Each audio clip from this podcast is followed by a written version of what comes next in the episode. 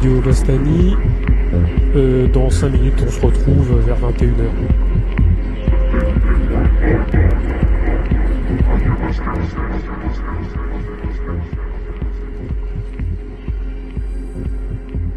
Il est 20h56, Radio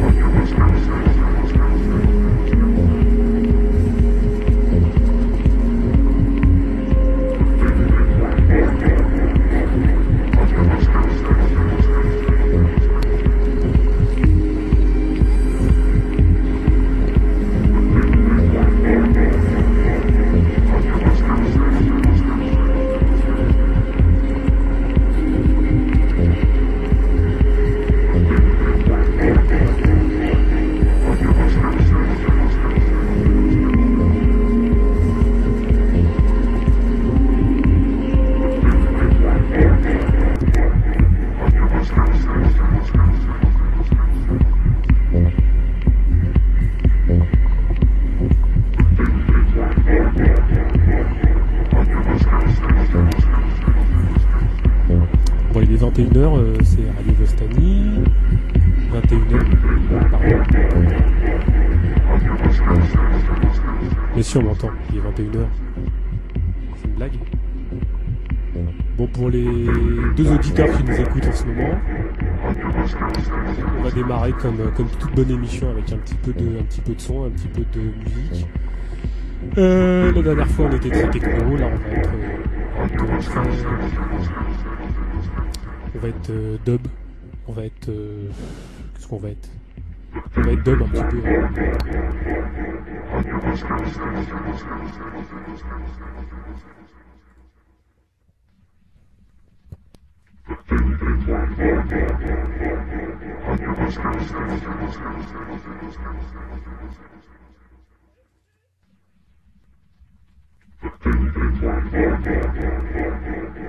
Thank you.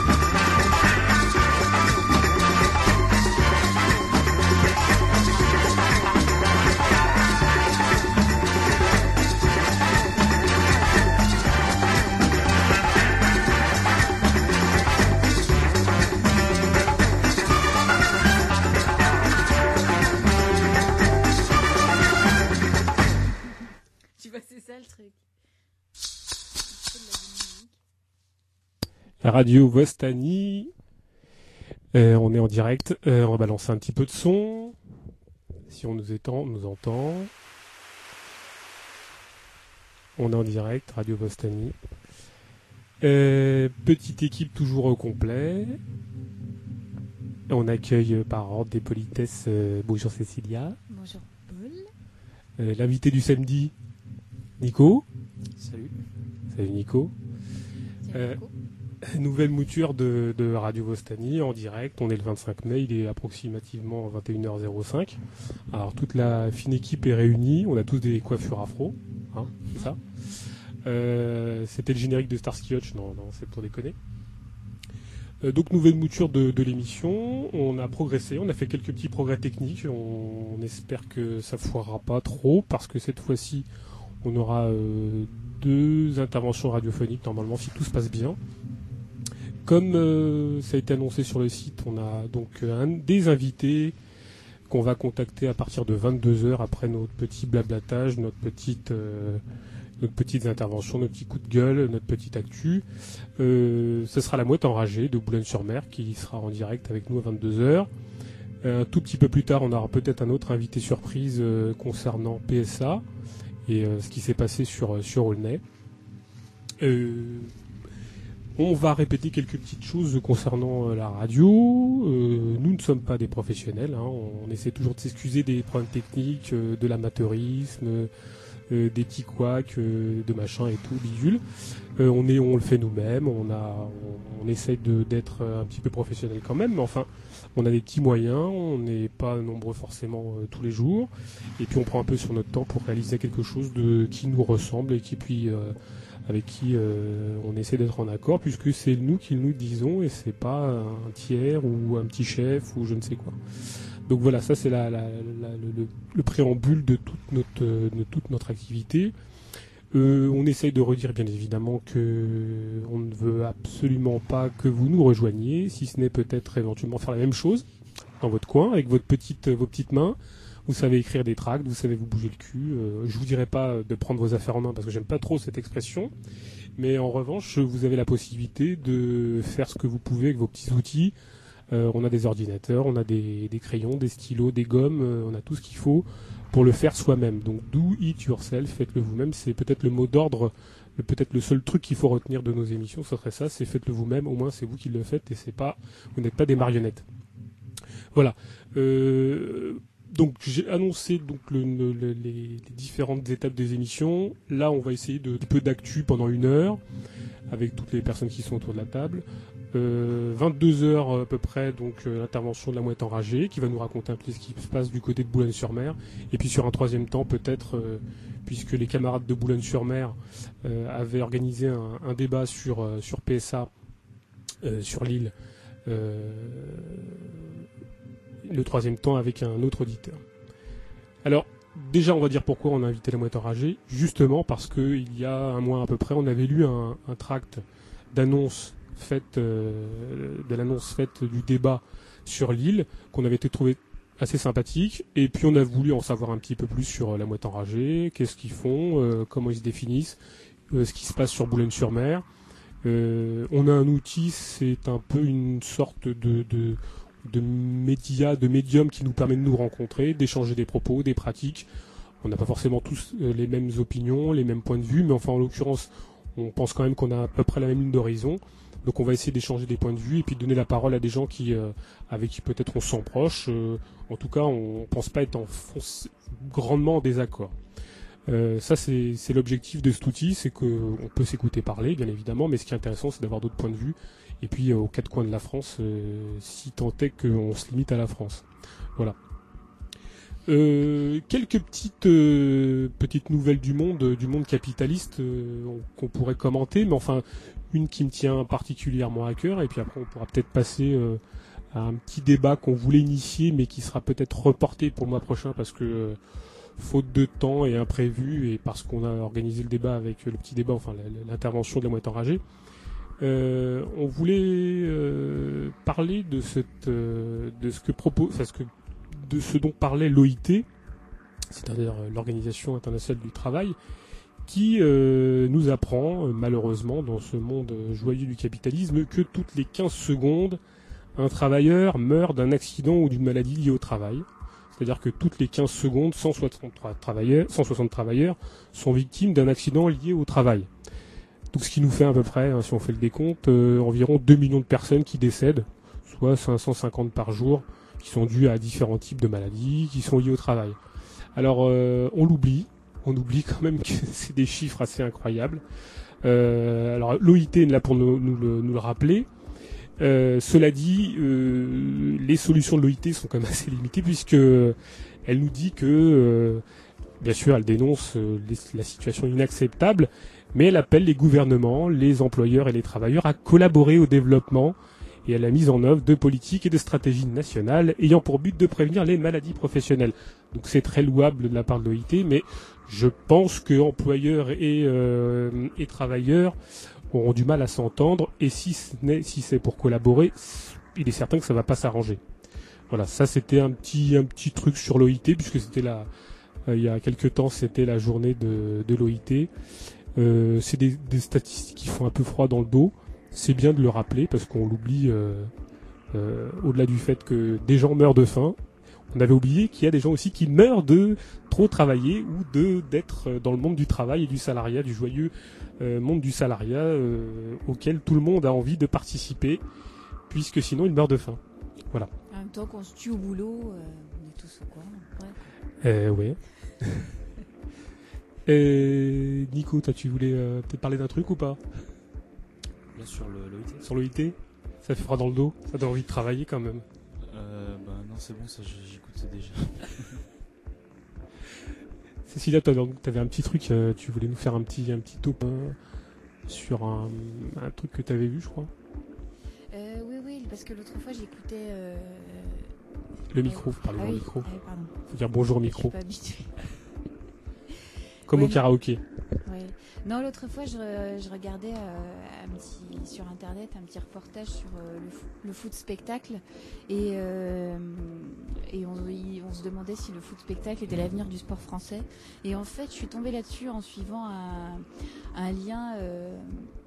un lien euh, sur euh, une copine qui fait, qui fait partie d'un collectif qui s'appelle Femmes Solidaires, une ancienne copine, enfin bon bref, je vais pas raconter ma vie, mais bref, je suis tombée sur ce truc-là et je me suis dit, tiens, euh, féminisme et, foot, euh, foot spectacle, alors pourquoi on, veut, on voudrait, en fait, j'ai compris qu'on voudrait que les femmes euh, jouent plus au foot, ou on voudrait que les femmes soient plus représentées dans le sport, et voilà, on voudrait les voir plus à la place, dans, on voudrait, on voudrait les voir être des entraîneuses, on voudrait les voir dans des, dans des dans des positions euh, voilà en sport au moins aussi euh, médiatisées que les hommes euh, etc et je me suis dit euh, bon d'accord alors euh, elles, sont elles sont donc la femme en fait le féminisme aujourd'hui ce serait vouloir que les femmes soient partout euh, de manière euh, égalitaire euh, par rapport aux hommes euh, dans euh, notamment euh, dans les sports et je me suis dit euh, ouais d'accord donc en fait euh, enfin voilà en fait est-ce que euh, est-ce que j'ai vraiment être est-ce que j'ai vraiment envie que les femmes soient aussi bien représentées que les hommes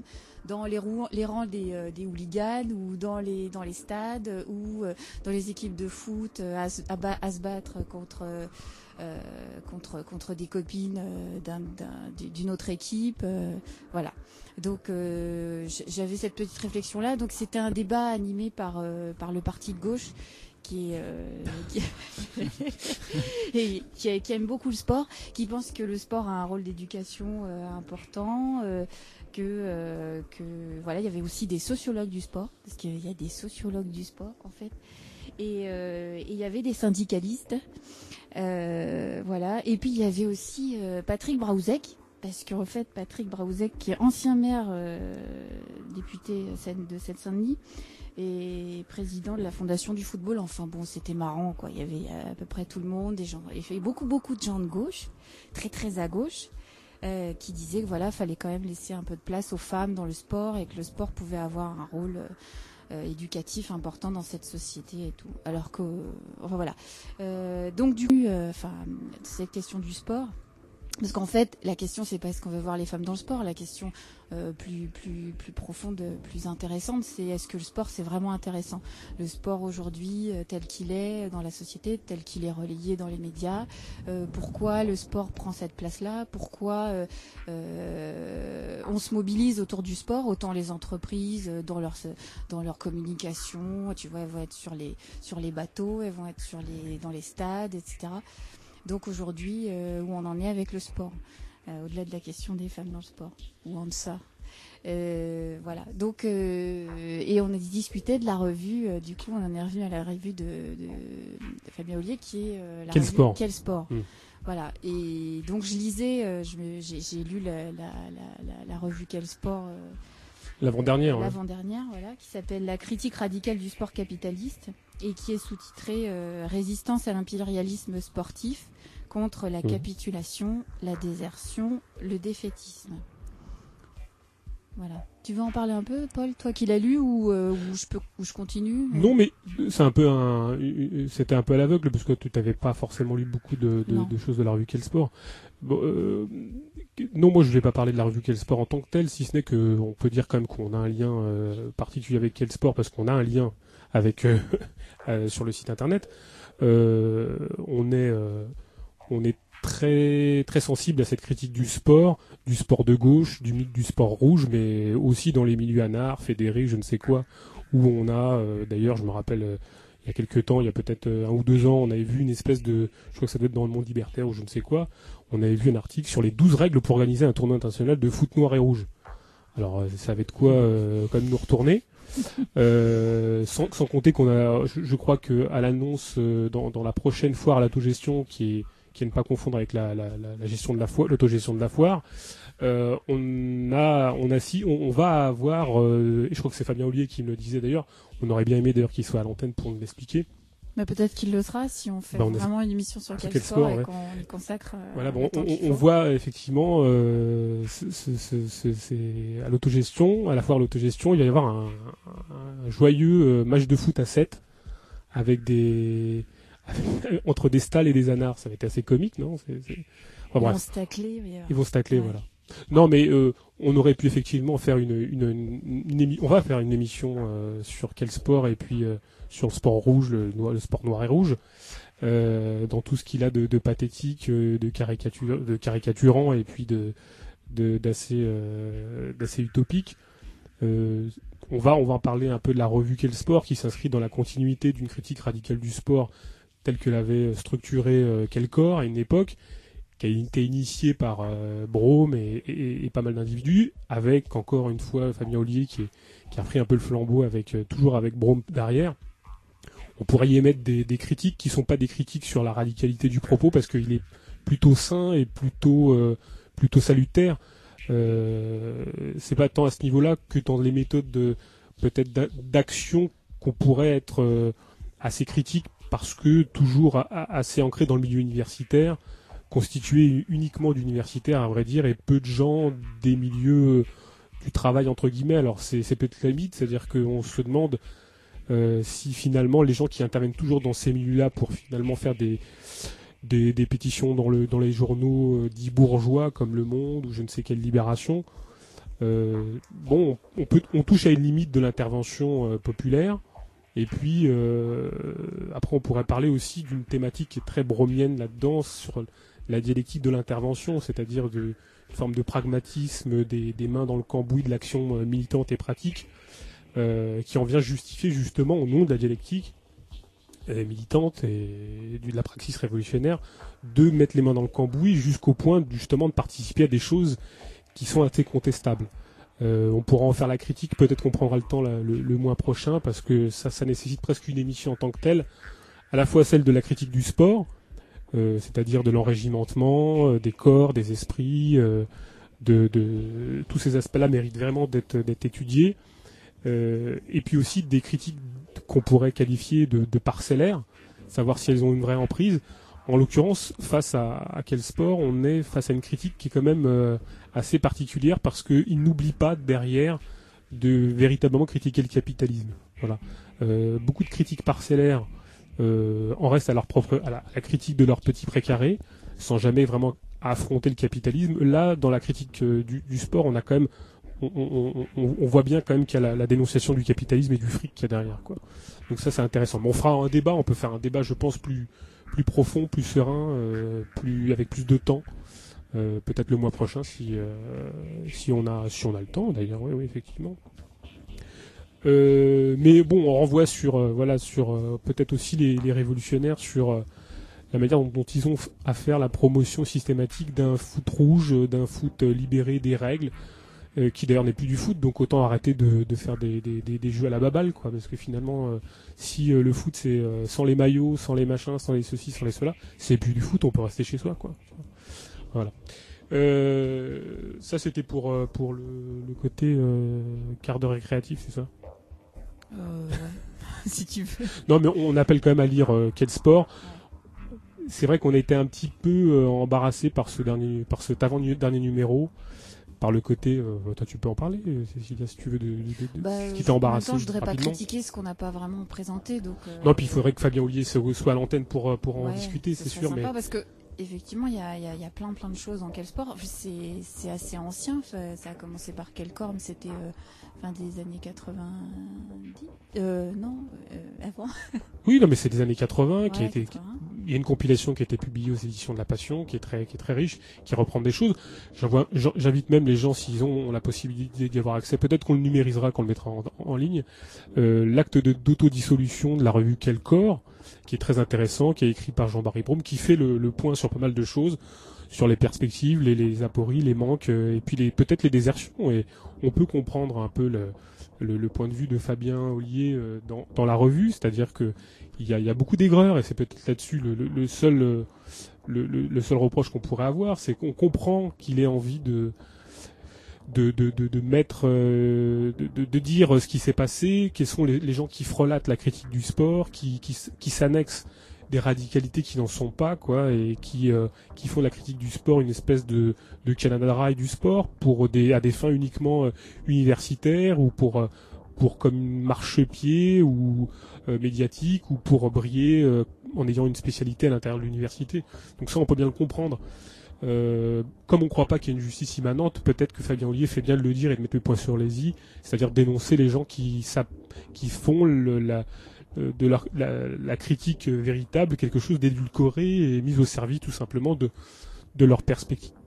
Mais c'est vrai qu'on on sent beaucoup d'erreurs, c'est peut-être la limite euh, de, tout ça. Quand on voit des termes comme anarcho-autonome, comme ça, qui fleurissent un peu dans le dans le propos, on se demande à quoi ça sert. Enfin, de la part de Brome d'ailleurs, qui le, on ne sait pas si ça vraiment ça sert vraiment le propos. Enfin bon, on pourra en parler plus sereinement. Euh, moi, je voulais parler d'un petit truc qui, a fait un petit filet, mais je ne sais pas si euh, si on en a entendu parler. C'est euh, que le gouvernement français, français de la France, avait annoncé que les drapeaux français allaient être dans toutes les entrées de toutes les écoles. C'est quand même assez fantastique. Euh, je sais pas ce que ça, ce que ça annonce. Peut-être pas grand chose de sympathique.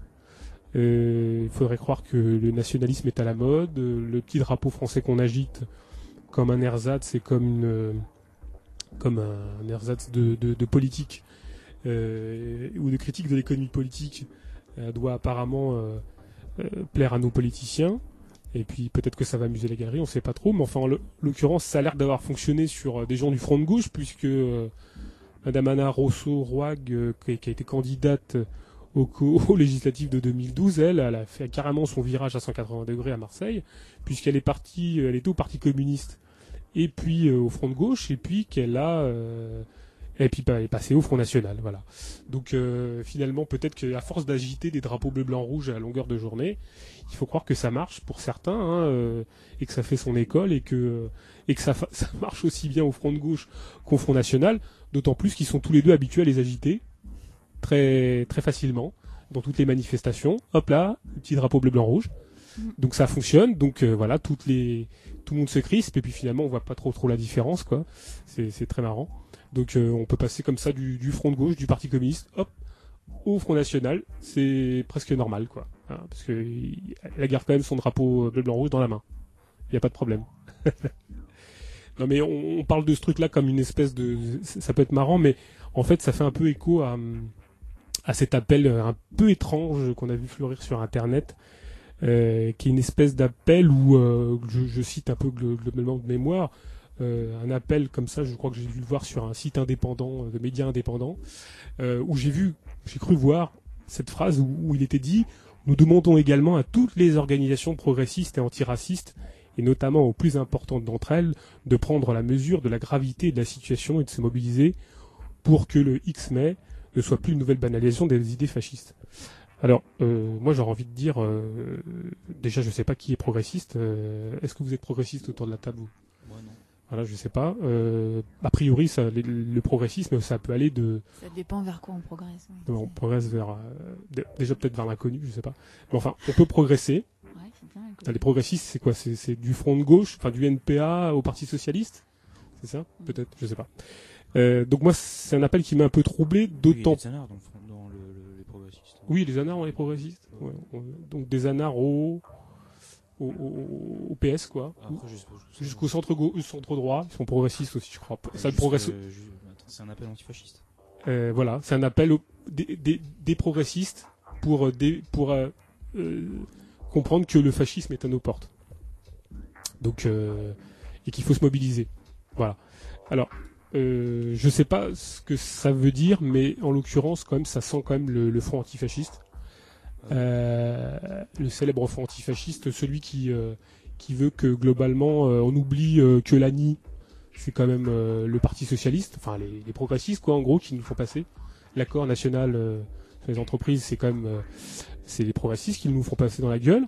hein. la chasse au rhum, hein, les, les charters qui continuent à partir, c'est quand même encore les progressistes.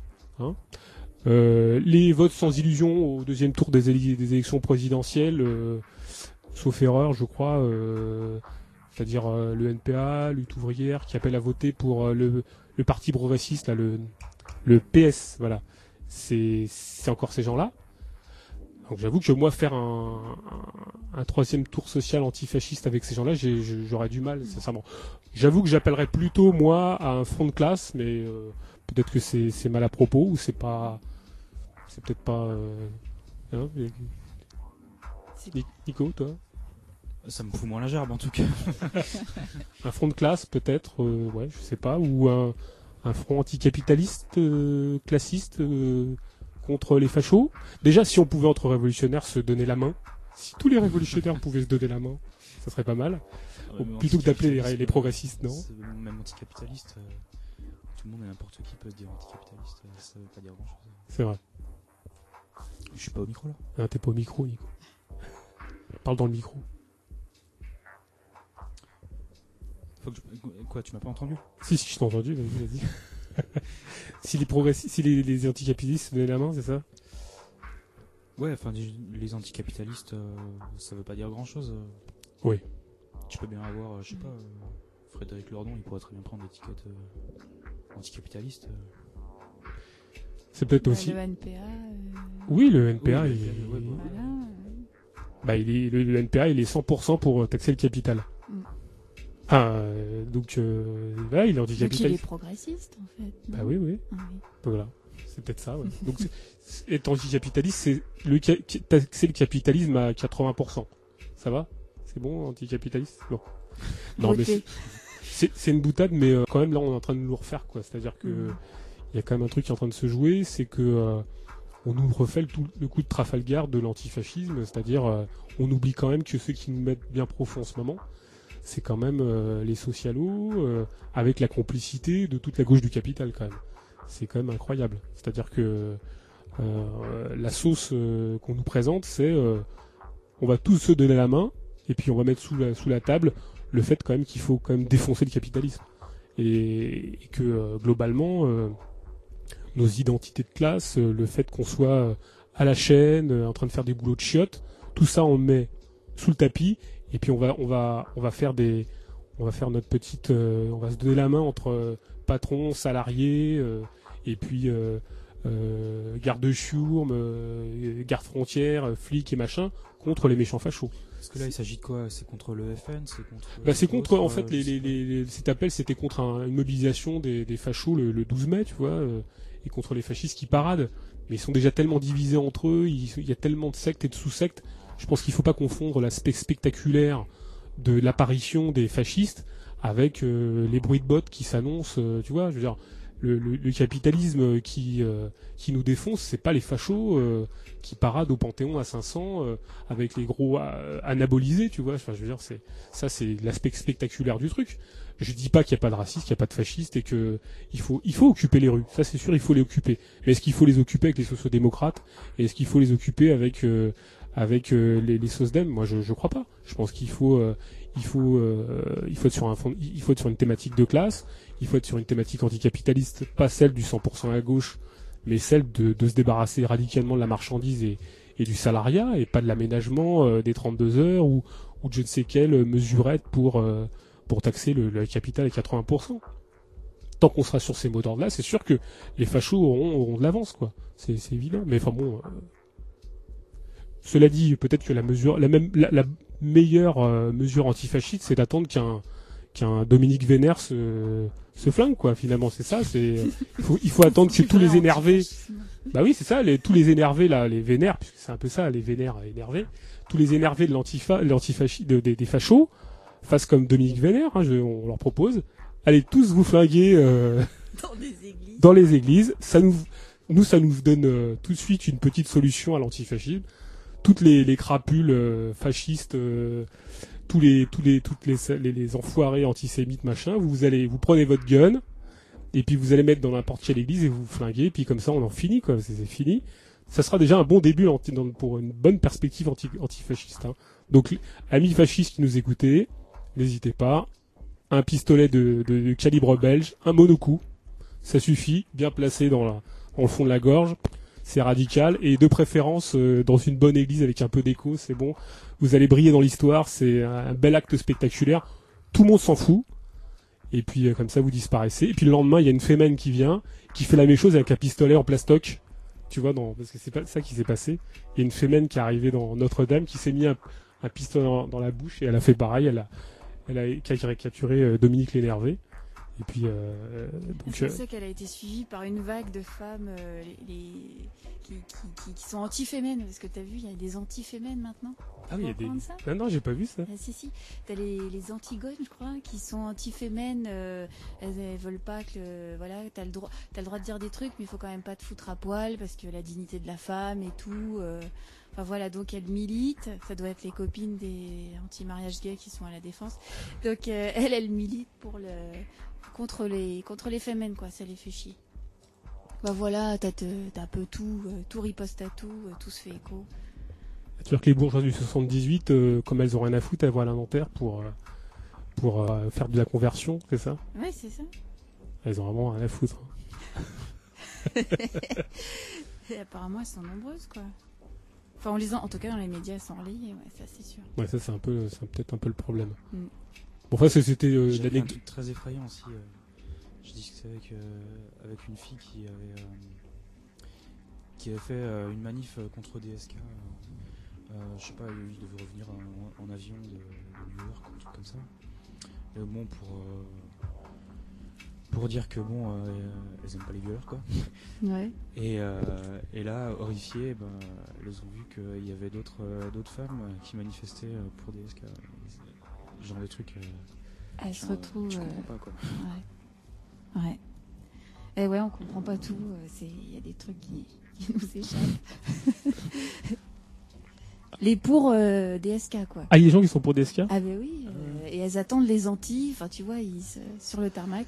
Bah écoute, euh, vous aviez d'autres euh, trucs d'actualité, vous, qui vous ont un peu marqué sur euh, ces, derniers, ces dernières semaines, à part les sempiternelles manifestations des, de la droite qui se radicalise euh, sur le mariage homosexuel, en, mariage euh, homosexuel?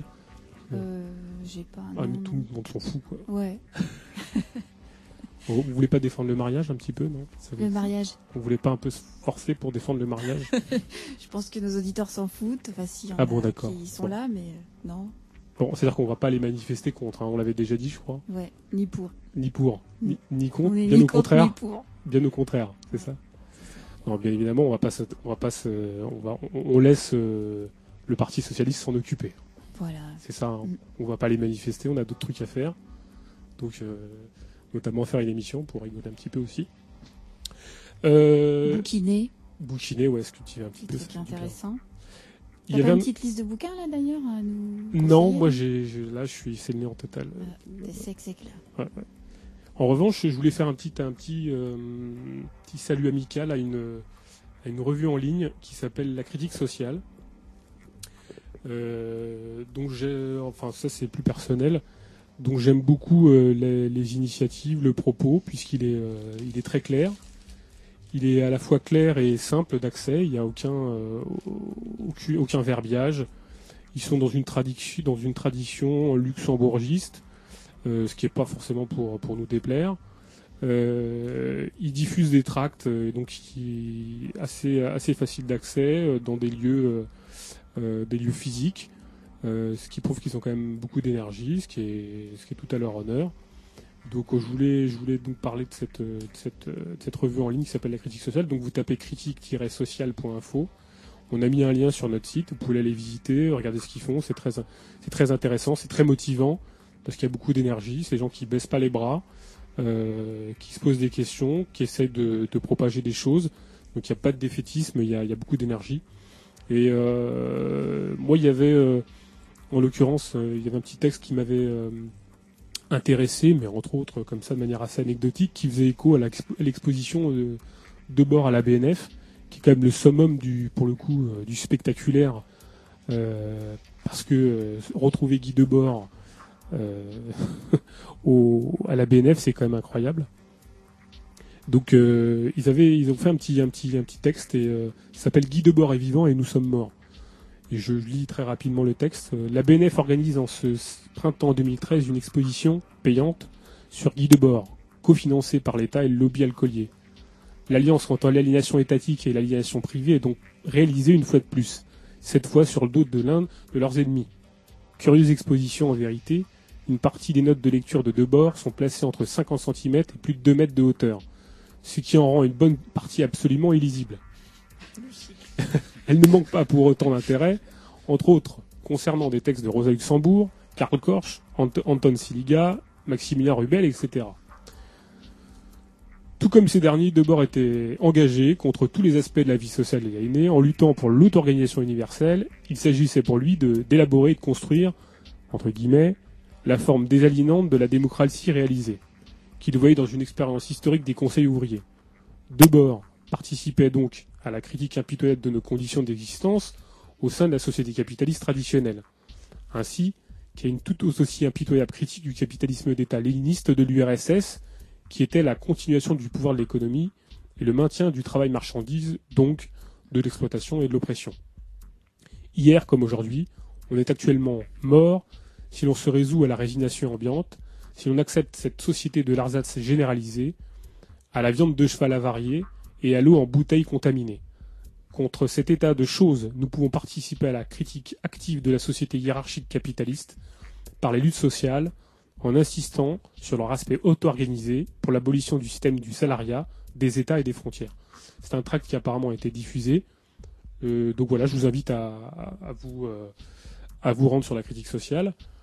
Et puis, de manière générale, effectivement, peut-être à analyser le fait que même la critique se trouve euh, ingurgitée par le système capitaliste, jusqu'au point de nous être recraché dans la gueule par, euh, par l'institution étatique au travers de ces expositions. Donc c'est toute la force, toute la subversion du système capitaliste qui a cette capacité à, à tout nous recracher jusqu'au, jusqu'à la subversion dans ses aspects les plus, euh, les plus, euh, les plus pathétiques. Quoi. Alors effectivement, peut-être que les gens vont arriver à l'exposition de bord en, regardant un panneau avec Rosa Luxembourg, Anton Siliga ou Maximilien Rubel.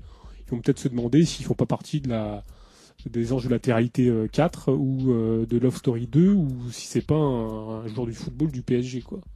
C'est peut-être ça qui va se passer finalement parce que euh, plus personne sait qui sont ces gens-là.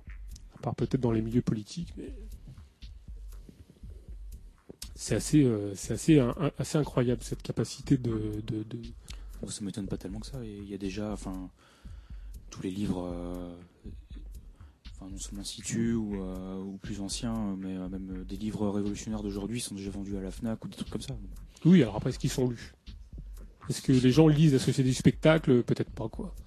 Parce qu'il faut un background politique, il faut un petit peu de vécu politique pour. euh, Enfin, je leur dis pas qu'il faut lire Hegel euh, et Feuerbach et puis euh, et puis c'est de taper les, les œuvres complexes de Karl Marx dans la Pléiade ou euh, dans Bah, l'édition Coste. euh, ça, ça a bien marché, Karl Marx. Là, il est reparti, je crois, dans les ventes. Il y avait les volumes 1 et 2 chez, chez Folio. Là, ça a cartonné quand euh, tout a commencé à se casser la gueule et qu'on s'est dit, euh, il y a d'autres économistes, tu vois. Oui, oui, bah oui. Après, est-ce que les gens le lisent Qu'est-ce qu'ils en tirent C'est pareil. T'auras les, t'auras les convaincus qui vont avoir les, qui vont aller voir l'expo de bord parce que voilà, parce qu'ils trouvent quelque chose. Enfin, ils viennent y chercher quelque chose, donc ils connaissent déjà euh, le- les sillons, euh, voilà. Et puis t'as ceux qui vont venir là parce qu'ils vont consommer euh, la sortie du dimanche. Et puis voilà. Enfin, bon après c'est c'est accessible, mais t'as raison. Enfin, c'est effectivement. C'est tout est récupéré, tout est digéré, recraché, et puis euh, et puis finalement tout ça est banalisé en fait, c'est ça. Mais comme disait Nico, peut-être qu'on n'a pas tant à s'y étonner que ça, quoi. C'est ça, Ouais. voilà. On a quoi? On n'a pas forcément à s'en étonner, quoi. Bien sûr. Bah non. C'est de la capacité de. Moi, je, je m'en étonne pas, mais disons que c'est le comble, quoi. Et puis le comble, c'est quand Mm. des, des librairies radicales, euh, enfin, on citera pas de nom, mais euh, sans faire dans la, dans la pause radicale, mais euh, te vendent aussi le catalogue de la BNF en faisant des, en, en organisant des débats avec euh, les spécialistes de- du trou du cul de lavage de deux bords, tu vois, c'est c'est un truc assez effroyable. C'est-à-dire quand même qu'on a on, on a même cette la, marchandise va jusqu'au bout du au bout du bout quoi. Elle va s'immiscer même dans les interstices de la, de la radicalité radicale quoi. Tu vois, c'est les librairies radicales, euh, Elles vendent des bouquins, c'est ça. C'est des, entreprises. euh, ah bon merde. Ouais, Bah oui. c'est euh, du marché quoi. Tu veux dire même jusque dans les entreprises autogérées? Et oui. Ah merde putain. bah ouais. Putain. C'est-à-dire que on peut pas faire une librairie euh, dégagée du capitalisme euh Bah, Bon d'accord. Bah non. Là vous, vous me cassez mon mythe là putain. à moins de couper ton arbre, euh, après de le trancher, euh, créer ton, ton petit, euh, tu vois, Tu veux faire faire comme mouliner euh, ton encre avec. euh, faire comme Taureau? Faire euh, une Ouais. cabane dans les bois? Ouais, ta cabane avec tes arbres, tes bouquins, tes Ouais, mais t'as oublié qu'il y avait quand même la, la- la mère de Taureau venait lui laver son linge hein, quand même très régulièrement. Ah ouais, ouais, elle venait.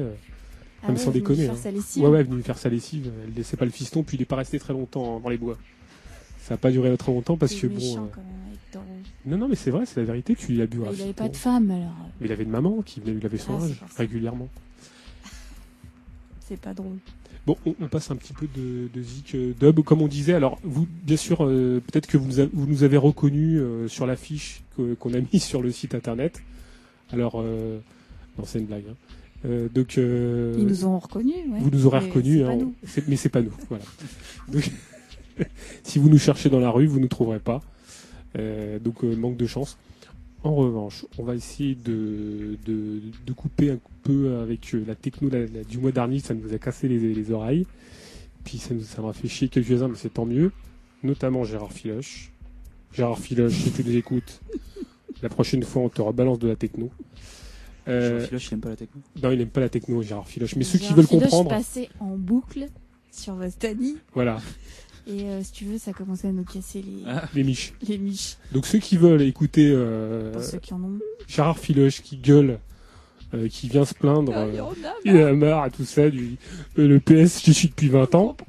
Si vous me comprenez, j'y suis depuis 20 ans, c'est un parti sain. c'est ça.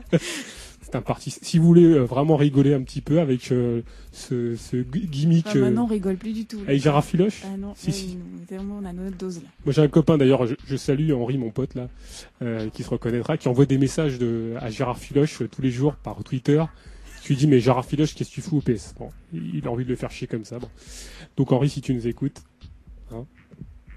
Euh, donc voilà, on va passer un peu de, un peu de dub, un peu, ça va être un peu de dub. Et puis un petit salut, amical aussi à, Manu qui nous écoute. J'espère qu'il va apprécier la musique, c'est, pour lui. hein. Euh, ça s'appelle euh, La mort de Monsieur Spock.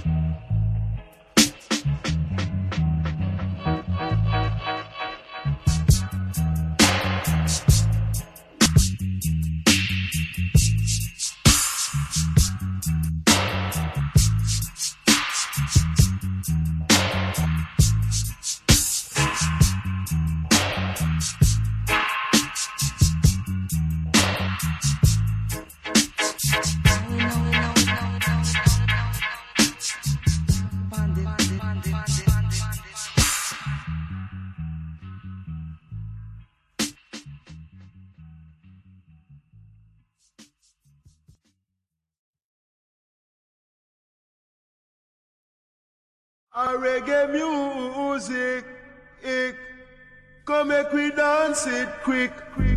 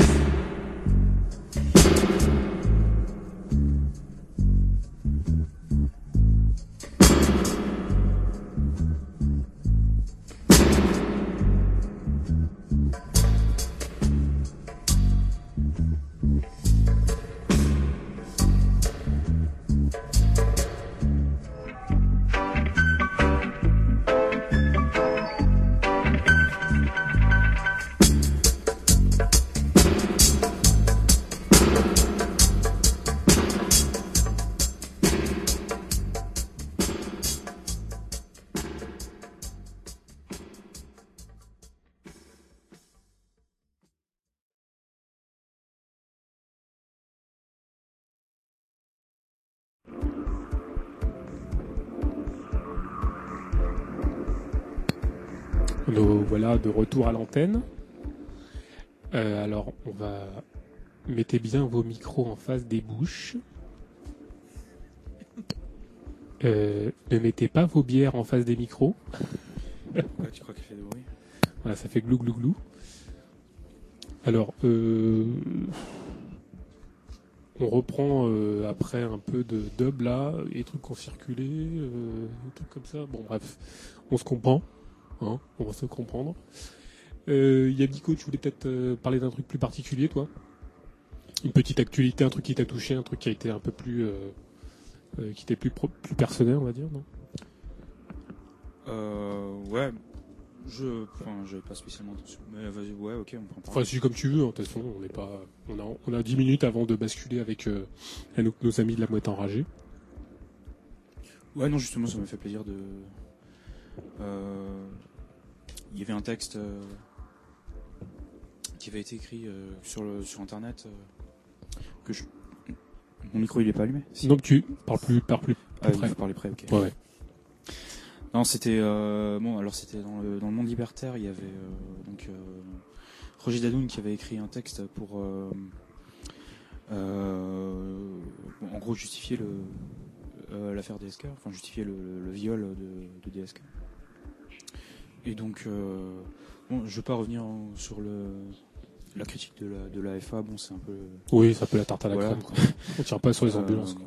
mais enfin bon, ça m'a fait quand même plaisir de, de, de voir euh, une réaction qui en fait était euh, une réaction interne d'une militante féministe de, de l'AFA. Mhm. Donc euh, bon, il y a, il y a- il y a même eu plusieurs textes. hein. Il y a eu euh, une première critique qui était sortie il y a, il y a deux mois. Euh, que, et puis euh, ben là récemment, ben, il y a eu euh, son texte qu'elle a lu pour sa démission de, de l'AFA. Donc je vous conseille de les lire tous les deux. Et voilà, après moi je sais pas si... Enfin les textes sont assez clairs en eux-mêmes. J'aurais pas grand-chose à rajouter en fait. Sauf bon après sur des détails plus, plus techniques quoi. Mhm. Façon, il y a des vrais problèmes euh, à l'intérieur des organisations politiques, quoi.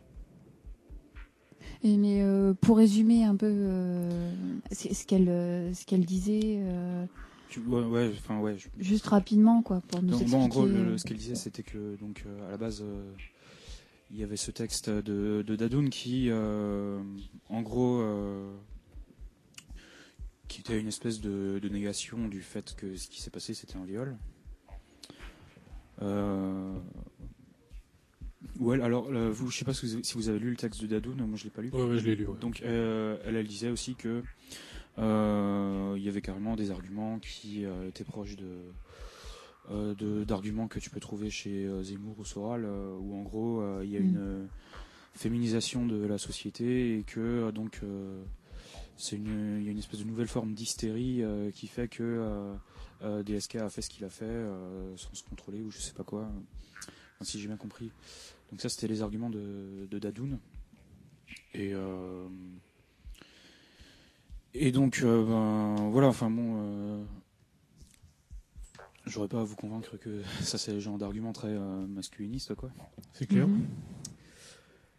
Et, euh, et donc euh, voilà, moi je pensais juste que bon sur ce point-là, moi je pense que c'est bien que, enfin il faut que ça sorte quoi. Bien sûr.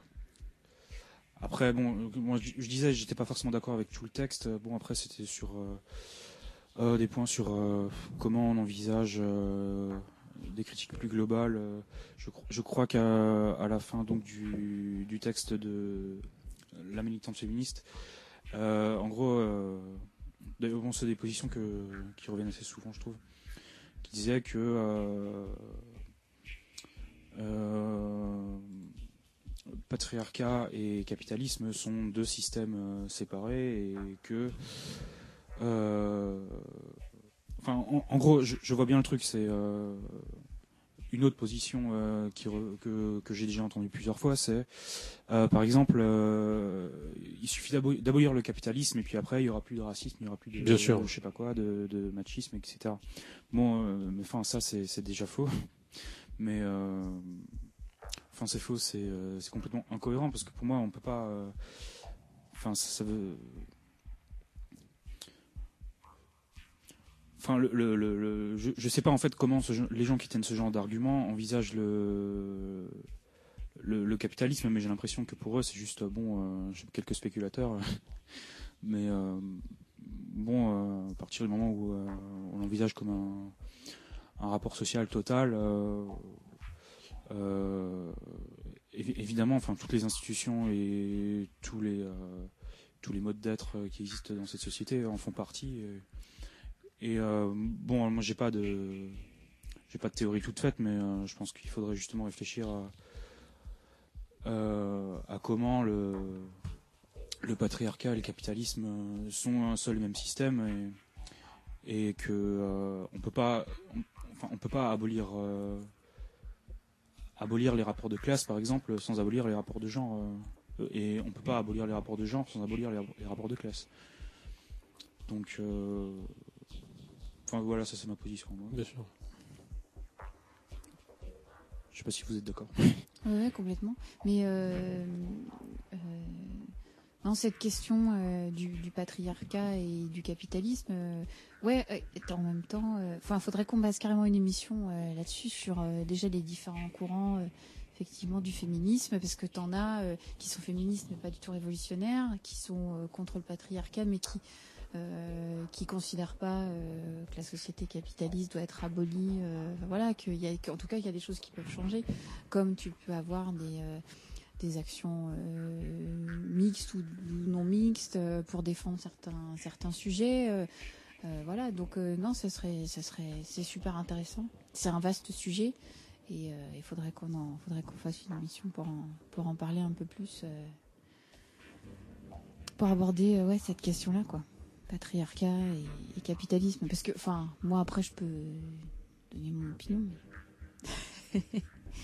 non, non, mais en même temps, euh, il faudrait que je bûche un peu mon, mon sujet un petit peu plus et tout. Bah oui. Non mais on, on fera une, on fait une petite, euh, de toute façon on va faire une toute petite pause musicale, mais vraiment ridikiki pour euh, pour euh, simplement appeler euh, nos amis de la mouette enragée qu'on va basculer à l'antenne dans quelques instants. On va passer un court, mais alors une minute de musique euh, d'un groupe qu'on Eh, aime beaucoup. Pas trop... Euh, On a dit 22h, 22h, c'est ça? À 22h, c'est 22h, hein, c'est pas 23h. Donc euh, on va faire en même temps, on va faire euh, tout en direct, euh, tout comme des amateurs. Donc avant de de- d'être avec la mouette enragée en direct, en direct live, hein, eh bien on va passer un court extrait. On n'entend plus. Oui, on m'entend plus. Et après on se retrouve. hein. D'accord? Fuck Off, overproduced by Martin Hannett, take four. What!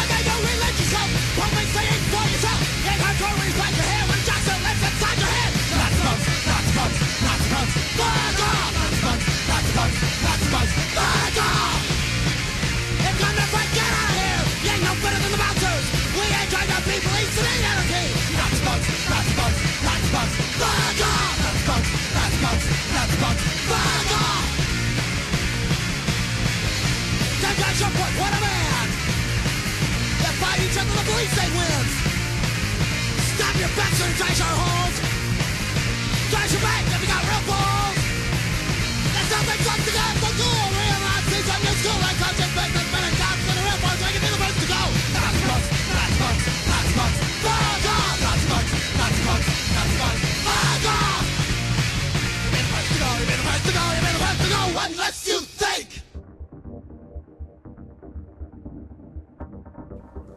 Voilà, ça a été très très court.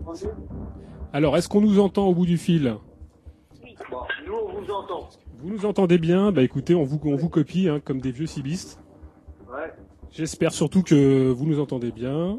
On va, on, on- j'esp- vous passez à l'antenne, il n'y a pas de problème. On va augmenter les, les potards pour vous placer encore mieux à l'antenne. Voilà, est-ce que vous nous entendez bien, vous, de votre côté? Là, ça va. Bon, bah voilà. Bon. Bienvenue à la mouette enragée.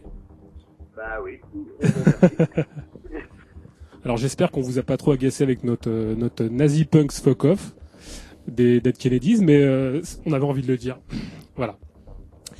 Bon. Bien, bon, bonjour à la mouette enragée qui, euh, qui nous appelle de Boulogne-sur-Mer. Alors déjà, on voulait euh, vous, euh, vous complimenter sur votre site internet, sur votre activité, dans une époque où euh, globalement, c'est sûr que euh, militer, dire des choses, euh, se revendiquer de l'anarchisme, du communisme, c'est pas évident.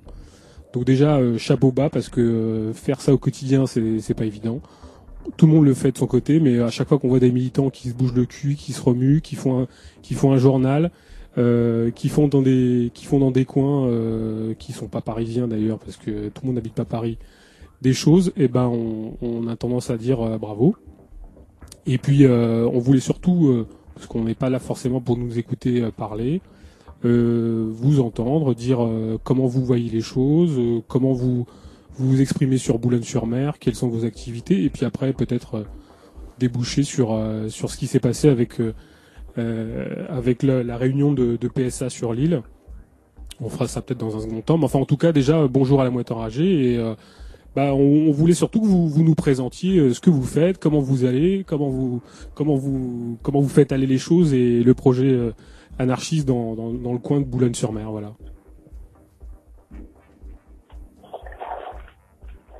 Oui, bah merci. Euh, Xavier, Oui, salut euh, qu'est-ce que vous voulez savoir exactement, précisément, en fait Bah, sur, déjà, on essaierait, on aimerait bien que vous euh, vous présentiez un peu, euh, le- l'idéal que vous représentez, qui est un bel idéal, qui est l'idéal communiste libertaire. Ça, nous, on, on a envie de, on a envie que vous le présentiez d'un point de vue euh, presque de celui de Boulogne-sur-Mer, quoi. C'est-à-dire, c'est quoi le communisme libertaire à Boulogne-sur-Mer? Comment ça se, comment ça se formalise? Comment ça se structure? Autour d'un, autour d'un- d'une revue, bien évidemment, mais au- autour d'une pratique. Donc, c'est c'est comment vous comment vous vivez le communisme libertaire euh, pratiquement, comment vous militez, comment vous essayez de, tisser des, liens de solidarité entre vous. Voilà, c'est des choses très pratiques, mais c'est comme ça qu'on essaierait de, de, vous interroger. D'accord, ouais. Euh, bon, ben, on n'accorde pas une, une importance euh, excessive ou importante à l'idéologie, c'est-à-dire que bon, on est un groupe qui existe euh, depuis une vingtaine d'années autour d'un canard, on est un groupe journal en fait, euh, avec une, euh, distribution en kiosque hein, euh, sur Boulogne et puis euh, sur l'agglomération. Et ça nous permet eh bien d'avoir au fil au fil du temps un ancrage un ancrage local. C'est surtout ça quoi. Ce qui nous permet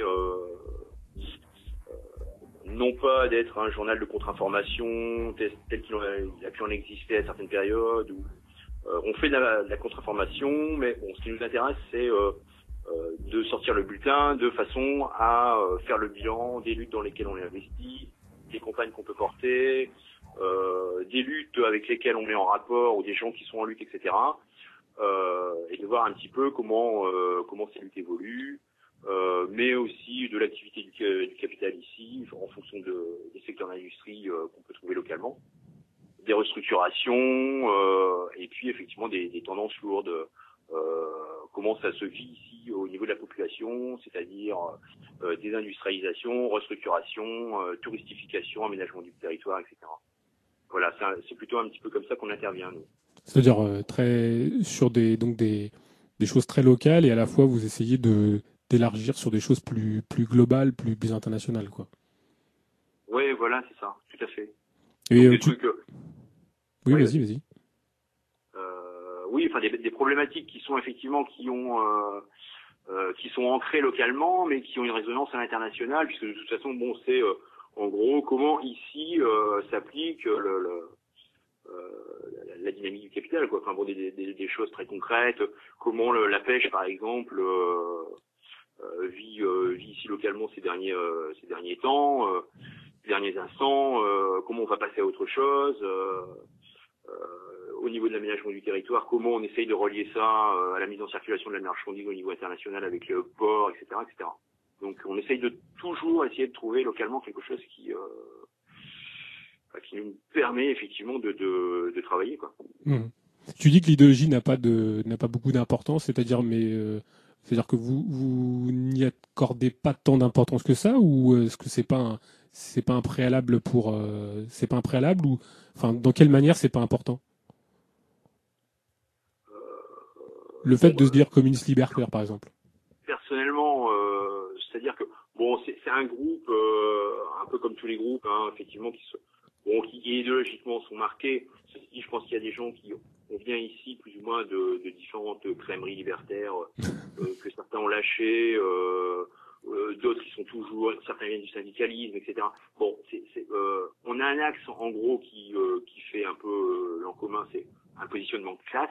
Ouais. Et puis après, je veux dire, on n'est pas non plus, euh, on est quand même assez euh, euh, à l'écoute ou euh, comment dire, euh, on, on suit un petit peu ce que d'autres courants qui sont pas euh, euh, un air pur jus, euh, pur beurre, etc., qui posent effectivement la même question que nous, mais qui ont d'autres références, quoi. Mais bon, dans une, dans une ère qui est un peu, euh, comment dire, un communisme anti euh, anti-autoritaire, quoi, euh, qui, qui peut aller du conseillisme, l'ultra-gauche classique, ce genre de choses, quoi, voilà. Mhm. Et, et aussi le, mouvement libertaire. ouais.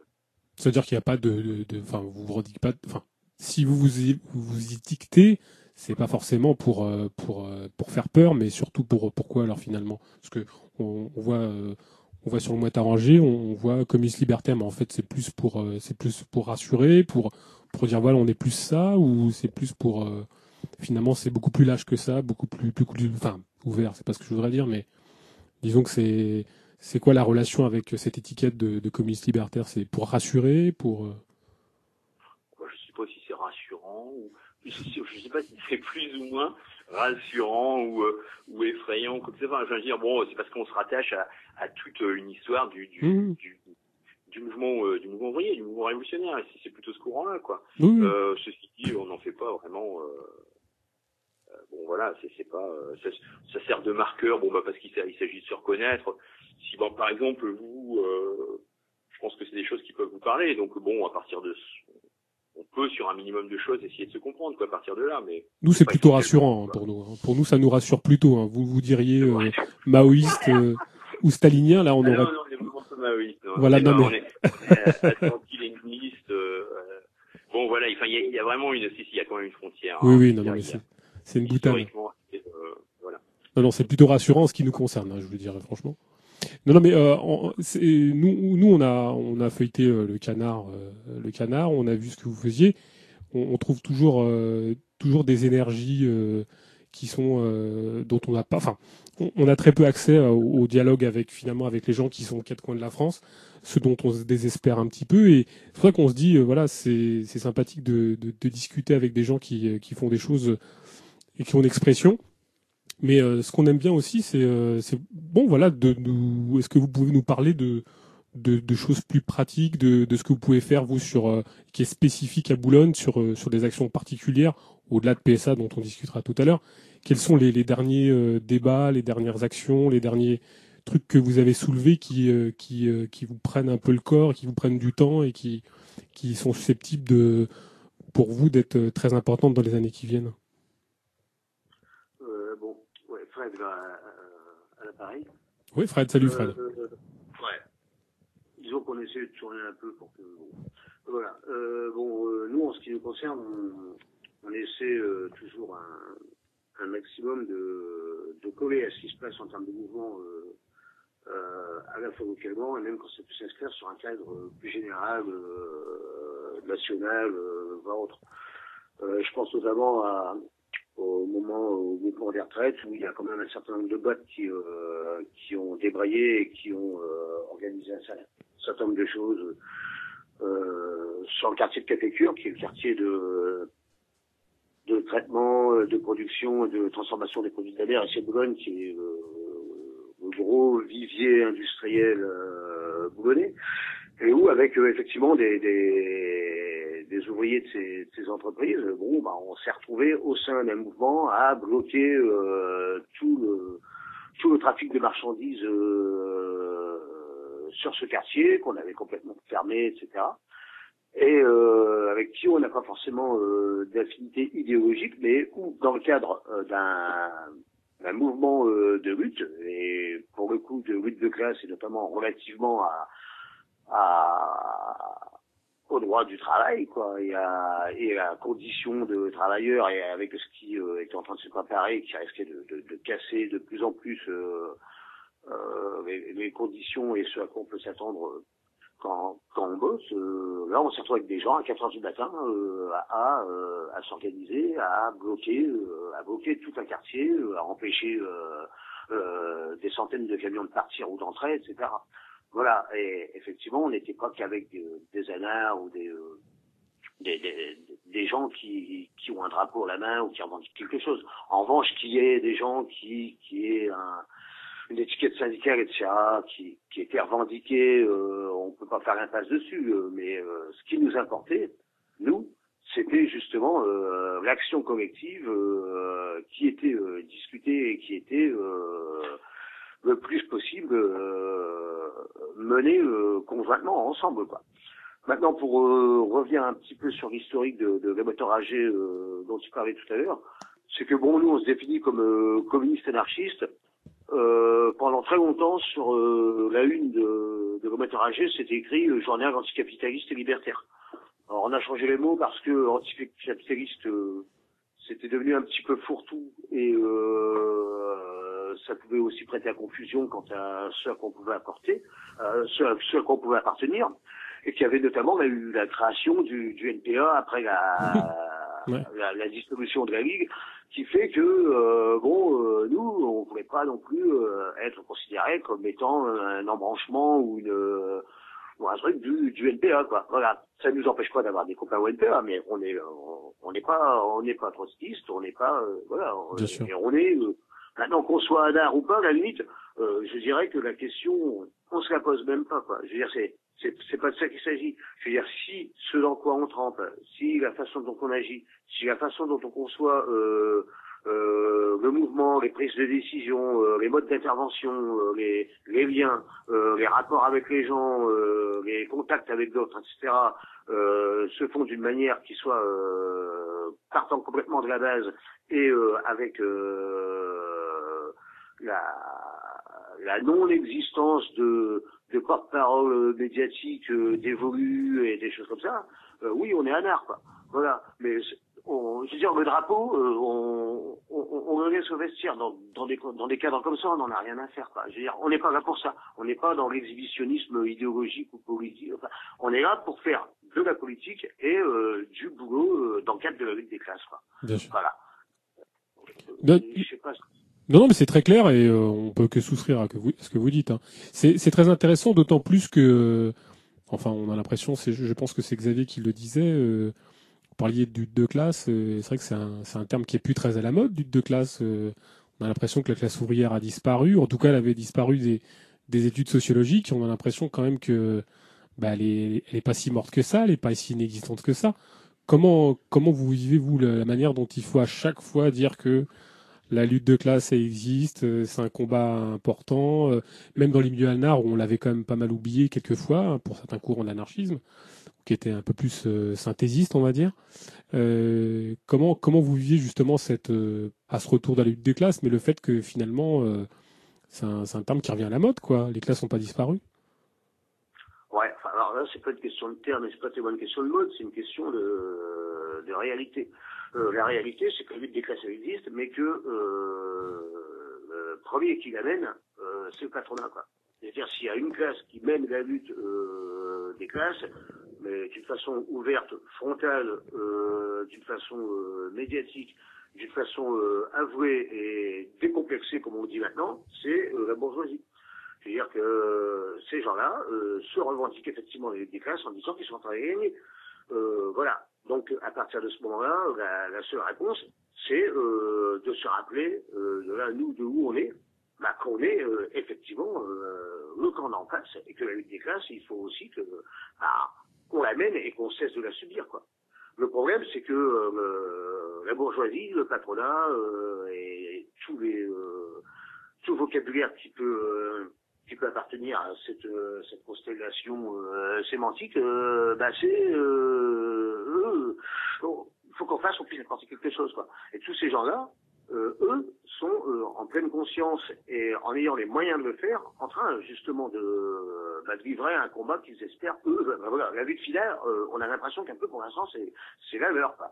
Ils sont en train de casser le droit du travail, ils sont en train de casser, euh, euh, ils sont en train de casser la retraite, ils sont en train de casser, euh, enfin ils sont en train de casser euh, tout, tout ce qui, euh, ce sur quoi euh, peut s'appuyer euh, un- une classe ouvrière, un mouvement ouvrier, un combat ouvrier, euh, ou prolétaire plus généralement, parce que ouvrier, bon, je veux dire, euh, c'est pas forcément des gens qui sont dans des usines, hein, euh, mais voilà. Et puis, euh, en même temps, euh, cette idée que, euh, et qu'on entendra tout à l'heure, sans doute dans, dans le débat, si vous arrivez à faire le lien, c'est euh, pour les gens qui sont en lutte euh, d'une manière euh, forte et radicale, c'est euh, un espoir, une tentative et euh, une, euh, une mobilité, une dynamique pour essayer de faire converger les luttes. Parce que le problème de la classe euh, des classes populaires, euh, des classes euh, du, prolétariat, c'est qu'il est atomisé. Et qu'il l'est d'autant plus quand il est euh, même plus prolétaire, euh, actif, c'est-à-dire quand il est même plus au boulot, c'est encore plus euh, déglingué que quand tu y es. Voilà, c'est-à-dire qu'il y a à répondre à une, euh, dynamique de, euh, de la bourgeoisie, du patronat, qui vise à euh, déglinguer euh, non seulement le travail, mais les travailleurs. Quoi. Et à partir de ce moment-là, euh, bah, c'est à nous de nous tenir les coudes, en étant capable d'analyser ce qui se passe et en étant capable d'y répondre d'abord en termes de, en termes de, de discours, et puis ensuite en termes d'action. Ça veut dire que là, on a besoin des autres et qu'il faut aller vers eux si, euh, s'ils viennent vers nous. Quoi. Voilà, on est un peu dans cet esprit-là. Est-ce que, est-ce que la tâche est pas encore plus difficile qu'en en pleine restructuration du, capitalisme au niveau européen? C'est-à-dire que tu, le spécifies à juste titre, hein, on est tous euh, atomisés, on est tous séparés les uns des autres. Euh, quand il y a de la casse sociale, euh, ça atomise encore plus les gens. Co- comment on peut faire Enfin, je pense qu'on se pose tous la question comment on peut faire quand on est dans justement dans une optique qui est pas partitiste, quand on est dans une optique organisationnelle, euh, je dirais libertaire, communiste au sens large au sens le plus noble, c'est-à-dire non autoritaire. Comment comment on peut refaire euh, quand les lieux du travail, quand même le travail est plus là, quand la précarité nous bouffe, quand on est animalisé, quand on est euh, toujours sur le qui-vive euh, à chercher une alloc. Qu'est-ce qui fait qu'à un moment donné, enfin moi c'est une question que je pose, hein, peut-être à tout le monde d'ailleurs, comment on peut faire pour se retrouver, se tenir chaud, pour, pour avoir un point, un but commun, quelque chose à développer, quand on a malheureusement plus la capacité d'intervenir ou même d'infléchir quelque chose euh, sur nos lieux de travail, puisqu'on n'en a plus. quoi. C'est difficile, j'ai l'impression quand même. Je sais pas, je, pose une question de manière générale à, tout le monde. quoi. Ouais. Euh... J'ai l'impression que, euh, enfin, ça, participe aussi de du discours, quoi. Et que c'est un discours qui revient, qui est porté de façon un peu cyclique, quoi. Je veux dire, même pendant les fameuses Trente Glorieuses, il y, a eu, il y a eu des moments où on disait bon, voilà, la classe ouvrière disparue, même à ce moment-là, quoi. Enfin, je veux dire, bon. euh, euh, à mon avis, le, le, le- cette question-là, bon, il y a eu effectivement toute la phase des, restru- des restructurations des années 70, euh, du début des années 80. et effectivement, il y a des passions qui ont été euh, qui ont été laminés, qui ont perdu, euh, etc., etc. Bon, euh, ceci dit, moi, j'ai l'impression qu'actuellement, enfin, pour les groupes qui, qui, qui réfléchissent encore un peu sur ces questions-là, on a du mal. Effectivement, on est toujours à la recherche, sinon du sujet, de savoir quelle est la composition de classe, etc., etc. Bon, je pense que c'est des choses qui sont intéressantes. Après, très pratiquement, bah, je sais pas, nous, enfin, ce qui s'est passé, par exemple, à Lille, euh, avec les, les ouvriers de d'Aulnay, euh, ça, ça peut être des temps comme ça aussi.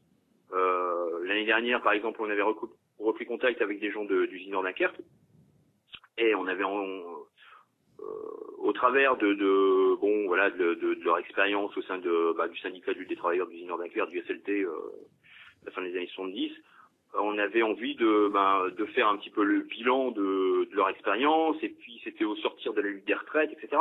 Je pense qu'il y a des temps comme ça, à mon avis, qu'il faut euh, euh, qu'il faut un petit peu euh, poser et puis euh, puis faire un travail militant, quoi, et que c'est de façon un peu sur euh, en passant euh, sur le côté des organisations syndicales, en passant sur le côté des, structures partidaires, en passant sur le côté de tout ça, euh, par tout un travail hein, de, de fourmis, etc., qu'on on arrive à retisser des choses et puis euh, et on s'aperçoit que les gens sont contents de l'être là, ils sont contents, il y a une demande, ils sont vraiment contents de discuter, ils ont des choses à dire. Euh, c'est un peu il y a un côté cathartique dans, dans cette histoire-là, mais enfin, ceci dit, il n'y a pas que ça, quoi. Et euh, bah, ça commence, à mon avis, un petit peu par tous ces par ces moments-là, quoi. Enfin, euh, qui, qui depuis euh, quand même il y a un certain nombre d'années, euh, des choses qui se font plus trop, quoi. hein. Enfin, euh, dans le milieu militant en général. Comme euh, qu'est- qu'est-ce que tu penses qui se fait plus, par exemple? Bah, bah, de de, euh, d'organiser des temps de rencontre avec des gens en lutte, quoi, Ah, euh, ouais. tout simplement, quoi. hein, parce que effectivement, moi je pense qu'il y a eu euh, euh, bon, pas forcément à partir des années 80, mais enfin là c'était quand même assez fort, quoi. Euh, même dans le milieu dans le milieu militant, euh, libertaire, etc. Enfin, plus ou moins une disparition euh, de, de, de ces questions-là, quoi. Enfin voilà, et puis puis une recomposition un peu idéologique autour de, autour de, de, trucs un peu postmodernes, machin. Ouais, enfin, ouais. voilà quoi. Et, euh, Bien bon, sûr, et je pense qu'on on paye ça quoi. hein, et, euh, et parfois on a l'impression qu'il faut tout refaire quoi. hein. Non, mais je partage, je pense qu'on partage votre avis, c'est-à-dire qu'effectivement, on a, mais, euh, enfin, peut-être qu'on peut le mettre aussi sur une, sociologie particulière des organisations politiques, c'est-à-dire que globalement, les gens euh, qui sont à l'intérieur des organisations dites révolutionnaires partagent absolument pas le quotidien, le quotidien des euh, de tout un chacun, c'est-à-dire que, enfin, euh, c'est pas des gens précaires, c'est pas des gens, euh, c'est pas des ouvriers, c'est pas, c'est plutôt des couches sociales, euh, des classes moyennes supérieures. dans toutes les organisations politiques d'extrême gauche ou, ou anarchistes, on a quand même une sociologie très particulière et on a la sociologie et, le mode d'action et un mode militant qui colle un peu au cul d'une sociologie, quoi. Donc euh, peut-être qu'effectivement on est tributaire de, on a été tributaire de ça dans les organisations libertaires. Euh, c'est pour ça que peut-être que la question euh, des classes, enfin, au-delà de l'anti-marxisme hein, spécifique des organisations libertaires, au-delà de l'anti-marxisme, peut-être que justement eux-mêmes, même les organisations libertaires, ont cru que la lutte des classes et les ouvriers avaient disparu, parce qu'il parce n'y en avait pas dans ces organisations là. Ça c'est peut-être une des composantes. Et effectivement, le, postmodernisme a beaucoup fait pour euh, dévita- dévitaliser toute critique euh, de classe ou, euh, classiste du, monde. Donc pour le coup, c'est vrai que à la trappe, il passait aussi le, prolétaire, l'ouvrier sociologique, au- au-delà de l'ouvrier en tant que catégorie, enfin classe ouvrière. hein. Je parle d'ouvrier sociologique, ouvrier d'usine. Mais, euh, mais c'est vrai que ça a participé d'une de sa disparition. Mais euh, ça peut-être que pour le coup c'est c'est enfin pas notre faute, mais peut-être euh, qu'on doit beaucoup à, des, choses qui nous échappent aussi, c'est-à-dire que cette sociologie a beaucoup fait de en termes de militants, on est tributaire de cette sociologie-là, peut-être. Hein, c'est une interrogation que je pose. Hein, je sais pas trop.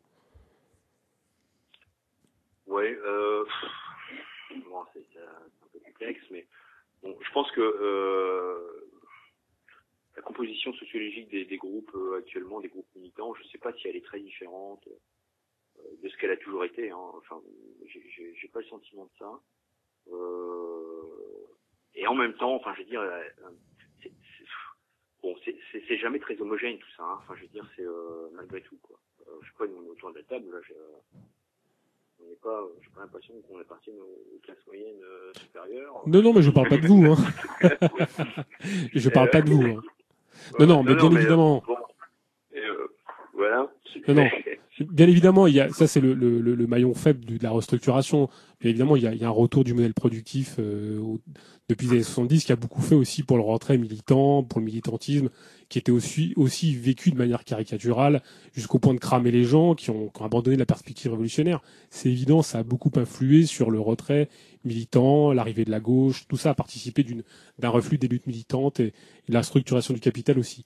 Mais une sociologie particulière des militants, euh, pour le coup, même si elle est, euh, c'est un facteur infime, enfin, il participe aussi du retrait et d'une vision du monde sur euh, la réalité d'un monde social en pleine recomposition. Quand on voit la classe ouvrière euh, pas qui n'a pas disparu et pour autant à l'intérieur des organisations, on se questionne sur le savoir si la classe ouvrière a disparu ou pas. je, pense que c'est, on a les théories révolutionnaires pour le coup euh, que la sociologie militante euh, est capable de sécréter parce qu'elle les vit pas quoi. En gros, il y a un tel écart entre euh, les militants révolutionnaires qui, pour le coup, des fois sont complètement, détachés de leur classe sociale d'origine, qu'ils ont peu de recul quoi sur d'où ils viennent et puis sur la manière de théoriser quelque chose quelquefois qu'ils ne vivent même pas d'ailleurs.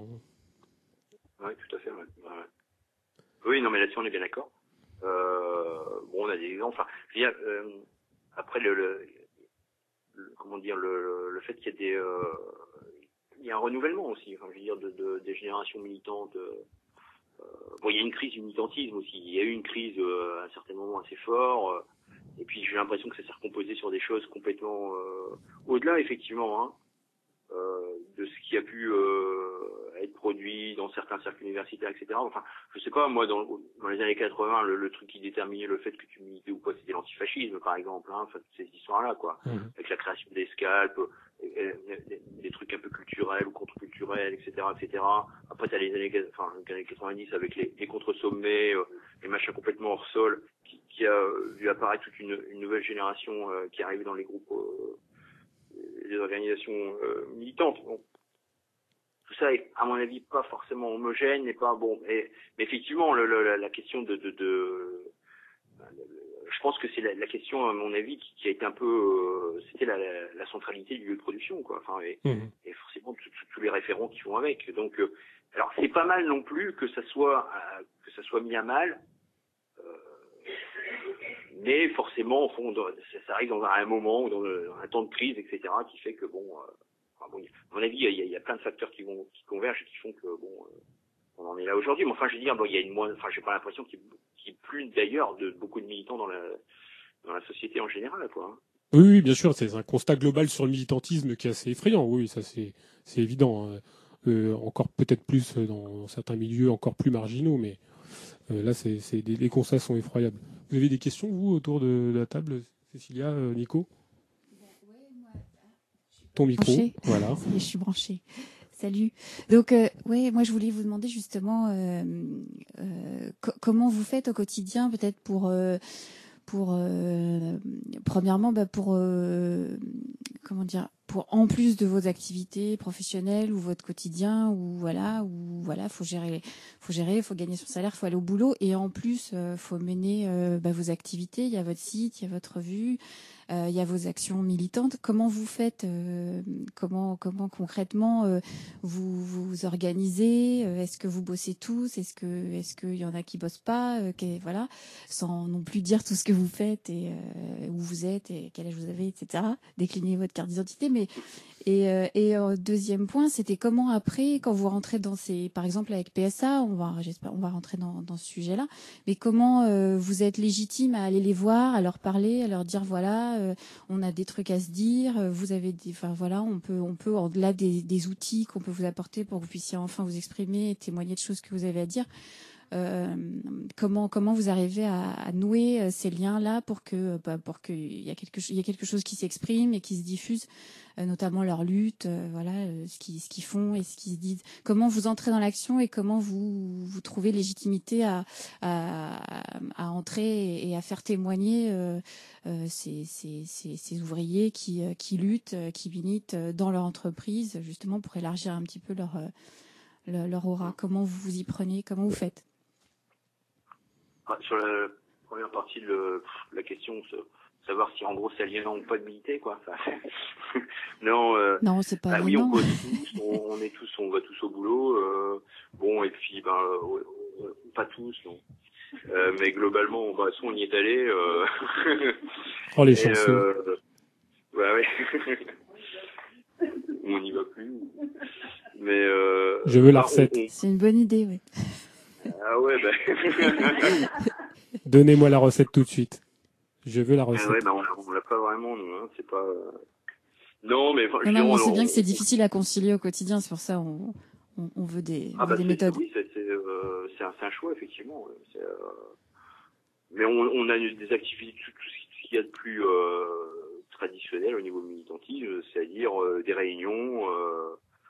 Bon, voilà, enfin tout un travail euh, de, de, de ouais collectif. euh, de, bon, euh, c'est vraiment un travail militant euh, standard, quoi. C'est rien d'exceptionnel. euh, voilà. Ah, on fait pareil alors. Bah alors c'est marrant ça. Bah, j'ai l'impression. hein. Enfin, c'est- Ah, vous voulez dire qu'on est aussi aliéné que vous alors? Bon bah c'est pas la mode alors merde. Bah, nous. Sinon, euh, du point de vue de la question de légitimité, je veux dire qu'on bah, a, à la limite, on n'a pas de, lé- de légitimité à apporter quand on entre dans quelque chose, quoi. On n'arrive pas avec notre étiquette la mouette, on n'arrive même pas avec notre écusson, notre euh, notre à la mouette, ou quoi que ce soit. C'est qu'on est là parce que, euh, bah, on n'apparaît même pas en tant que groupe politique en tant que tel, c'est-à-dire que euh, on s'inscrit dans quelque chose euh, dans quoi on se reconnaît, avec ce que nous on peut apporter de là où on est. Mais euh, je veux dire, c'est pas une question euh, ni d'étendard, ni de, et c'est même pas une question de légitimité. Je veux dire, on n'a pas à être légitime ou pas être dans une lutte à partir du moment où on est, euh, où on appartient à, à- à la cohorte des gens qui euh, qui, qui, qui subissent et qui sont et qui sont en lutte. À partir de ce moment-là, on est dans on est dans le même pain, quoi. Genre maintenant que d'un point de vue de, de l'opposition et euh, de, de ce dans quoi on peut se, on peut se revendiquer, euh, bon, c'est autre chose. Mais je veux dire dans, dans, dans, dans des moments euh, dans des moments de, de, de, de bagarre euh, sociale, on se retrouve avec des gens qui euh, trempent absolument pas dans le même euh, dans le même bain que nous, euh, je dirais d'un point de vue de, de, de, positionnement ou, euh, ou, ou d'analyse politique.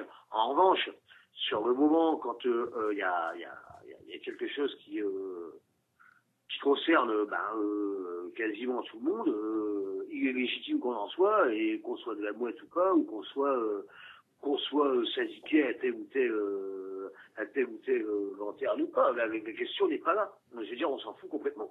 C'est-à-dire que euh, il y a même quelquefois des, des, des situations dans lesquelles, où même les gens qui sont qui sont syndiqués euh, à telle ou telle boutique s'en foutent eux-mêmes, quoi. C'est-à-dire qu'il arrive un moment où c'est la base qui euh, prend en main euh, ce qu'elle a envie de faire, et que les, les représentations, les délégués légitimes, et, euh, etc., sont complètement débordés par les gens qui, qui ont envie de, de, de faire quelque chose pour défendre leur bout de temps, quoi.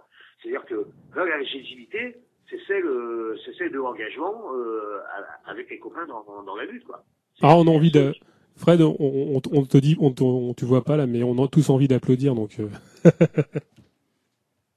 Donc, non, non, bien sûr, non, mais on, on est complètement d'accord avec toi. C'est-à-dire que, on, on- on- par rapport à, à une problématique qui serait celle de une forme d'avant-gardisme, on culpabilise absolument pas une intervention parce qu'on fait partie des gens euh, absolument exploités. Donc, euh, les gens qui viendraient nous faire la leçon sur une espèce d'avant-gardisme, euh, montreur de chemin ou d'éclaireur de conscience, c'est sûr que on culpabilise absolument pas le fait de dépendre, de défendre des positions de classe euh, où qu'on soit, parce qu'on est des exploités. Donc euh, nous à ce niveau-là, on culpabilise absolument pas. hein. Je pense qu'il y a a que les bourgeois qui peuvent culpabiliser à mon avis. enfin. Tu voulais poser une autre question, Cécilia Non, mais je- non, c'est bon. Il y y a un truc dont vous n'avez pas parlé, c'est euh, c'est votre canard. Est-ce que euh, vous pouvez nous en dire plus euh, le- de- Depuis quand vous l'éditez euh, Qu'est-ce qui, euh, qu'est-ce qui fait le, le- le fond de l'actu? Comment, comment vous le rédigez? Comment vous, euh, vous prenez part un peu à, l'orchestration d'un outil qui est quand même assez fondamental puisqu'il est, il est déposé dans, dans pas mal de lieux de vente. Est-ce que c'est, euh, ça prend énormément de temps? Est-ce que c'est euh, est-ce que c'est un, un, bel, outil de, de, qui fait lien et qui permet aussi aux, gens d'être un peu, euh, aux gens de se retrouver autour d'un, de quelque chose qui est rédigé? Comment Est-ce que vous nous expliquer un peu le, votre canard un petit peu? Comment ça se passe? Le canard, c'est bon, il est publié depuis euh, 1992.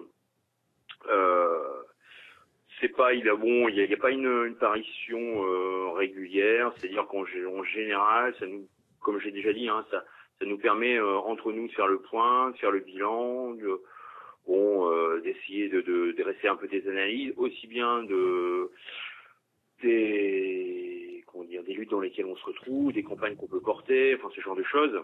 Et puis euh, et puis aussi, ben, on, on l'a déjà dit précédemment aussi, euh, c'est-à-dire de voir un petit peu ce qui se passe euh, au niveau économique euh, et politique ici localement, quoi. Alors après, comment c'est fait? Ben, euh, c'est pareil, de façon très traditionnelle, c'est-à-dire qu'on se réunit euh, et puis et puis on, on voit un petit peu ce qui nous semble intéressant. De, de, de mettre en commun quoi par rapport à ça et puis euh, de tisser une ligne euh, et ensuite de, se mettre au boulot quoi. hein. Euh, et alors après est-ce que ça nous prend du temps? Oui. Est-ce que c'est un euh, ça nous prend pas mal de temps effectivement. Est-ce que c'est quelque chose qui euh, euh, bon, ça, nous permet comme on, l'a dit ça nous permet un ancrage c'est-à-dire que bon on- au niveau de l'impression du tirage c'est très faible hein. On tire à peu près 250 exemplaires euh, globalement, un peu plus, peut-être 300, enfin ça dépend. On fait dire ouais. Et, euh, et au niveau des ventes, bon globalement, ça dépend, ouais, on est entre 120 et 150. Euh, donc localement, hein, c'est vraiment. euh, Bah, C'est pas mal, hein. C'est pas Ouais, mal ouais, du tout. bon. Donc c'est euh, comment dire, euh, c'est un canard qui maintenant euh, localement est euh, bon, est connu comme le loup blanc, hein, vraiment. Enfin c'est bon voilà. Au-delà effectivement du, du, lectorat qui bon effectivement c'est pas mal, mais enfin c'est pas non plus. Mais euh, et ça nous permet effectivement d'avoir une euh, un positionnement quoi, enfin sur euh, sur les choses, sur et donc une apparition et puis voilà quoi. Ça sert surtout à ça. Ça vous sert à. Est-ce que ça vous sert aussi Bon, ça vous sert comme base de discussion, mais comment comment ça entretient des rapports avec avec des gens qui sont prêts à franchir le pas du militantisme ou pas? Est-ce que ça ça, leur permet de, voir comment ça peut se passer? Comment ça se passe avec euh, des gens qui sont d'être militants? Est-ce que c'est est-ce qu'ils restent à la porte? Est-ce que ça, ça les fait franchir le pas? Est-ce que ça leur permet de d'avoir un- une autre vue de ce que peuvent être de ce que peut être par exemple, je dis je le parle avec des grands mots, avec l'idéal libertaire, l'idéal anarchiste. Est-ce que ça leur permet d'un peu de se, se décoincer des, des, a priori ou de cette espèce de propagande type anarcho-autonome ou je ne sais quoi. Est-ce que ça permet un peu de casser un peu des, voilà, des, des, des, visions un peu caricaturales et médiatiques du, de la chose? Ouais, bon, euh, euh, je dirais que gro- grosso modo, on est euh, actuellement, on est un peu moins de 10, disons, avec un, un noyau de, de, gens qui, qui se rencontreront régulièrement pour euh, la rédaction du canard. Et puis il y a des gens euh, qui, euh, qui contribuent aussi à l'écriture de scanner, c'est-à-dire des gens qu'on rencontre ou euh, qui ont des choses à dire et qui euh, qui peuvent utiliser effectivement euh, le journal pour euh, pour euh, pour les faire passer. Maintenant, euh, il est évident qu'il y a il y a à l'évidence une une un- un- un- basiquement un- une communauté un peu de point de vue quand même de de de, de la façon d'analyser les choses et puis de, de- en termes de positionnement quoi. Euh, parce que bon bah à la limite euh, on- n'est pas dans le discours justement politique euh, euh, euh, stricto sensu euh, Hadar ou quoi que ce soit. On est dans des positionnements justement où on dénonce et où on analyse et où on combat. Bon. Des rapports, euh, des rapports d'autorité, des rapports, euh, des rapports politiques euh, euh, qui, qui posent de réels problèmes. Alors ça peut être dans des boîtes, ça peut être aussi euh, d'un point de vue euh, social plus généralement. C'est-à-dire que bon, on s'est, on s'est attaqué il y a au début des années 2000 pendant cinq ans. on a battu la, la campagne calaisienne pour pour amener un, un éclairage sur euh, sur les migrants euh, et bon les, avec le lien avec les, les sans-papiers euh, euh, les centres de rétention, euh, l'enfermement en général, etc. Euh, les, les, les politiques qui ont été menées aussi bien à droite comme à gauche euh, de, euh, de, de répression euh, à la fois des migrants et des gens qui les soutenaient, mais tout en ne s'alignant pas sur euh, les, les, les gens euh, qui, euh, bon par exemple, euh, euh, d'un point de vue humanitaire, qui tout en faisant très très très bien leur boulot euh, d'assistance et, de secours et, de coup de main et de remontage de moral et tout ce que vous voulez aux, aux migrants, nous, euh, on- on n'était euh, visiblement pas dans, dans, là pour ça, parce qu'il y avait d'une part des gens qui le faisaient que nous ne saurions pas faire, et qu'ensuite nous on a porté ça sur le terrain politique, c'est-à-dire que euh, la question c'était celle euh, du travail, c'est-à-dire que bon, euh, une solidarité de classe avec les gens qui arrivent ici, c'est-à-dire que les gens qui arrivaient eux, ici à Calais euh, et qui euh, voyaient les côtes d'Angleterre euh, par beau temps, parce qu'on les voit euh, de d'ici, même de Boulogne, hein, on voit les côtes, c'est à 30 bornes et euh, il y a que la mer entre deux, donc euh, c'est pas compliqué, et qui se retrouvent devant un mur qui n'existe pas, mais qui est euh, bel et bien euh, réel, qui est euh, bah, celui de la de, de, de la politique euh, menée par les États, euh, bon, pour ce qui nous concerne, euh, euh, britanniques et français, pour euh, pour couper le, toute vérité à ces gens-là de de, de, de, de, passer le- la Manche, quoi.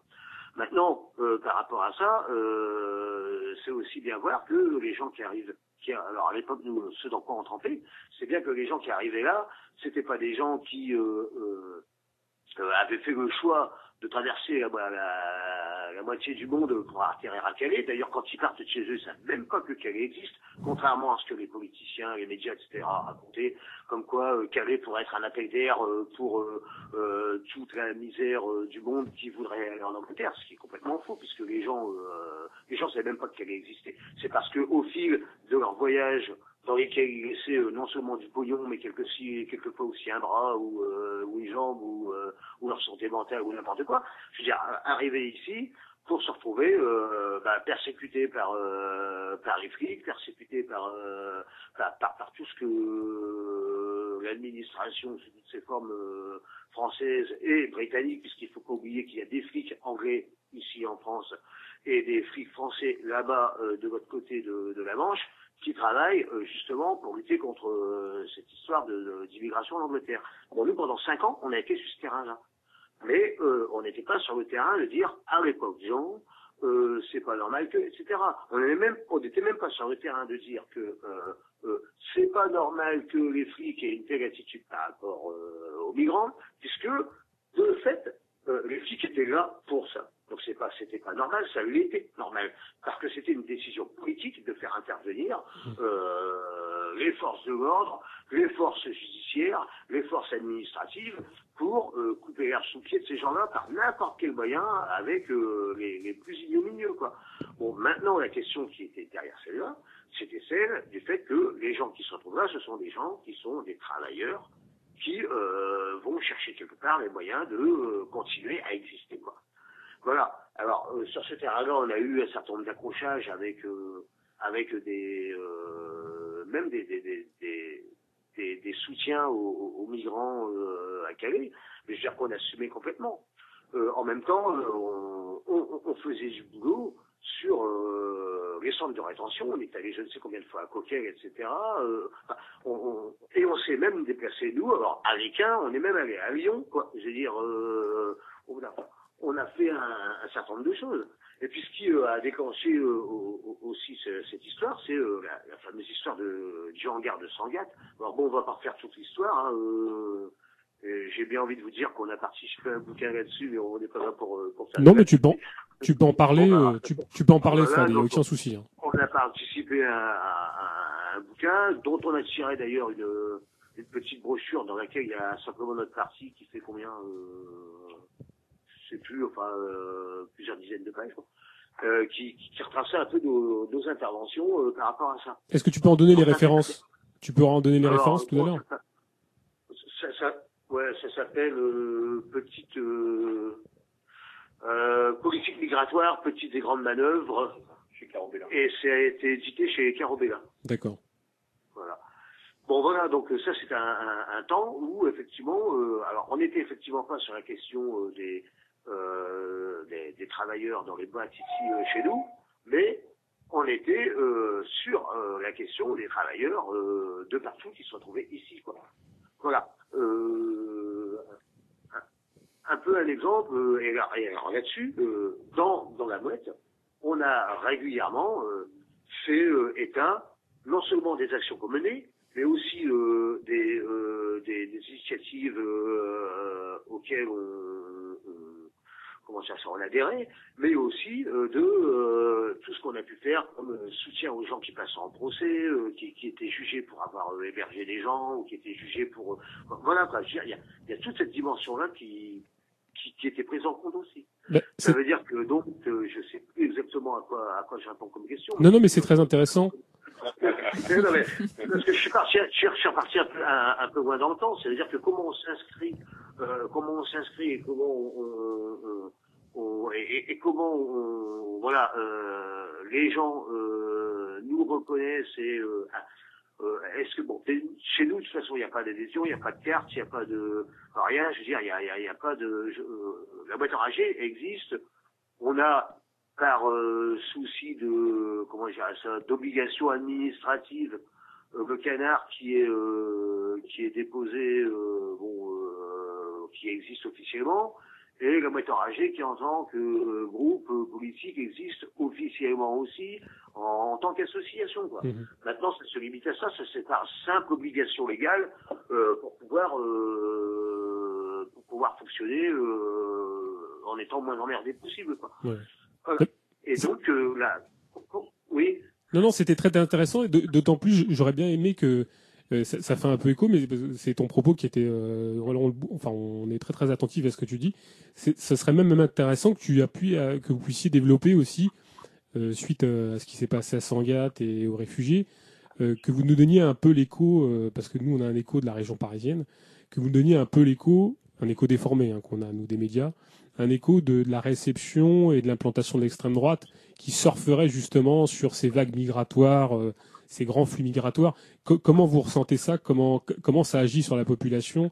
Comment vous, vous le ressentez aussi euh, euh, Comment ça déteint? Parce que on a, on a une vision un peu comme ça du, du nord, du nord-Pas-de-Calais euh, euh, jusqu'à Lille, d'une, d'une, extrême droite qui serait très implantée, qui, qui aurait des échos très favorables au sein de la classe ouvrière et, et des prolos en particulier. Co- comment justement ces, ces, ces, ces flux, est-ce qu'ils ont participé à quelque chose au-delà de la désindustriali- au-delà de la désindustrialisation, au-delà du, de, la, la- de- du- de tout un secteur d'activité qui s'est complètement transformé?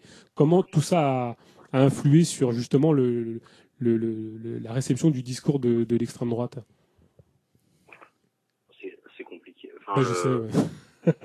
le- ça- ça- ça- Prenez le temps. hein. On a le temps. On a du temps. Euh, euh, juste une petite précision par rapport justement à notre intervention euh, sur le- la question euh, euh, de Sangatte, etc. Bon, nous, ce qui me paraît, il y a, il y a un axe, enfin, je veux dire, sur lesquels on, on était un peu isolés, mais on, on avait euh, plusieurs fois, on a ouvert des débats publics là-dessus.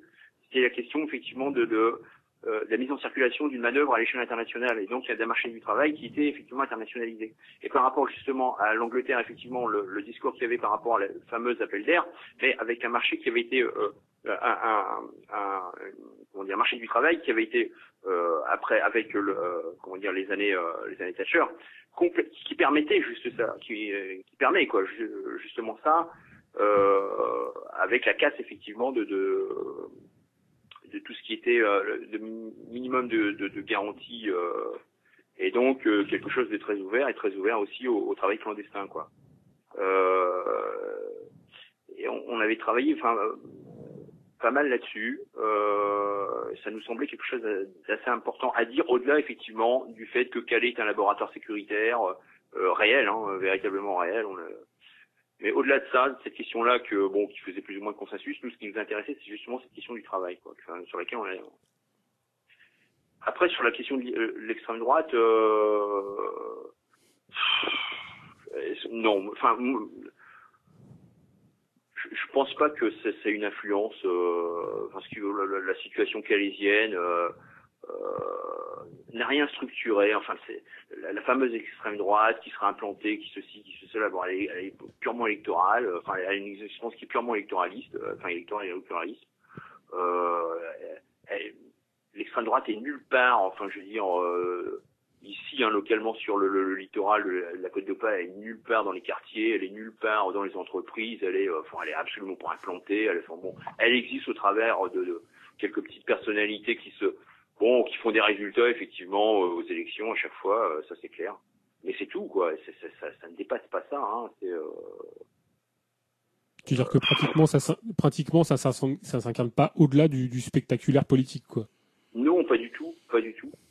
Alors bon, il faut être vigilant, hein, évidemment. hein. Mais sûr, euh, euh, ici, euh, il y a eu tout un pataquès qui a été orchestré par euh, par la, la gauche ici localement parce que bon, il y avait eu une annonce qui avait été faite dans les médias que comment ils s'appellent les, les identitaires venaient ici pour s'implanter, etc. C'est des gens qu'on connaît.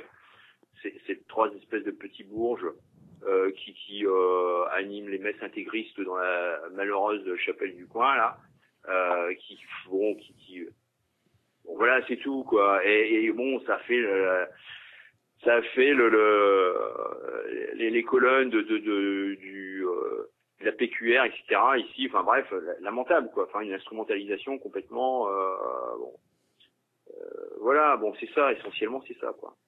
On Non, non, on, ça, quoi. on, on vous- on aime l'entendre dire parce qu'on a toujours euh, tendance à dire ouais, le Nord, Nord-Pas-de-Calais, euh, terre d'implantation. Alors on parle des Beaumont beaucoup. Hein.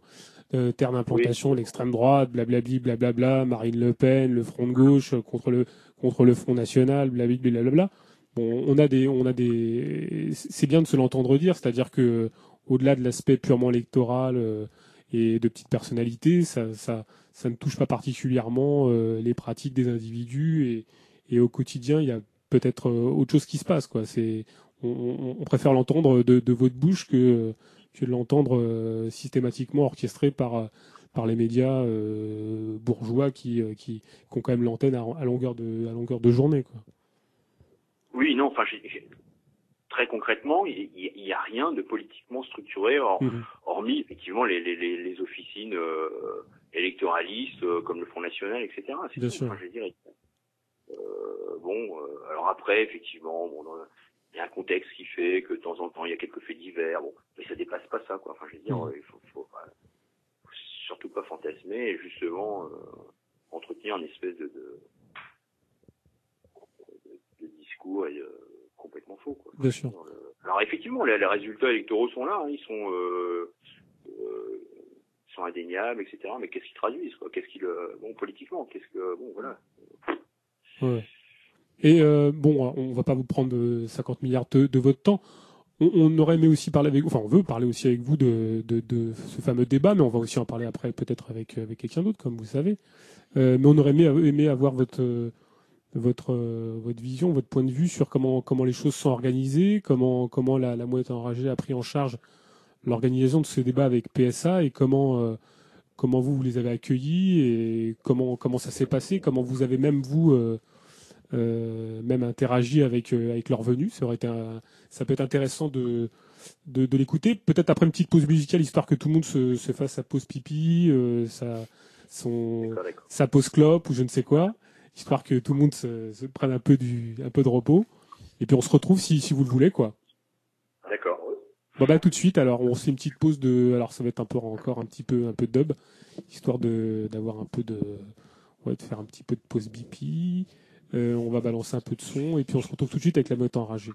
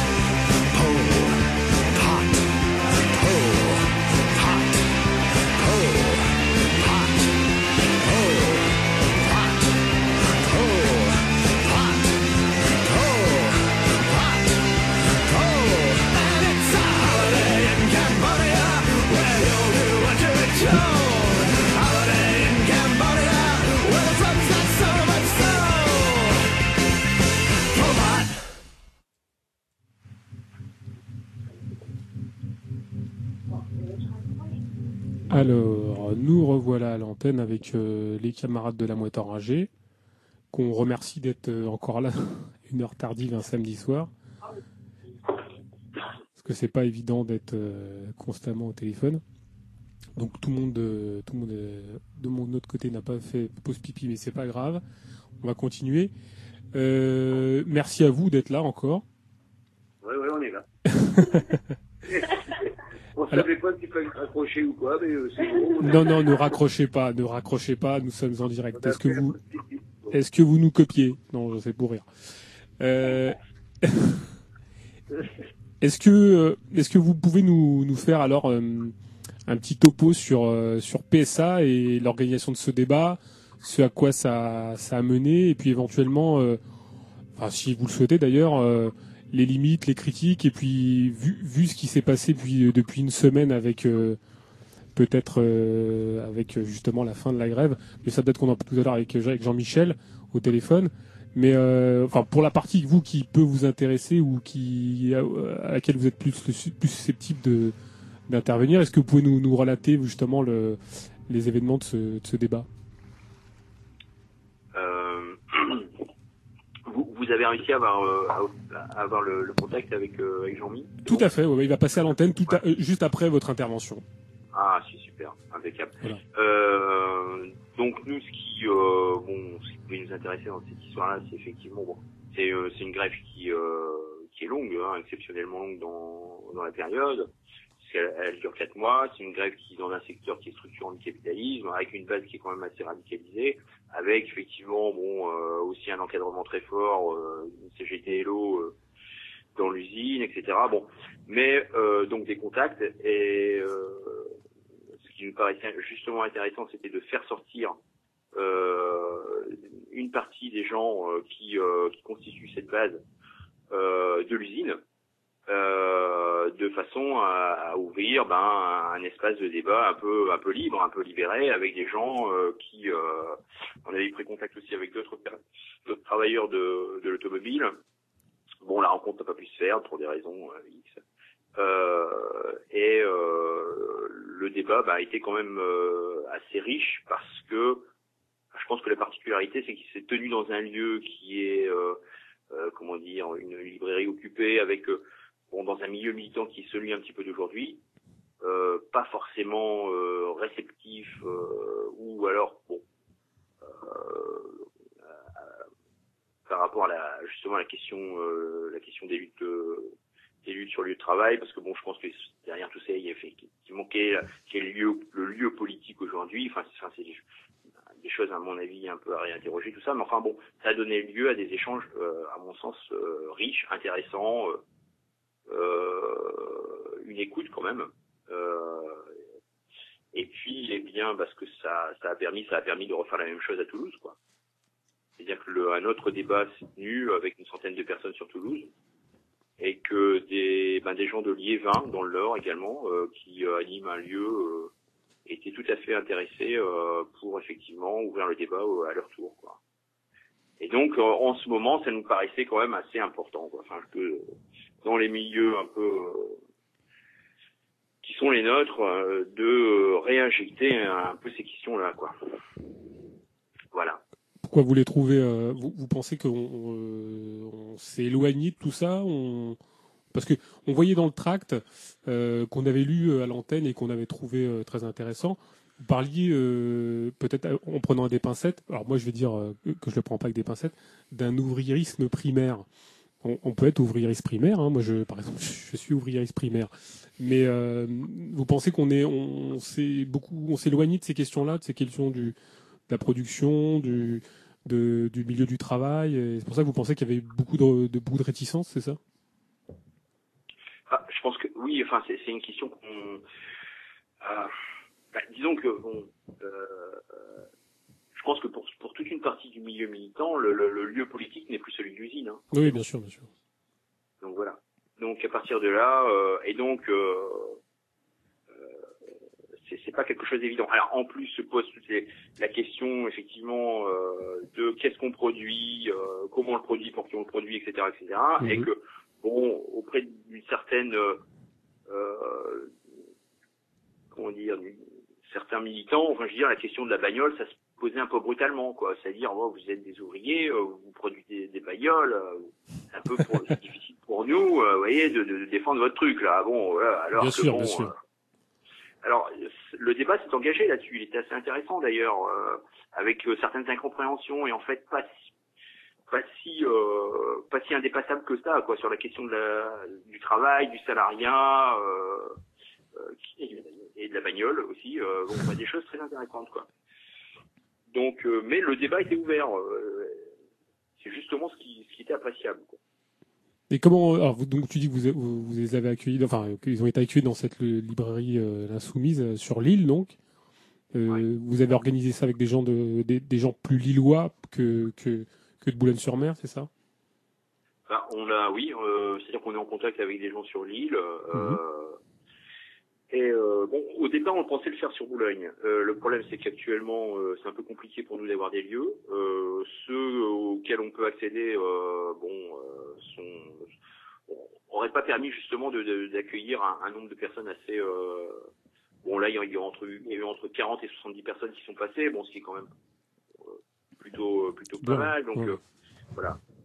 Boulogne n'est pas tellement l'odeur de sainteté, c'est l'aviateur non plus. Quoi. Voilà, c'est ça. C'est compliqué d'avoir des lieux. Mais de manière générale, c'est les lieux les lieux d'accueil militants sont sont de plus en plus rares. hein, ça, on, on dirait pas que la refuge, la radio est un refuge, mais mais presque. hein. Hélas. oui, c'est compliqué. hein. Sans compter qu'il faut des sous-sous dans la poche et que comme on n'en a pas beaucoup, euh, la radio c'est vraiment l'économie de l'économie quoi. Mais euh, donc le- le débat vous l'avez organisé. Euh, on, sait que Jean-Michel avait suivi, on, en parlera d'ailleurs tout à l'heure avec lui, la lutte. Et vous, de quelle manière vous êtes euh, investi dans, cet accueil? Est-ce que qui, a plus fait le, contact Qui a été plus à l'initiative du déplacement? Est-ce que ça a été plus à l'initiative de votre initiative ou ça a été plus à l'initiative, euh, où les gens étaient suffisamment ouverts pour pouvoir entrevoir un, déplacement? Bah, c'est-à-dire que le, Allez-y, Fred. Bon, c'est- Je pense que c'est un peu aussi une question de, c'est un peu aussi une question de réseau, quoi. C'est-à-dire que euh, des gens qui sont en contact, euh, qui euh, ont contact avec ce qui se passe à l'intérieur de l'usine, et notamment euh, via Jean-Louis, euh, entre autres, mais en particulier, euh, ça a permis quand même, à partir du moment où on est en contact avec des gens qui ont pu rentrer dans l'usine, l'idée c'était de pouvoir faire sortir les grévistes de l'usine pour eux apporter, euh, apporter leur but euh, en, dehors des murs de l'usine.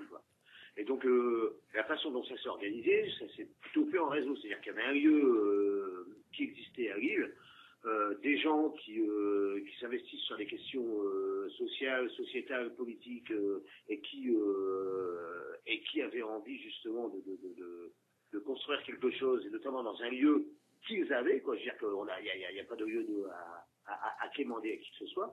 Donc il y avait un, un réseau et une opportunité. Et donc, euh, c'eût été bien dommage de passer à côté.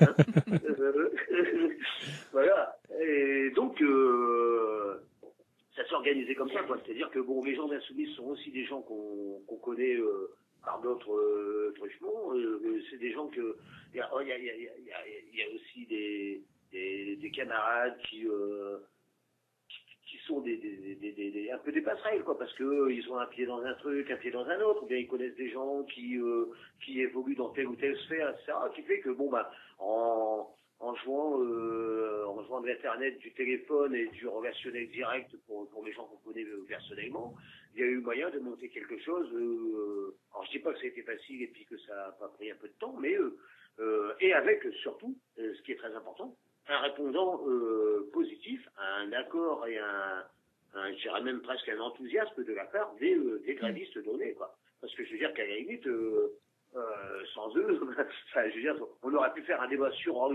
sans les gens donnés, mais enfin, euh, bon. Euh, Là, le- le- vraiment, le- ce qui est, ce qui, ce qu'il y a de particulièrement intéressant, et je dirais même de, euh, de euh, euh, vraiment de, de, de, de, de- de- d'important, mais je trouve même pas le mot parce qu'il y a, y a, il doit- manquer un superlatif quelque part, c'est que les gens qui étaient en grève à Aulnay sont venus à Lille euh, pour euh, parler de leur lutte avec des gens qui euh, en sont complètement extérieurs et qui, comme vous disiez, euh, vous aviez tout à l'heure, étaient même quelquefois dans une position euh, de, d'incompréhension aussi euh, par rapport à, à, je dirais pas à la lutte, mais par rapport à, au, au, au statut, à la qualité euh, d'ouvrier d'automobile de ces gens-là, euh, etc. C'est-à-dire que euh, il y, a, il y a toutes les questions du travail, du travail dans l'automobile, et la question de la grève, et la question de comment euh, de comment on tient une grève, au-delà de au-delà de toutes les embrouilles qu'ils avaient eux-mêmes à l'intérieur de l'usine, d'un point de vue euh, point de vue euh, partidaire ou syndicaliste, d'un point de vue etc. Et on a eu affaire à des gens qui étaient euh, cartés ou pas euh, dans des endroits, euh, dans, des syndicats, mais euh, dont ils n'ont absolument pas fait état justement quand ils étaient là. Là, ils ont dit, nous, on est des ouvriers en grève. Maintenant, être à Sud, être à CGT, être, être, être- n'être pas syndiqué, ça, la question, elle est pas là. La question, c'est que là, nous, on, se bat et on lâchera rien. Quoi qu'on dise des délégués syndicaux, qui lâchent ou qui lâchent pas, qui, enfin, voilà, l'idée, c'était ça. Et que, à partir de ce moment-là, euh, ça permettait une ouverture, euh, mais dans tous les sens du terme, euh, du débat et de la lutte. Ça veut dire que ça allait à la rencontre de gens qui travaillaient pas dans l'usine, qui travaillaient encore moins dans l'automobile, qui étaient même pas de la région parisienne, et, et donc qui, qui permettait justement de, de- une ouverture, au moins du point de vue de la, de, de- de- de la- parce que c'était un truc qui était étouffé et par les médias et par on n'en entendait pas parler. Donc il fallait bien que quelqu'un le fasse aussi. Parce que c'est une lutte qui était emblématique, d'une part parce que de là où ça se passait, et puis de ce que ça, euh, de ce que ça euh, signifiait, notamment pour euh, l'ensemble de l'industrie automobile, mais, pas seulement, pour ce qui va arriver par la suite. C'est-à-dire que ce que, le sort qu'on était en train de réserver à, ces gens-là, les gars et les filles qui sont en grève, là, pourquoi ils sont en grève, c'est parce que ce qui leur arrive va tomber sur la gueule des gens qui travaillent ailleurs. Et que, à partir de ce moment-là, les patrons auront gagné. C'est-à-dire que, euh, voilà, euh, euh, la question c'était ça. Et euh, l'idée c'était que, bon, bah, il n'était pas question de laisser euh, des gens se bagarrer tout seuls dans leur coin.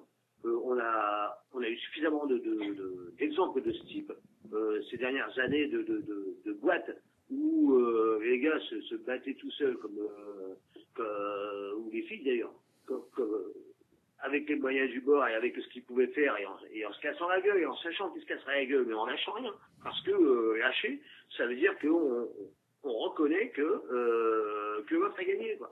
donc euh, l'histoire c'était c'était ça maintenant euh, le second intérêt et qui là qui a été clairement exprimé par euh, par les, euh, les grévistes de, de PSAOD, c'est qu'eux, ils aspiraient justement, parce qu'ils savent qu'il y a ailleurs où il y a ailleurs des gens qui sont en grève, il y a ailleurs des gens qui ne le sont pas encore, mais euh, qui sont de toute façon mena- menacés euh, euh, dans leur euh, dans leur job, dans leurs conditions de travail, dans leur même dans leur euh, dans, dans, leur continu, euh, dans leur possibilité à continuer à travailler. Et donc, ce qui ce qui est revenu très souvent, c'est l'idée de la convergence des luttes. Et voilà, donc nous, un, un, euh, le fond, c'était un peu justement, on, on- on s'est relativement peu exprimé, on leur a donné un maximum la parole, comme vous êtes en train de le faire avec nous. Euh, c'est-à-dire que leur permettre de parler de leur lutte et leur permettre de, de, de- d'essayer d'engrainer quelque chose qui puisse euh, euh, faire qu'il y ait une, euh, qu'il y ait un- une émulation, je sais pas comment on peut appeler ça, une, ce que eux appellent euh, le mot qui revient tout le temps, c'est convergence, une convergence des luttes. Voilà, donc euh, l'idée c'était celle-là au départ, et sur ce point-là, on peut pas dire que ce, on- n'en sait rien, mais c'est pas forcément couronné de succès, parce qu'on est, à notre connaissance, ils n'ont pas eu beaucoup de contacts de, de, de travailleurs d'autres entreprises qui auraient, qui auraient dit, bon, euh, on, va s'y mettre, euh, ou des choses comme ça, quoi. Bon, ça, je, on peut pas dire. Peut-être que, peut-être que c'est, c'est arrivé. Enfin, pour l'instant, ça en prend pas le chemin. Mais au moins, il y a eu l'idée d'essayer de permettre ça, quoi. De, d'amener la lutte en dehors de l'usine, en dehors de, de la couronne parisienne, en dehors de l'automobile, en dehors, enfin, voilà quoi, des travailleurs en grève qui, euh, qui vont parler à, à- à des gens de leur combat et, et qui attendent du soutien et, euh, et d'extension et, et, et- et du contact. Non, non, mais c'est Voilà. nous on a été on a été euh, vraiment enchanté du enfin en ce qui me concerne j'ai été enchanté du débat euh, de la qualité des interventions de la lucidité euh, des gens qui luttaient. Euh, c'était d'une très haute d'une très haute tenue. J'ai l'impression que enfin, on a entendu quelques gens de la mouette enragée certainement. J'ai cru entendre quelques voix. Vous vous vous seriez intervenu plus particulièrement dans ce débat. Quelles auraient été alors c'est toujours difficile d'intervenir comme ça en disant les limites euh, les parce qu'on on passe pour un moraliste ou je ne sais quoi mais quelles sont vous les quelles sont euh, quelles est selon vous je dirais peut-être les limites de, de, tout ça? Et bon les perspectives on, on les ressent bien. On voit bien tout ce que ça pouvait ce vers quoi ça tendait. Mais quelles sont pour vous les les limites de qui sont inscrites? Euh, même dans ce type de lutte quoi. Qu'est- qu'est-ce qui où se trouvent les limites? Sans, être on n'est pas dans on n'est pas en train de chercher la petite bête ou la critique absolue parce que c'est très facile de le faire avec du recul avec euh, avec du temps quand on n'est pas la tête dans le guidon. Mais pour vous qui les avez accueillis qui en avez discuté beaucoup avec eux euh, qu'est-ce que à quel niveau ça se situe la limite quoi? Bah, la limite, on a essayé un peu de leur demander effectivement euh, comment ça se passait dans leur- les tentatives qui ont été euh, menées justement euh, par rapport à cette fameuse convergence. Précisons que c'est pas une, c'est pas la convergence des gauchistes, hein. c'est-à-dire quand ils parlaient de ça, c'était pas la- une espèce de d'association à la tête d'appareil partidaire ou syndi- syndicaux, c'était pas ça du tout. C'était effectivement rentrer en contact avec des gens qui actuellement connaissent la même situation. Alors il y avait les gens de Virginie, il y avait les gens de une boîte de, de, de je sais plus, de, euh, produits laitiers, enfin, de- etc. Euh, bon, je pense que ils ont euh, certains l'ont exprimé euh, en, disant bon voilà à chaque fois qu'on a on a dit qu'il fallait essayer de, de, de rentrer en contact directement avec des gens euh, qui sont en lutte également systématiquement, ils ont, ils ont reçu une fin de non-recevoir. quoi. Ça a vraiment été le. le- bon, c'est très clair. Par exemple, lorsqu'ils sont au, comment dire, au salon de l'automobile, là, où justement euh, ça commence à chauffer un peu, et puis bon, bah, on voit les gens de Hello qui ont affrété les bus et qui disent allez, on monte dans les bus, quoi. Bon, bah, voilà. Ouais. Enfin, je veux dire, c'est c'est très clair, quoi. Enfin, voilà. Donc. Euh, la limite, moi j'ai l'impression qu'ils ont quand même repoussé les limites, euh, ils les ont poussées loin quand même les limites. Hein. Oui, non, mais moi je- justement, c'est ce que j'aime t'entendre dire, c'est-à-dire que effectivement, bon, de- moi je, je suis pas, on n'est pas en train de chercher des petits, des poux, je ne sais quoi. Tu, le- tu le dis toi-même, voilà, ils sont allés au-delà des, au- au-delà du truc et c'est déjà un, un superbe effort, quoi. C'est énorme. Euh, Qu'est-ce que vous avez pensé? Parce que nous, on avait diffusé ce son il y a peut-être euh, un mois, je crois, ou deux mois, je sais plus. Euh, non, c'était il y a un mois, euh, de l'intervention de, de PSA au congrès du PS. Alors nous, on l'avait diffusé de manière un peu, euh, bon, un peu dans l'expectative, enfin un petit peu en, en doute quoi par rapport au fait que euh, le, le- le délégué CGT qui, euh, comment il s'appelle, euh, voilà, Mercier soit allé au congrès du PS avec euh, son discours et sa phraséologie euh, sur le Front National à la porte de à la porte du pouvoir, tout ça en interpellant un, un pouvoir socialiste. Nous, j'avoue qu'on est resté un peu dans l'expectative. Enfin, on était, euh, on était un peu chamboulé. On se dit, mais euh, qu'est-ce que ça vient faire là? Vous, vous, euh, vous aussi, vous en avez eu écho de, ce- de cette démarche euh, Comment Ouais, vous, ouais, ouais. comment vous l'avez analysé euh? Ah, je pense que le c'est c'est une lutte qui est complexe aussi par rapport à ça. C'est-à-dire que je pense qu'il y a une quantité d'en- d'enjeux, il y a, il y a des- une- toute une série de, de parties de pot de banane qui s'est jouée à des niveaux euh, d'intérêt immédiat euh, pour des structures comme Hello, euh, au sein de la CGT, de reclassement, enfin voilà, Ouais. de poste, à mon avis, enfin de prise de de prise de, de, de, de poste à responsabilité au sein des appareils. Enfin, a- bon voilà, ça joue aussi au niveau municipal. Enfin, il y a, il y a tout un contexte extrêmement difficile à appréhender. Bon, on a un- une petite idée de tout ce qui joue. Bien sûr. Je pense- voilà, voilà, voilà. Donc, je, je pense que Jean-Michel, euh, va nous en faire part. voilà, Bien sûr, bien sûr. Non, non, parce que bien Euh, évidemment, euh, on, on- on se disait que, que, que, bien évidemment, brader des intérêts immédiats comme ça, un peu passagers, euh, bien sûr, ça, ça donnait la possibilité d'avoir des succès. Alors après, tout limité que soit-il, hein, parce que les gens ont récupéré 20 000 euros et ça, on crache pas dessus, bien évidemment. D'un autre côté, euh, on, sait bien qu'à un moment donné, on, sacrifie des choses au niveau du, du mouvement dans sa, dans sa pérennité, dans sa longueur, dans, dans ses objectifs à long terme. Et euh, à ce niveau-là, c'est peut-être le, peut-être nous, on s'est interrogé là-dessus, c'est-à-dire que voilà. Mais effectivement, peut-être que, que Jean-Michel pourra en parler. Nous, on, veut déjà, euh, on va pas vous trop trop vous prendre de, de temps, vous remercier de la qualité de vos interventions, euh, de votre disponibilité. Euh, on, on vous cache pas que on est euh, toujours content de voir des, euh, de pouvoir établir des ponts comme ça avec des gens. C'est la convergence des luttes. Bah, nous aussi. Non, mais euh, sin- sincèrement, je, je le dis avec, on le dit avec beaucoup de, avec beaucoup de sincérité. Il n'y a pas de pathos dans ce que je dis. Euh, c'est d'autant plus rare que les gens se cherchent des poux et dans les dans certains milieux militants, les gens se cherchent des poux et des points, des, on, on- ça vire à l'enculage de mouche. Et que quand on voit des gens euh, qui font des choses sympathiques, euh, énergiques et euh, qui ont, qui ont vraiment, j'irais, de, qu'on les tripes qui sortent, euh, on a envie de leur dire de qu'on qu'on est qu'on qu'on est à côté d'eux et que, en l'occurrence, en ce qui concerne la radio, si vous avez euh, des choses à, à passer à l'antenne, si vous avez des propos à émettre, si vous avez euh, des actions particulières, bien évidemment, cet outil, euh, qui est un outil de, de petits groupes euh, structurés euh, très modestement, euh, est le vôtre à, chaque moment et quand vous le voulez, et il sera mis à votre disposition euh, sans, sans aucun sectarisme. Et euh, si vous avez envie d'y passer du son, des interventions ou quelconques ou des choses au niveau de l'actualité, bien évidemment, cet outil sera partagé avec vous sans aucun espèce de, de, de, souci de, de pureté, je, ne sais quel enculage de mouche ambiant. Voilà. D'accord, ben, ben, c'est c'est très intéressant et on, on apprécie également. Voilà. En tout cas, merci de votre disponibilité, de la clarté de votre propos et euh, bien évidemment, euh, on désespère, on désespère pas de, de venir dans votre coin vous saluer très euh, très gentiment et vous aussi vous êtes Ouais, bien évidemment invité. Vous, vous n'hésitez pas si vous venez dans la région parisienne à toquer, il y a toujours une une chambre de une chambre de libre, un, un couvert euh, sur la table, il y a aucun aucun problème quoi. Ça fait partie bah, de, la, bien. De la de la fraternité euh, libertaire au sens euh, noble et large du, du, du- du propos. Bon, bah, super. Voilà. Merci, que, beau- oui, merci, bon. merci beaucoup Merci à vous, à. Xavier, à Fred et à comment euh, qui était avec vous. Voilà. Merci beaucoup à vous en tout cas. Merci beaucoup. On va passer une pause de musique et après on va passer euh, Jean-Michel. J'espère qu'il va nous écouter. J'espère qu'on l'appelle pas trop tard. Et en tout cas, merci beaucoup. Ouais, Merci à vous. Au revoir. À bientôt. Merci, à très salut. bientôt.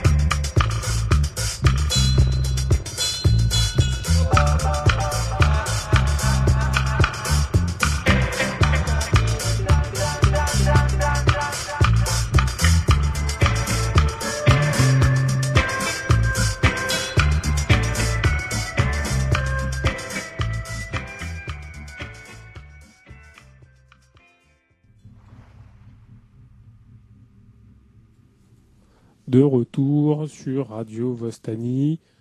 Alors on remercie encore les gens de la Mouette. C'était très euh, très sympa. On avoue qu'on on aime beaucoup euh, entendre des gens comme ça qui ça nous fait euh, ça nous fait du bon du bon euh, du bon moqueur. Ça nous ça nous réchauffe un petit peu. C'est euh, très plaisant. On aimerait en entendre plus souvent, je vous avouerai. Euh, et puis alors bah là on est passé euh, c'est Jean-Michel qu'on a au téléphone. Jean-Michel, est-ce que tu nous entends? Oui, je vous entends très bien. Alors moi, je suis dans un environnement un petit peu bruyant. Si jamais euh, ça devenait un peu compliqué, tu me le dis. Et euh, j'irai euh, m'isoler un peu plus. Salut aux Vestaniens et salut aux Vestaniennes. et salut aux camarades de, de la mouette enragée euh, s'ils nous écoutent encore. Eh ben, eh ben, c'est vrai qu'on les salue, et puis on espère vraiment, vraiment, vraiment se voir pour de vrai, quoi. Faire un visu, quoi, comme on dit dans les chez les cibistes. Euh, Jean-Michel, on va, euh, on va prendre depuis le début, hein, parce que c'est ça l'objectif. Euh, on va pas demander ton pédigré, on va pas te demander ta carte d'identité, mais globalement, déjà, présente-toi, ça va nous poser un peu les, les, les gens, d'où t'appelles, qui tu es, qu'est-ce que tu, enfin, parce que tu fais, on s'en fout, mais euh, euh, qu'est-ce que t'es venu faire dans cette lutte de PSA dans cette galère. Euh, bah alors d'abord, je dois faire une confession, hein, c'est que moi je suis euh, un, un- militant politique, je me considère comme un prolétaire et je me considère comme un communiste révolutionnaire. Et euh, je milite dans un groupuscule euh, qui s'appelle l'Organisation communiste libertaire, euh, dont on a entendu certains camarades euh, tout à l'heure.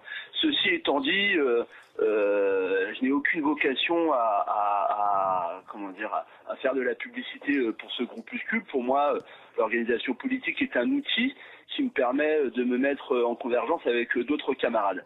Et donc, ben, l'année dernière, j'étais dans une joyeuse condition de salarié et je travaillais et je vivais dans le 93. Et moi aussi, je fais de la radio et par l'intermédiaire de cet outil, la radio, j'ai pu rencontrer ben, des gens dans le 93 et puis des salariés de, de, de l'usine d'Aulnay. Et donc, tout naturellement, quand ils se sont mis en grève le, le- au début du mois de janvier, euh, j'y suis euh, allé, je suis allé les voir. Et euh, d'abord euh, timidement euh, aux abords euh, de l'usine, et puis en fait, vu l'accueil positif euh, qui avait eu lieu, euh, rapidement, euh, ben, j'ai sauté le mur de, de, de l'usine et j'ai pu assister aux assemblées générales et on a pu tisser, tisser des liens et tisser des complicités. Alors des complicités qui étaient ben, d'abord des complicités de classe, hein, puisque on est tous, enfin moi j'ai connu le, le travail en usine, donc il y avait des choses sur lesquelles on pouvait échanger, des complicités aussi par rapport à des histoires personnelles, c'est-à-dire que à Aulnay, euh, il y a beaucoup de gens issus de l'immigration et notamment de l'immigration algérienne. Et moi-même, je suis issu de cette immigration, donc euh, on avait aussi des choses à se raconter. Et puis des complicités aussi euh, ben, par rapport à ce qu'on ressentait dans la société, puis notre position sociale, c'est-à-dire que euh, il y avait une majorité de gens qui étaient entre 30 et 40 ans, et donc on avait des choses à se dire. Et puis, ben, euh, au fur et à mesure, ces complicités devenant euh, de plus en plus tangibles, euh, on, on leur a proposé, alors on c'est qui Euh, C'est euh, des gens euh, qui pouvaient se déplacer de manière individuelle à Aulnay pour voir ce qui se passait. On leur a proposé, ben, de, de, de vu qu'ils étaient un petit peu dans une situation de blocage, ben, de, de sortir de l'usine justement pour pouvoir faire la publicité, faire la publicité de leur grève. Alors euh, pour moi, euh, il y avait euh, il y avait deux choses là-dedans. Il y avait d'une part euh, ma solidarité naturelle avec des grévistes et des gens qui réagissent par rapport à leur exploitation et on sort qui leur est fait, c'est-à-dire que visiblement et très très rapidement ils se sont rendus compte que ben, on avait dans cette société que choix euh, entre la liberté de crever de faim et la liberté de se faire exploiter.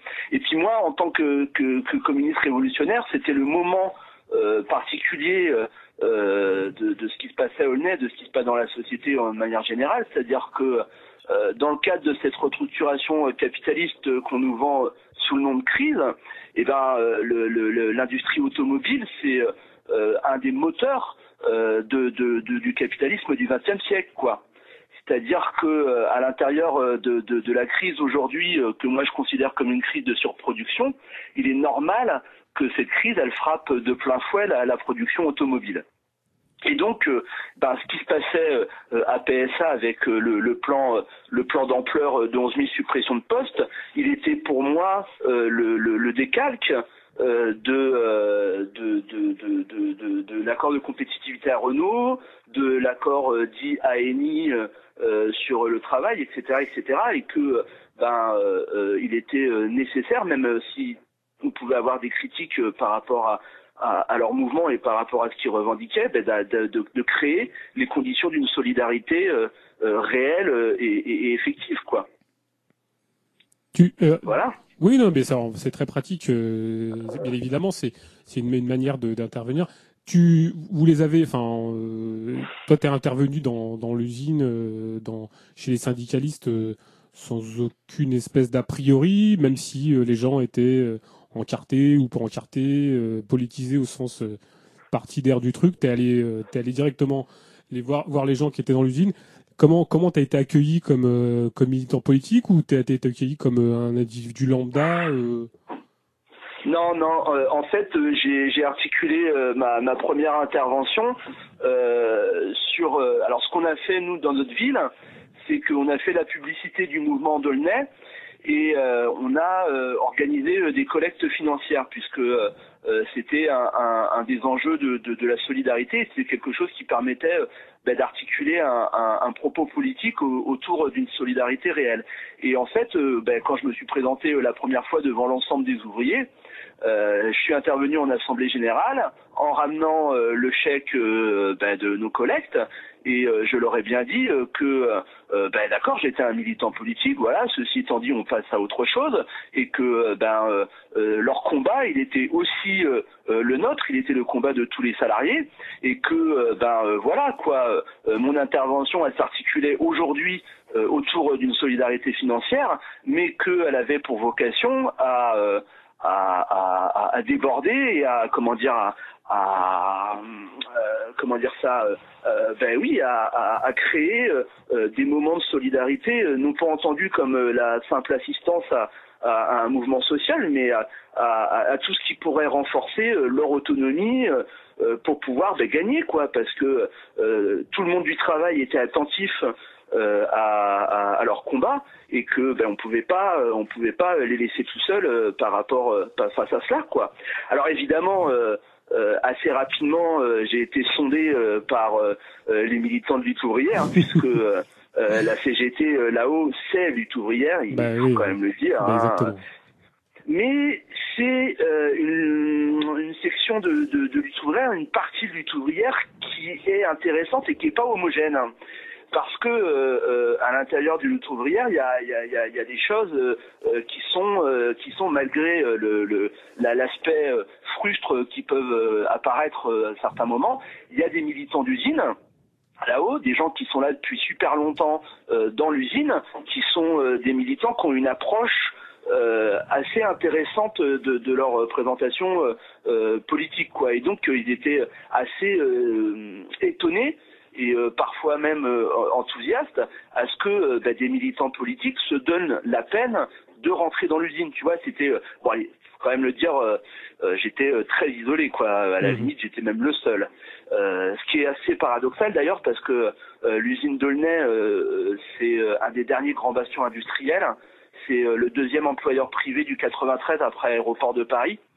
Donc euh, t'as as 1500 personnes qui bossent directement sur le site, t'en as 2000 avec euh, les sous-traitants. Et euh, régulièrement, euh, t'as l'ensemble des groupes gauchistes qui tractent euh, à, à- à la sortie des usines, quoi. Chacun essaie, chacun essayant de faire euh, son trou euh, là-dedans. Donc euh, c'est un peu, euh, je sais pas si vous connaissez le film euh, La classe ouvrière va au paradis. Oui, oui. C'est exactement ça, quoi. Ben, c'est exactement ça, tu vois. T'as les mecs, t'as toutes les boutiques qui viennent tracter avec les discours politiques et tout.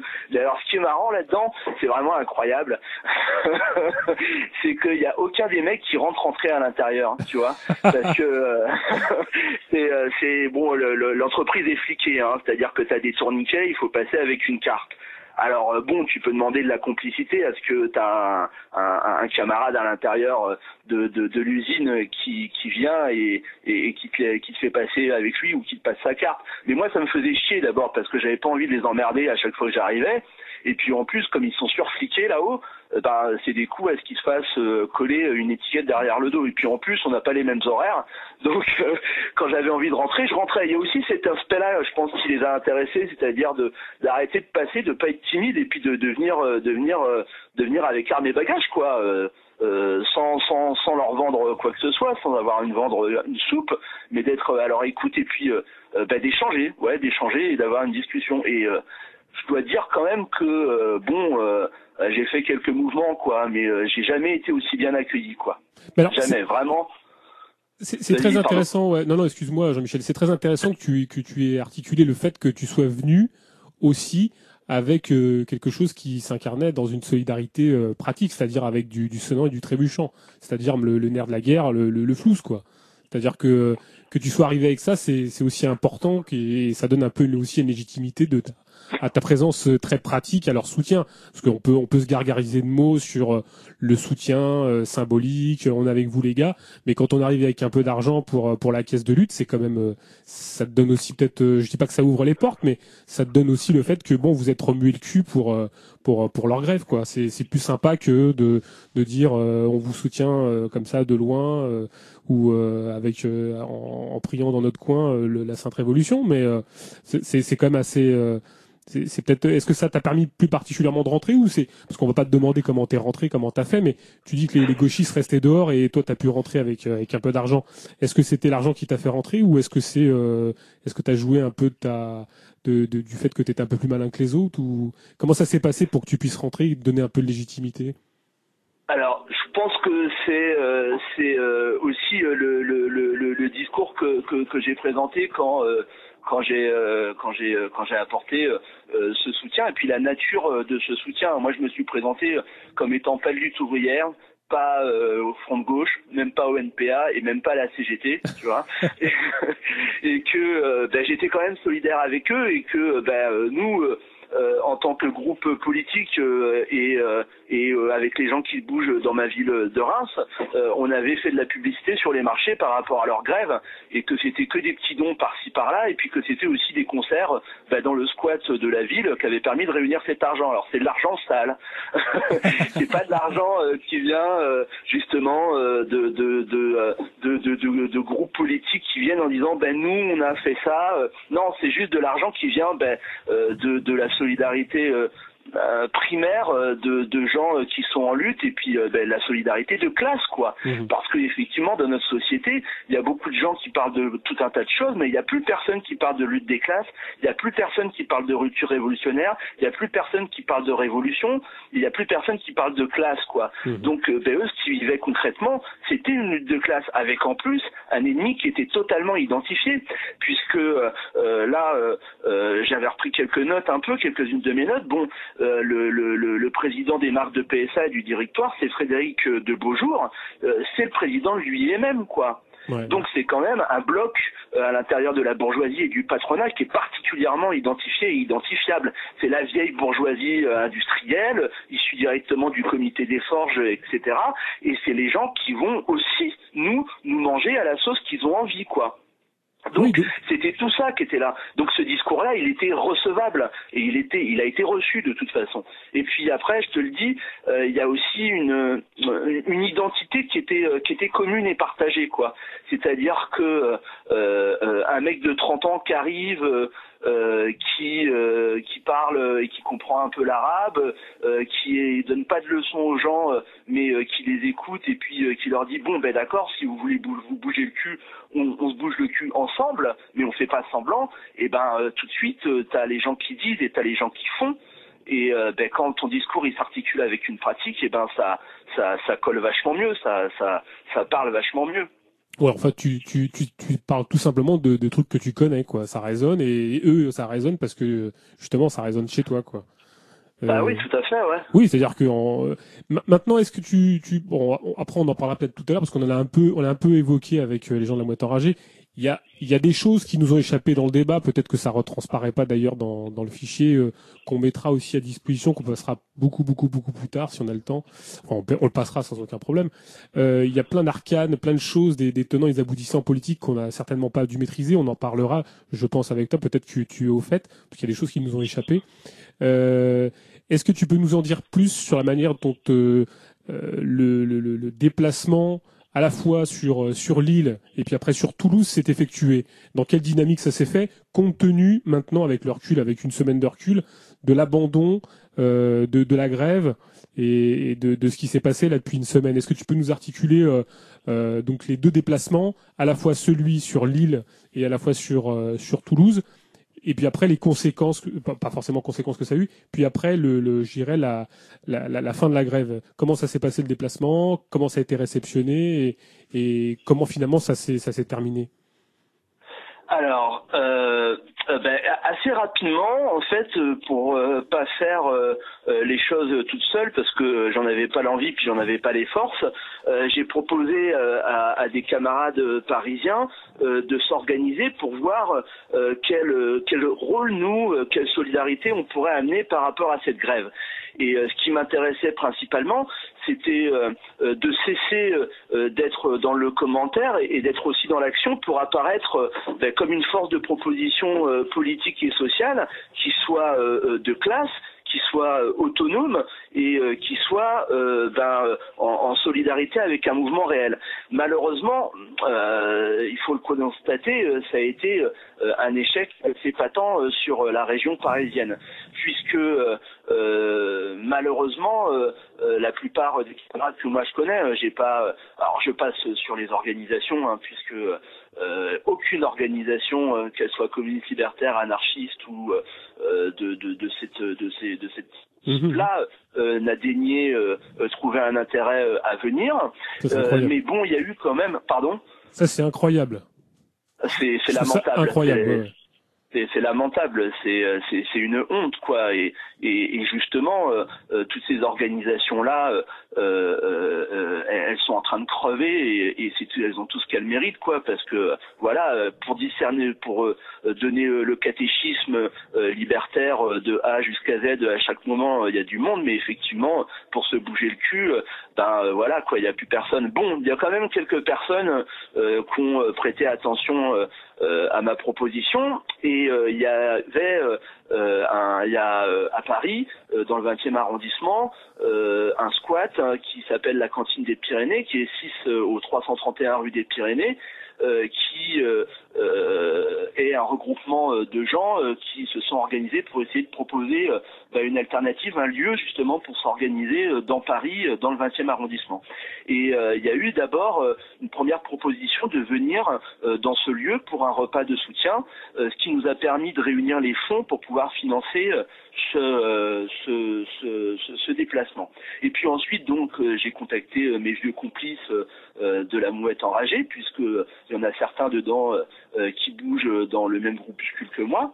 Et euh, on s'est dit bon bah alors où est-ce qu'on pourrait faire ça? Parce que euh, ben euh, voilà, on n'avait pas non plus envie de faire la piétaille aux syndicalistes et, euh, et, et- et aux groupes de gauche ou d'extrême gauche, tu vois, parce que euh, si on allait se retrouver dans une bourse du travail ou dans un lieu, il est évident qu'on allait être pollué et qu'on allait aussi servir le discours de ces gens-là. Et c'est à ce moment-là que la mouette nous a proposé d'utiliser euh, ce lieu euh, de, euh, de l'insoumise à Lille. Et alors là, moi, ça m'a semblé extrêmement intéressant puisque déplacer des ouvriers qui sont en grève dans un lieu occupé sans droit ni titre, un squat en fait, ça permettait la rencontre de monde qui, s'ils partagent les mêmes intérêts, ou en tous les cas le même rejet de cette société-là, n'ont pas l'habitude forcément de se rencontrer. Et alors, je pensais, moi, qu'il y avait effectivement des tonnes de choses à échanger. Parce que c'est des mondes, euh, qui, c'est des milieux plutôt, qui appartiennent au même monde, mais qui n'ont pas l'habitude de se rencontrer. Et alors bon, du coup, euh, euh, ce qui s'est passé à Lille, c'est euh, effectivement assez inédit et euh, vachement réjouissant. Et ça s'est passé euh, à peu près la même chose à Toulouse, sauf que à Toulouse, bah, c'est pareil, quoi. J'ai aussi quelques complices et il y a un groupe de camarades euh, s'appelle euh, Kids. Euh, je les salue d'ailleurs euh, et je les remercie encore euh, de tout le travail qu'ils ont accompli, qui ont euh, eu à peu près ben, la même la même envie que nous et qui ont eux aussi sollicité, mobilisé un squat, un, un squat qui lui a été ouvert et, et animé par des gens qui s'appellent le CREA. Euh, campagne pour la réquisition, l'entraide et l'autogestion, c'est ça, qui sont en fait des gens qui ouvrent et qui utilisent des lieux euh, qui sont vides et inoccupés euh, pour pouvoir poser la question du logement et la question euh, bah, de la précarité de, de ce logement. Et donc, on les a amenés à Toulouse.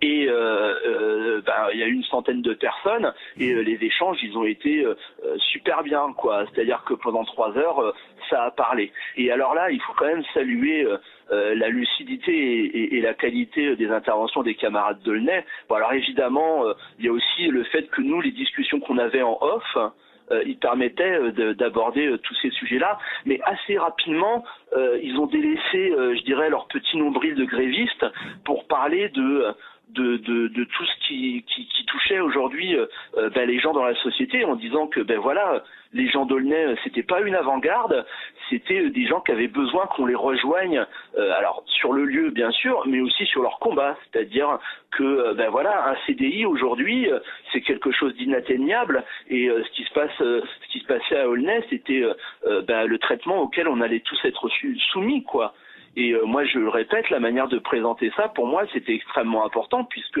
euh, l'industrie automobile, elle est le, le- le maître étalon euh, de la relation euh, capital-travail au cours du XXe siècle.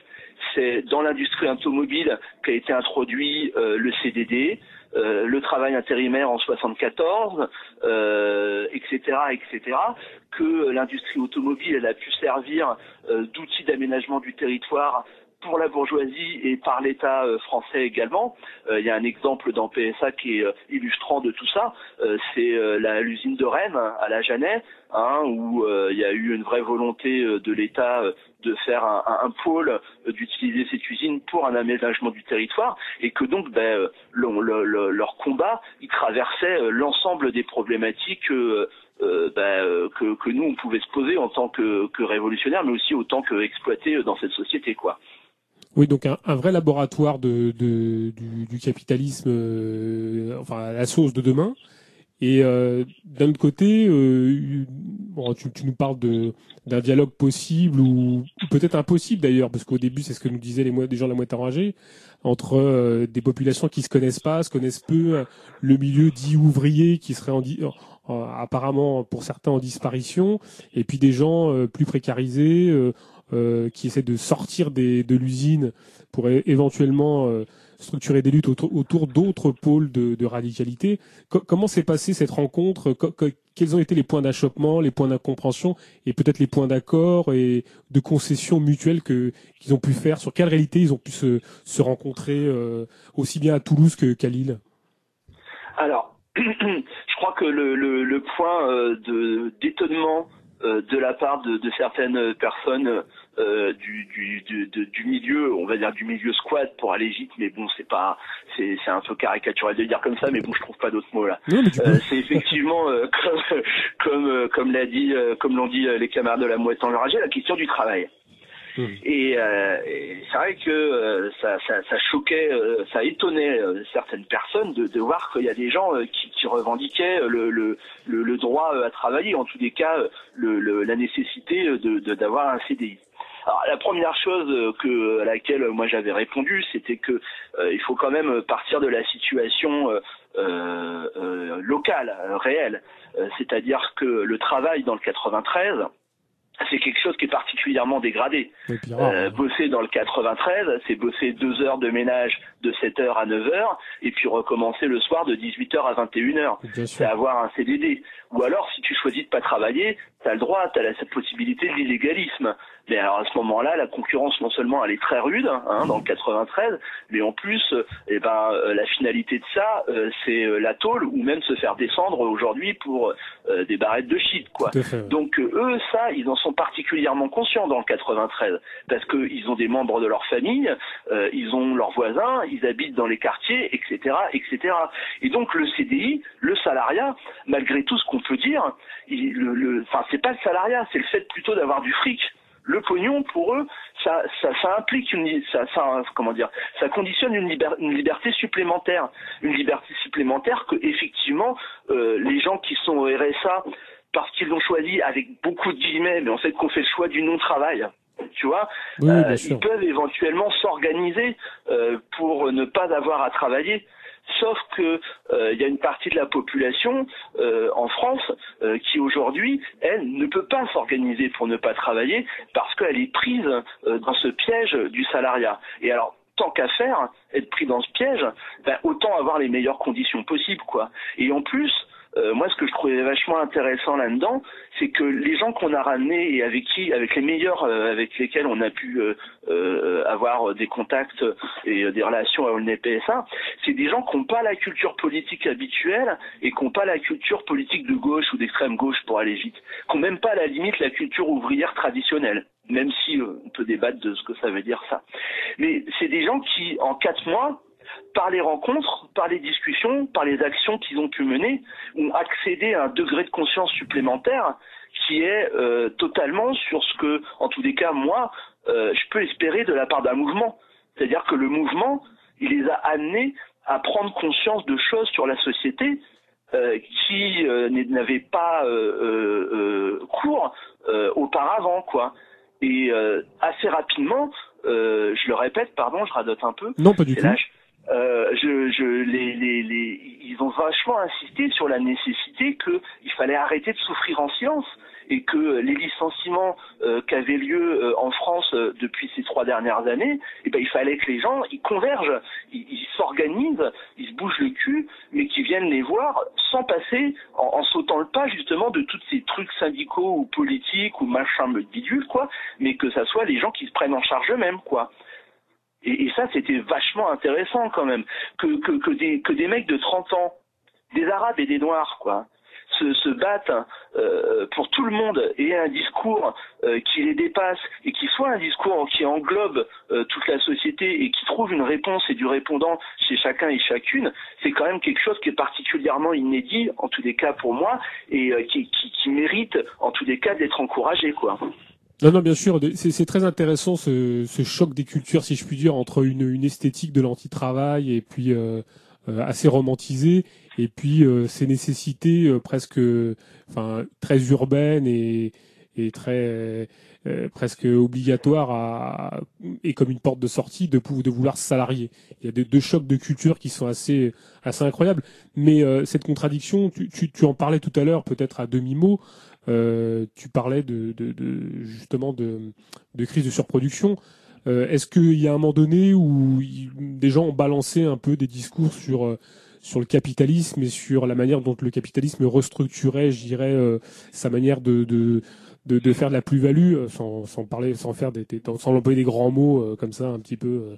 Mais disons que est-ce que ce débat a été amené euh, sur le fait que, bien évidemment, la crise de surproduction du capital euh, amenait une restructuration euh, presque de manière inexorable, et plus particulièrement dans dans l'industrie mobile qui est quand même à, à bout de souffle en termes de production, puisque c'est, on est en surcapacité. Donc, est-ce que tout ça a été effleuré Est-ce que tout ça a été posé à un moment donné avec euh, avec les milieux euh, plus politisés, euh, plus en marge du milieu de la production entre guillemets. Est-ce que tout ça a été, a été discuté? Est-ce que est-ce qu'il y a quelque chose qui a pu se retrouver, un point d'accord, un point d'échange, un point de, ou peut-être de désaccord profond, ou est-ce qu'à un moment donné les, comment s'est fait la rencontre quoi? Alors ça, euh, c'est effectivement peut-être à mon avis le, le problème central de la grève à Aulnay.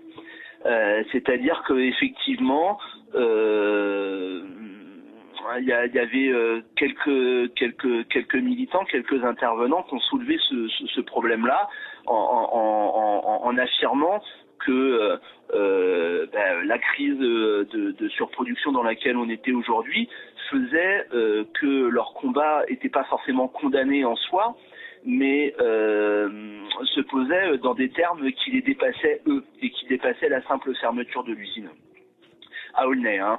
Euh, et ça, euh, malheureusement, euh, euh, eux, euh, ils avaient, euh, ils avaient euh, des, des- des arguments euh, qui sont issus aussi euh, de ce qui s'est passé ces deux dernières années à Aulnay et euh, de l'espèce d'intox euh, dans laquelle euh, les, les a plongé euh, le discours de la CGT et de lutte ouvrière, qui est encore un discours extrêmement productiviste. Euh, puisque euh, je te rappelle qu'au cours euh, de toute l'année 2012, euh, le discours euh, de la CGT à Aulnay, ça a été on peut produire des bagnoles, euh, on est compétitif, euh, et d'ailleurs PSA s'est fait vachement de pognon, euh, etc., etc. Euh, c'est un problème de segment, c'est des mauvaises décisions. euh, les capitalistes, euh, ils sont nuls et en plus c'est des salauds. Mais euh, on va, on va faire mieux qu'eux. Bon. Ben oui, alors Voilà, ouais. c'est vachement délicat parce que il y a, y, a, y, a, y a un truc euh, là-dedans euh, qui est euh, que effectivement nous on le voit avec nos lunettes euh, de, euh, de, de, de militants et d'analystes et que effectivement euh, on analyse ce, ce moment de crise du capital comme un, un, un moment de surproduction.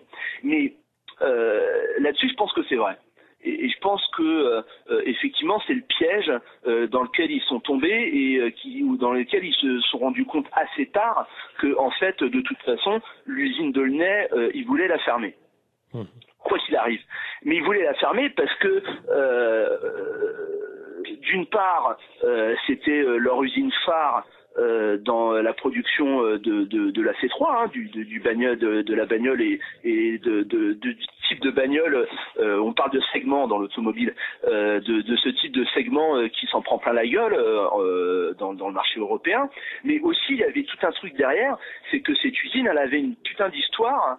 euh, et que c'était un peu l'usine indisciplinée quoi et que pour eux c'était aussi une manière de faire un exemple à la fois dans le groupe mais là euh, je le répète c'était aussi moi c'est mon point de vue euh, un message envoyé clairement euh, au patronat et à la bourgeoisie puisque je le répète les patrons d'Aulnay sont les patrons de l'UIMM l'industrie l'union des industries métallurgiques et minières et que de mon point de vue, c'était un message qui était envoyé à la bourgeoisie pour dire voilà comment il faut traiter les ouvriers.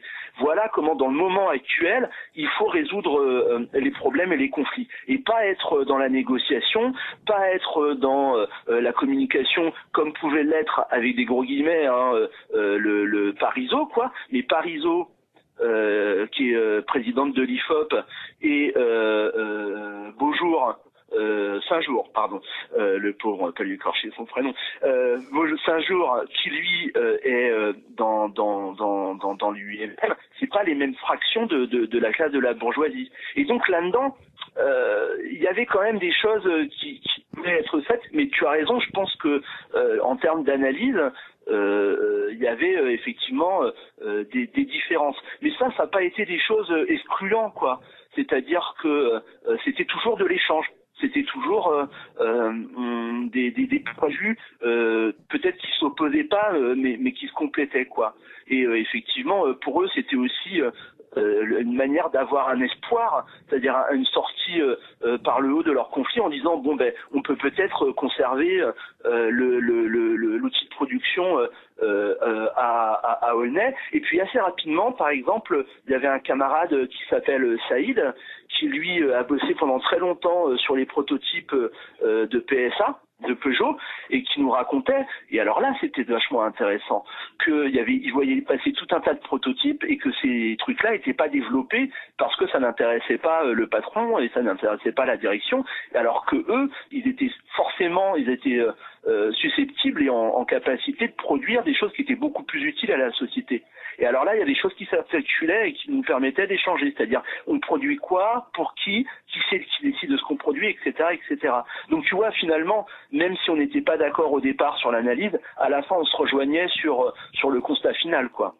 Oui, non, non, bien sûr. C'est surtout ça là-dessus sur euh, sur lequel il fallait euh, il fallait insister, c'est-à-dire que il y a un moment donné, il y a peut-être que ça bascule, ça bascule pas. Maintenant, eh, tu peux nous nous parler un petit peu de euh, alors on boit tes on boit tes paroles parce que c'est vachement intéressant. Nous, on a un aussi euh, qui est différent parce qu'après on pourra en parler d'ailleurs euh, de la manière dont dont Hello, la CGT, Mercier a géré un peu toute toute espèce de de, de en arrière-fond dont on maîtrise pas d'ailleurs tous les tenants parce que on n'est pas forcément au fait. On a bien une idée sur la manière dont les choses se recomposent, mais il serait intéressant que tu nous donnes son point de vue. Est-ce que tu peux nous donner aussi une, je dirais, ce- comment dirais-je, euh, la manière dont on, on, euh, le déplacement a pu participer d'une dynamique qui finalement a échoué. C'est-à-dire que à un moment donné, on entend beaucoup parler dans le dans le débat de convergence des luttes. Euh, de, de possibilités pour euh, pour PSA de, de se connecter avec autre chose que des des, des, des boîtes qui seraient elles-mêmes issues de PSA. Euh, comment finalement, dans quelle dans quelle perspective il situait en dehors euh, peut-être du discours euh, très très très carré, très posé, très structuré de la, CGT et de Hello. Comment ils ont pu vraiment dépasser tout ça? Est-ce qu'ils ont été euh, vraiment pris en main? Est-ce qu'ils ont pu les déborder? Est-ce qu'ils ont pu vraiment aller autre part au- dans d'autres lieux que ceux qui le- leur étaient imposés? Ou est-ce que ça a été vraiment une il a fallu vraiment les tirer par aller vraiment aller les chercher? Ou enfin de manière générale, comment ils ont pu prendre cette initiative euh, d'aller voir ailleurs euh, s'ils y sont quoi. Je sais pas si je suis très clair dans ma question, mais voilà. Oh bah je vais, quand même essayer d'y répondre. Euh, D'abord, euh, ça a été un putain de ballon d'oxygène hein, pour eux. C'est-à-dire le fait de les sortir, de rencontrer des gens, de, rencontrer d'autres gens, d'aller ailleurs, de pouvoir parler de leur combat en dehors des euh, cadres qui étaient euh, extrêmement euh, euh, serrés et délimités euh, de l'Assemblée générale, de la grève, euh, de l'usine, ça a été quelque chose qui leur a fait un bien fou, quoi.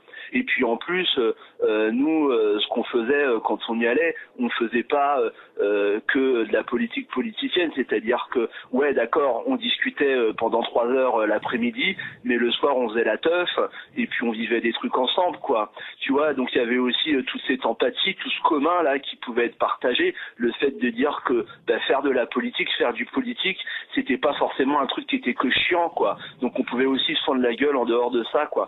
Et ça, euh, c'était quand même super sympa parce que ça recréait, ça créait des liens et des relations qui étaient vachement vachement intéressantes. Alors après le reproche qu'on peut leur faire, euh, bon alors qui est évidemment euh, euh, tout tout tout tout tout reproche parce que là-dedans quand même euh, moi je peux pas m'empêcher de dire que euh, j'ai une plus grande liberté qu'eux parce que tout ce que j'ai pu partager avec eux euh, ma participation à leurs actions ma solidarité et tout ça n'empêchera jamais le fait que moi je n'étais pas gréviste. Et que par conséquent euh, c'est pas quelque chose qui est excluant hein, qui fait qu'on pouvait pas se parler mais que au final quand même c'était à eux que la décision elle appartenait tu vois parce que c'était eux qui conservaient le, le, le contrôle sur leur mouvement. Alors moi ce que j'ai regretté c'est que cette énergie qu'ils ont développée à l'extérieur et cette qualité de discours qu'ils pouvaient avoir eh ben euh, ils la retranscrivaient pas forcément à l'intérieur de l'usine c'est-à-dire que là à la fin là à la dernière semaine malheureusement le mouvement est, est entre guillemets suspendu hein, selon la version officielle euh, bon Oui, je ne sais pas si ça reprendra. Ah ouais, c'est que suspendu. Hein. Ben ouais, ils vendent bien leur truc hein, quand même. Ah oui, oui. Mais euh, bah oui, tu m'étonnes. Mais euh, voilà, la, la- la dernière semaine, on était arrivé quand même à ce qu'on aurait souhaité faire depuis le début, c'est-à-dire que il fallait que eux euh, ils, surmontent euh, leur, euh, leur, méthode habituelle et qui prennent position à l'intérieur de l'usine sur ce qu'ils disaient justement, que ce qu'ils vivaient, leurs, opinions, leurs envies, etc., elles prennent corps à l'intérieur du mouvement de grève et que justement ils puissent s'émanciper de cette tutelle euh, euh, syndicale et de cette tutelle euh, politique, qui est effectivement très très dur puisque Mhm. euh, le, le- les, les militants euh, de la CGT, les militants Hello, euh, il faut quand même leur reconnaître ça, c'est qu'ils ont fait un travail euh, extrêmement important et formidable euh, sur l'usine, quoi, puisque euh, désormais des, des, des militants révolutionnaires, euh, bah, tu vois, les militants révolutionnaires, ils ont tellement mis en acte la critique du travail qu'ils y sont plus dans les usines. Donc forcément, quoi, à un moment, tu peux pas euh, non plus. Moi, je pense pas que euh, la, la, la conscience euh, et, et, et les trucs, ils viennent de l'extérieur. Hein, c'est pas ça du tout, hein, ce que je veux dire. Mais ce que je veux dire, c'est que c'est vachement important de prendre position et de défendre des positions avec une pratique, quoi. Et que dans la société aujourd'hui, ben il y en a plus des gens comme ça, quoi. Euh, mais c'est un truc euh, euh, qui se vit pas euh, comme étant euh, euh, une, une mission, quoi, un truc messianique, quoi. Moi, j'ai jamais, je suis jamais allé voir les ouvriers de en disant, waouh, c'est génial ce que vous faites. En plus, vous êtes des ouvriers, trop bien. Est-ce que je peux vous toucher, quoi? Tu vois, je suis pas du tout ouvriériste, Mais simplement, ma volonté personnelle de changer le monde parce qu'il est insupportable, elle doit s'articuler avec euh, avec des affrontements collectifs comme ceux d'Aulnay. Et c'est ces rencontres-là qui fait que justement on peut avancer les uns et les autres. Et malheureusement, eh ben euh, euh, le fruit de cette rencontre qui existe encore, puisque on, se voit, on se téléphone et on va pas se lâcher, ça c'est évident. Mais elle a pas pu prendre acte dans l'usine où ben voilà notre volonté à la fin c'était de leur dire ben maintenant on va vous filer un coup de main si vous voulez mais vous faites un tract en, en disant que ben voilà euh, euh, nous on veut fonctionner comme ça et pas autrement quoi Oui, d'ailleurs. euh, euh, ouais Oui, excuse-moi Jean-Michel. D'ailleurs, c'est il y a une question qu'on a envie de se qu'on se pose quand on écoute euh, quand on écoute le son, c'est qui qui sont ces qui sont les gens qui sont là? Est-ce que ce sont des des des encartés euh, CGT Est-ce qu'ils sont proches de Hello euh, quel- quel- Quels sont leurs rapports à, à la CGT et à Hello Parce que on les entend parler. Moi, à la limite, je trouve même que euh, leur discours est très très très structuré.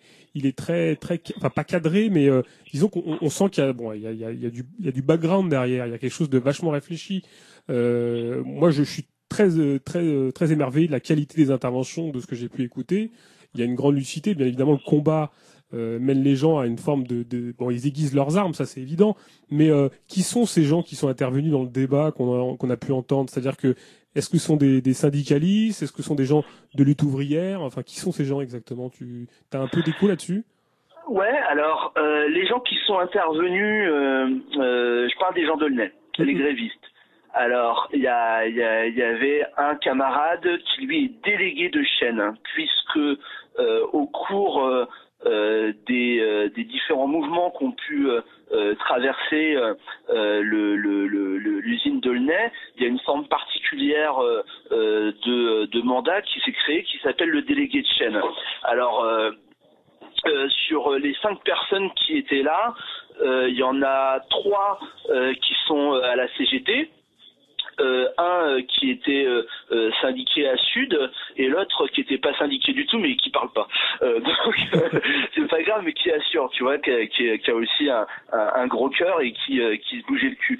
Donc c'est vrai que par rapport à, à, à- comment dire à leur discours qui pouvait être limpide et, et clair, il y a effectivement une, une, une militance qui s'est euh, s'est formée au cours des différentes grèves qui ont pu avoir lieu euh, dans l'usine d'Aulnay, à savoir 2005, 2007, 2009 et puis cette grève là quoi.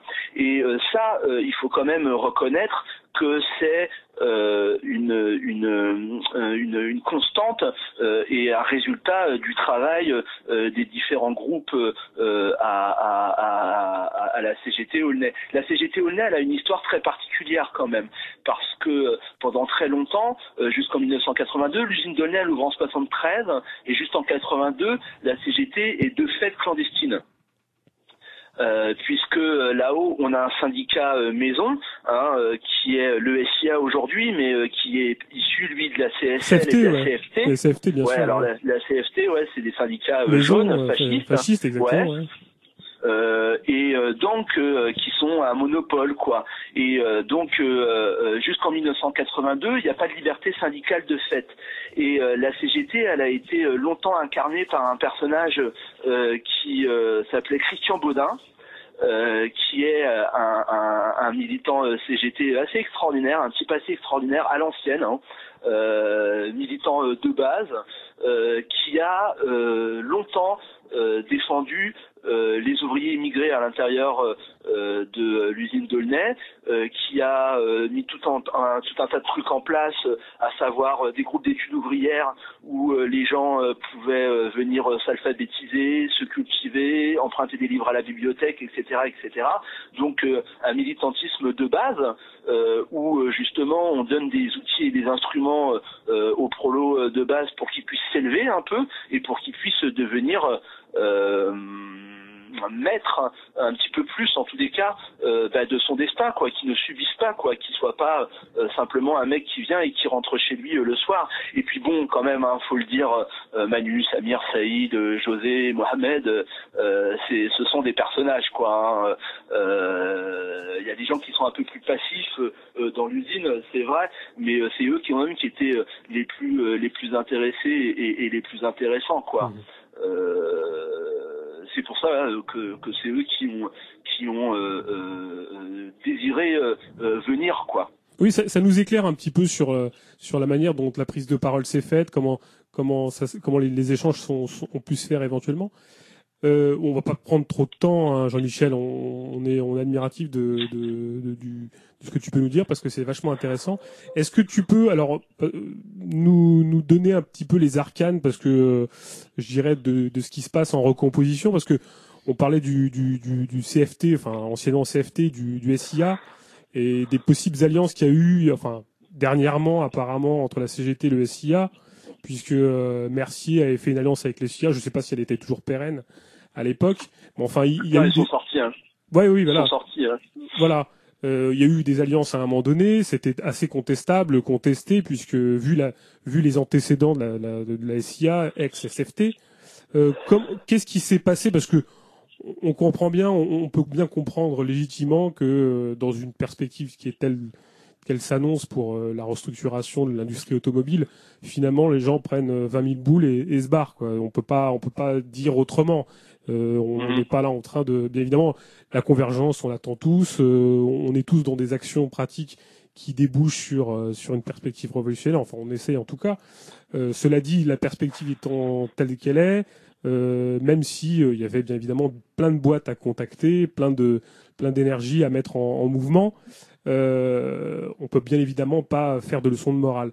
En revanche, euh, moi, bon, bien évidemment, je suis pas un tenant du de la de la trahison des des chefs ou je ne sais quoi, mais euh, derrière en arcane, on a quand même un, une CGT, on a un Mercier, on a une lutte ouvrière qui est derrière, qui est un petit peu à la manœuvre pour des intérêts qui sont euh, au-delà d'une perspective qui serait euh, de celle de la transformation de la société. Est-ce que tu peux nous en donner un peu les, les tenants et les aboutissants? Parce que on, on, on- on a l'impression comme ça que euh, on trahit les luttes, euh, que c'est des impossibilités des mouvements, que rien n'a été fait pour aller voir d'autres boîtes, enfin qu'il y avait une vraie apathie et que c'est tout ce qu'ils demandaient. Euh, tu peux nous, nous en dire plus un peu sur euh, ce qui s'est joué finalement en dernière instance dans, dans tout, dans tout ce, ce jeu de politique aérie parce que le pédigré de, de Mercier, on en a finalement assez peu d'écho. Le fait qu'il soit euh, à la terre lutte ouvrière, que qu'il soit même lui-même, euh, je crois, euh, conseiller municipal, c'est ça Je veux pas dire de bêtises? Pas lui, pas Pas, lui, pas mais lui, pas, pas, pas spécifiquement. Enfin, Et- tu peux nous en dire un peu plus? Ouais. Alors là-dessus, il y a, il y, a, y, a, il y a des tas de choses euh, qui, euh, moi, me dépassent et qui même nous dépassent, hein, nous intervenants. Donc on, on, on ne peut que formuler des hypothèses euh, à partir de, de, de faits concrets et réels de ce qu'on voit. Alors euh, la, la première chose euh, qu'on pourrait euh, effectivement euh, mettre en avant, c'est que un, la CGT et la CGT Métallurgie, c'est la troisième fédération de la CGT. Donc en termes de troupes, euh, c'est euh, la, la- un, des bastions euh, de, de la CGT. Et encore plus à PSA, puisque avant c'était Peugeot et avant encore c'était Citroën, la CGT elle a une histoire particulièrement de lutte à l'intérieur euh, de, cette boîte.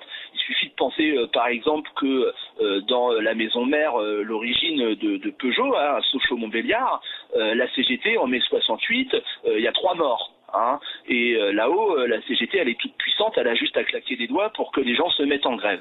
Donc il y a une première chose qu'on pourrait interroger, c'est pourquoi euh, à l'intérieur du groupe PSA, il n'y a pas eu une seule journée de grève euh, contre ce plan. Exactement. Ça, c'est Ouais. quand même euh, assez euh, hallucinant. Et ça, c'est quelque chose qu'on pouvait poser comme question euh, euh, par rapport euh, aux autres, aux gens, aux gens de la CGT à Aulnay. Alors, ils esquivaient assez rapidement le, le- le propos. Alors là-dedans, il est évident que ben, l'opposition, euh, d'une part, il y a euh, euh, la politique de la CGT euh, d'une manière générale ces dix dernières années, hein, qui est euh, un syndicat euh, euh, qui aujourd'hui euh, euh, signe pratiquement tout ce qui bouge ou en tous les cas qui veut se trouver comme un, un- partenaire social et puis plus euh, un, un élément qui combat le système s'il avait pu le combattre de, autrefois hein, je sais pas.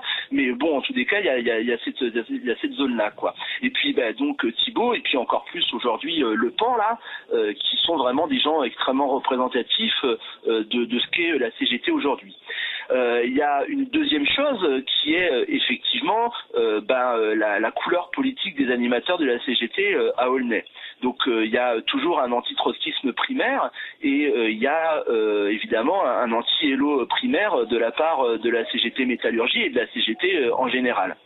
Alors euh, ça, euh, quand même, euh, c'est des choses qui peuvent être interrogées puisque euh, la, la, la, la CGT Aulnay, elle aurait pu foutre un peu le bordel, quoi. Tu vois, en, mettant en accusation euh, euh, euh, ben, la CGT générale. D'ailleurs, il y avait eu des propositions de la part des grévistes de d'Aulnay de dire, ben, puisque la CGT nous soutient pas, on va envahir le, le, le syndicat.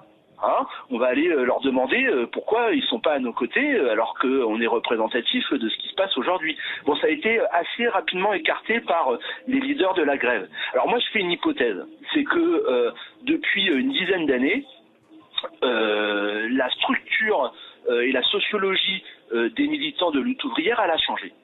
Euh, lutte ouvrière, si on se projette euh, très très loin dans le passé, c'est les héritiers de voix.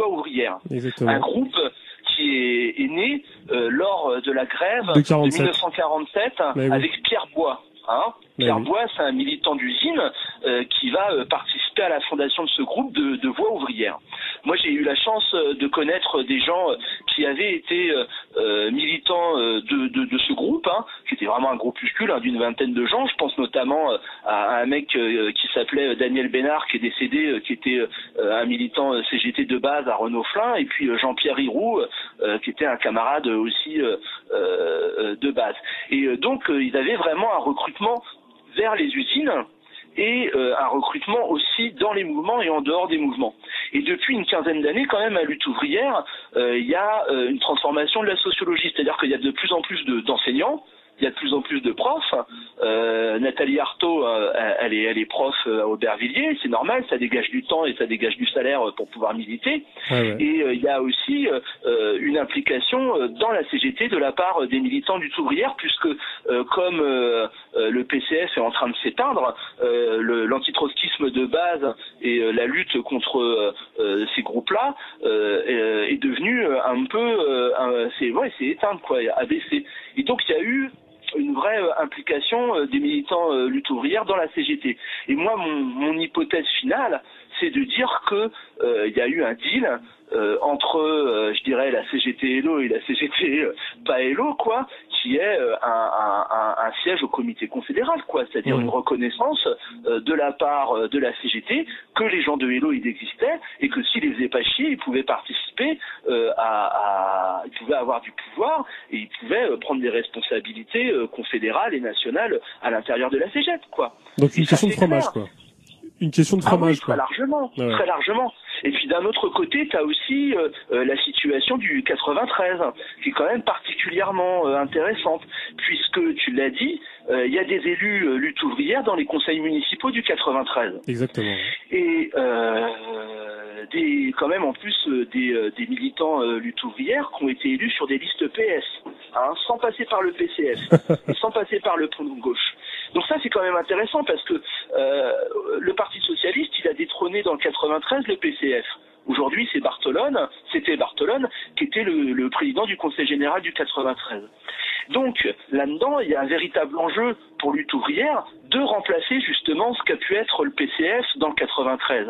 Et quelque part, c'était vachement intéressant, c'est-à-dire que euh, la caisse de grève, elle s'est constituée autour d'une association hein, euh, qui était le réceptacle des dons. Et il y a beaucoup euh, de municipalités euh, PS du 93 qui ont abondé à ce fonds de grève Incroyable. par des chèques, euh, par des subventions, etc.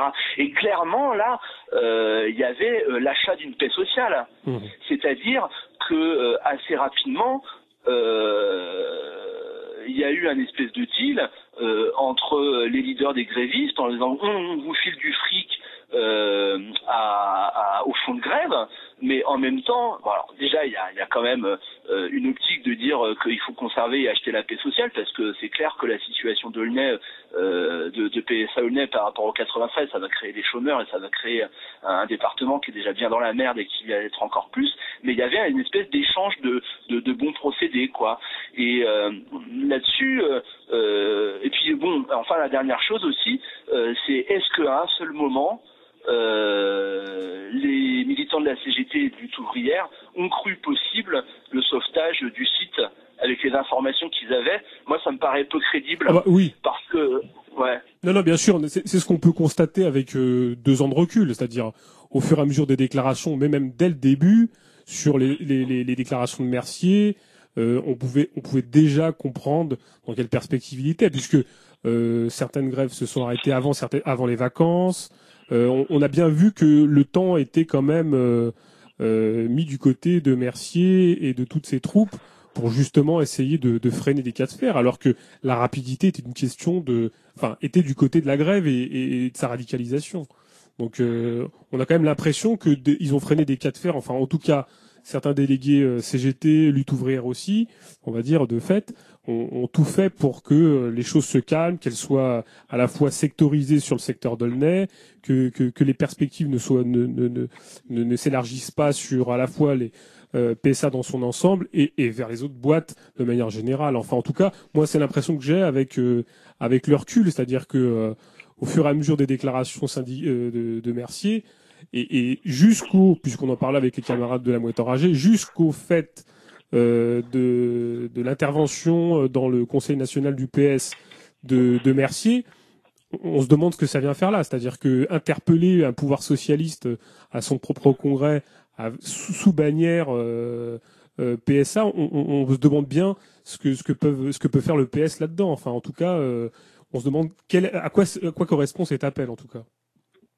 Alors ça, moi je ne sais pas, mais euh, ce qui m'apparaît aussi, euh, tu as totalement raison hein, sur ce que tu dis, hein, mais ce qui, ce qui apparaît aussi euh, particulièrement étrange, hormis les revirements euh, euh, de, de, de, de, de, Mercier et de la Cégette, euh, à savoir euh, toute la première année, euh, on peut continuer à, à- à produire et puis après il faut partir avec du pognon c'est par rapport à la stratégie choisie.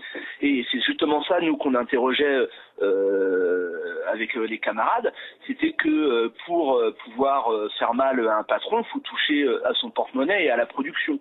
Et que effectivement euh, chialer et faire des actions envers les politiques pour avoir une réunion ou une commission tripartite ou avoir un médiateur gna gna gna c'était extrêmement intéressant pourquoi pas oui. Mais qu'il fallait rapidement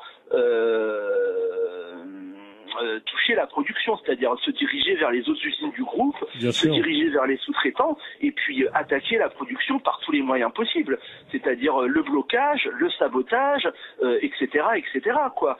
Euh, et euh, ce truc-là, il a été archi faiblement exploité euh, euh, dans, comme moyen euh, dans, dans la lutte. Quoi. Alors, bah, il nous répondait que les autres gens euh, ne bougeaient pas, ce qui est pas faux hein, quelque part, mais euh, qu'il fallait bien que ça commence par un bout, euh, par un autre. Moi, j'ai souvenir euh, d'avoir euh, envahi euh, l'usine de Saint-Ouen avec les camarades. Ça a vachement bien marché, quoi. Donc il y avait ce truc-là. Moi, je crois que il y avait une vraie stratégie de la part de Hello qui apparaît aujourd'hui euh, euh, par rapport aux conclusions qu'elle tire euh, de, de, de la grève et euh, son intervention à la fête de l'humain et puis le fait qu'ils ont produit une, une, une grosse brochure euh, sur sur le, le, le, le, conflit Mhm. brochure dans laquelle ils ont fait une petite erreur technique puisque euh, euh, ils annoncent la fin de la grève dans leur brochure alors que la fin de la grève elle a lieu le vendredi donc euh, ça va être repris ça à la réimpression je pense mais euh, vendre la brochure le samedi et dire que la grève se termine alors qu'elle se termine que le vendredi,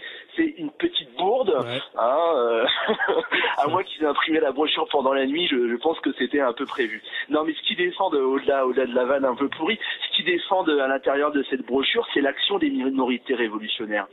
Et le fait que ben, ce qui s'est passé à Aulnay n'est pas le fait de euh, la restructuration et d'une réaction de classe hein, et euh, de, la part euh, des exploités et des ouvriers et des ouvrières d'Aulnay, parce que de toute façon, eux, ils l'analysent pas comme ça. Pour eux, la crise, c'est une crise financière. Et euh, donc justement, leur objectif, le message qu'ils envoient aux grévistes, c'était de leur dire, ben voilà, il faut renforcer ces minorités révolutionnaires. Et ça, ça a été vachement bien vendu dans les trois dernières semaines de la grève, en disant, ben voilà, vous avez le choix entre accepter du fric et partir, vous faites ce que vous voulez, mais si vous allez à Poissy, donc c'est le, le, le, le, le, deal le, le- le plus euh, euh, intéressant pour pouvoir conserver votre CDI, si vous allez à Poissy, venez avec nous et nous on va continuer à les faire chier. Bien sûr. ouais. Donc du coup, restez avec nous. Vous voyez, c'est notre stratégie qui est la bonne. Parce que justement, il y a aussi un processus d'infantilisation, un processus de dépendance qui est créé euh, par rapport à ces grévistes en leur, dire, en leur disant sans nous, vous êtes rien. Et vous avez besoin de nous. Et si vous voulez euh, euh, continuer à vous battre, vous, vous devez passer par nous. Et donc c'est tout ça, tous ces vecteurs-là, qui empêchent justement l'autonomie de ce mouvement de grève et l'autonomie du mouvement social, puisque à l'intérieur de, de, de, de ce mouvement, tu as toujours des, des, des boutiques et et des, des groupes politiques qui défendent non pas le mouvement en lui-même, c'est-à-dire qu'ils se mettent pas au service du mouvement, mais qui mettent le mouvement à leur service.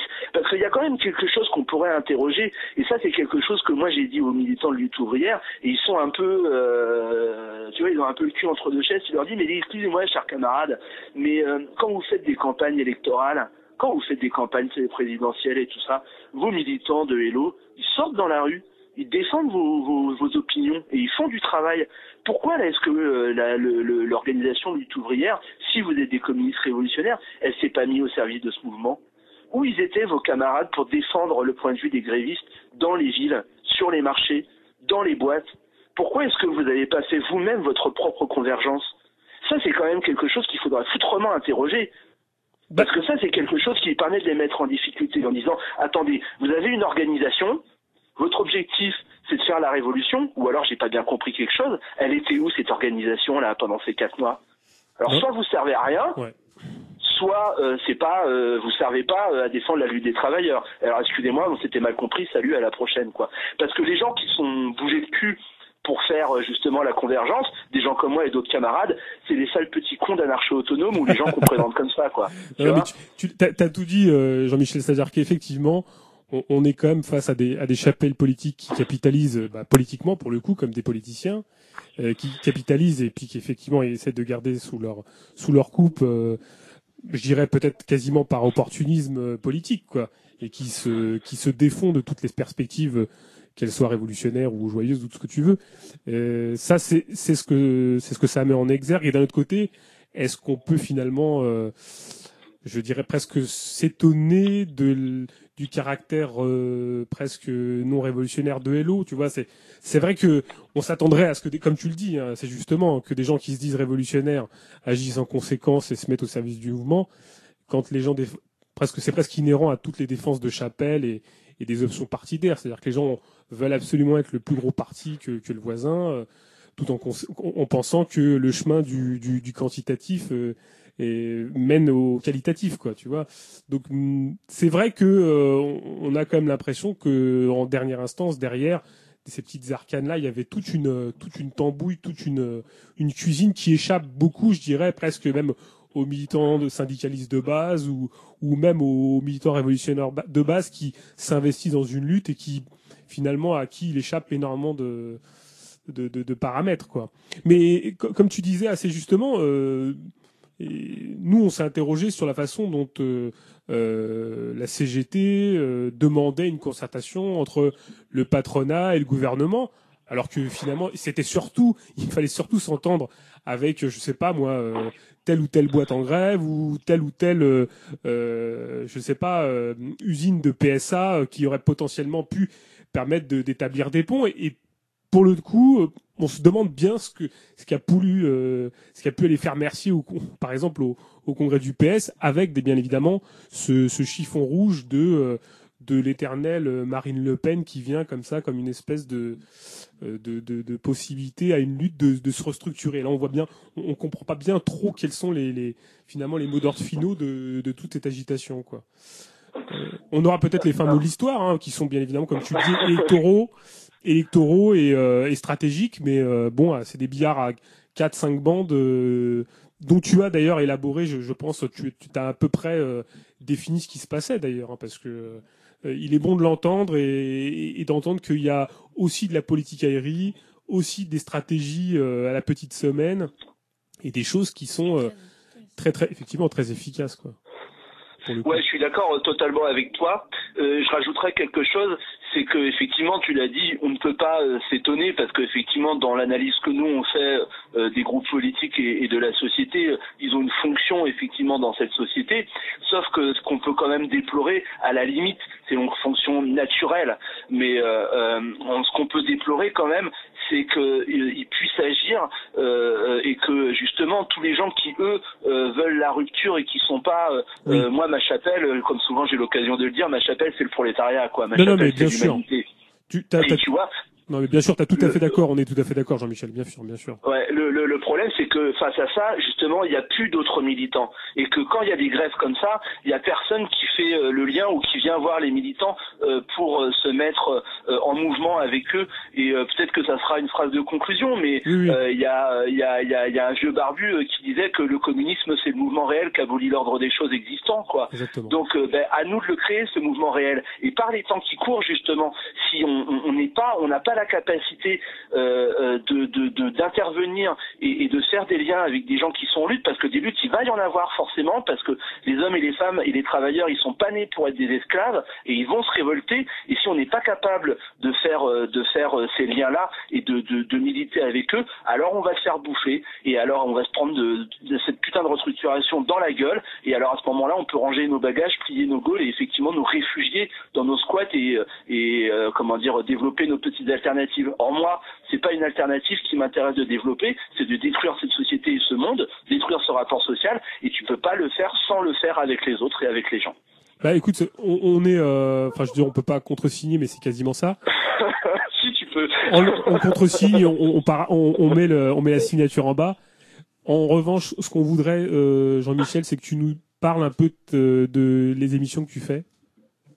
Ah bah alors euh, moi je, je participe euh, alors euh, je je, je milite un peu dans sur un Reims. groupe euh, Et tu peux dire, hein. anarchiste-communiste, euh, Allez, dis-le, ouais, dis-le, qui s'a- dis-le.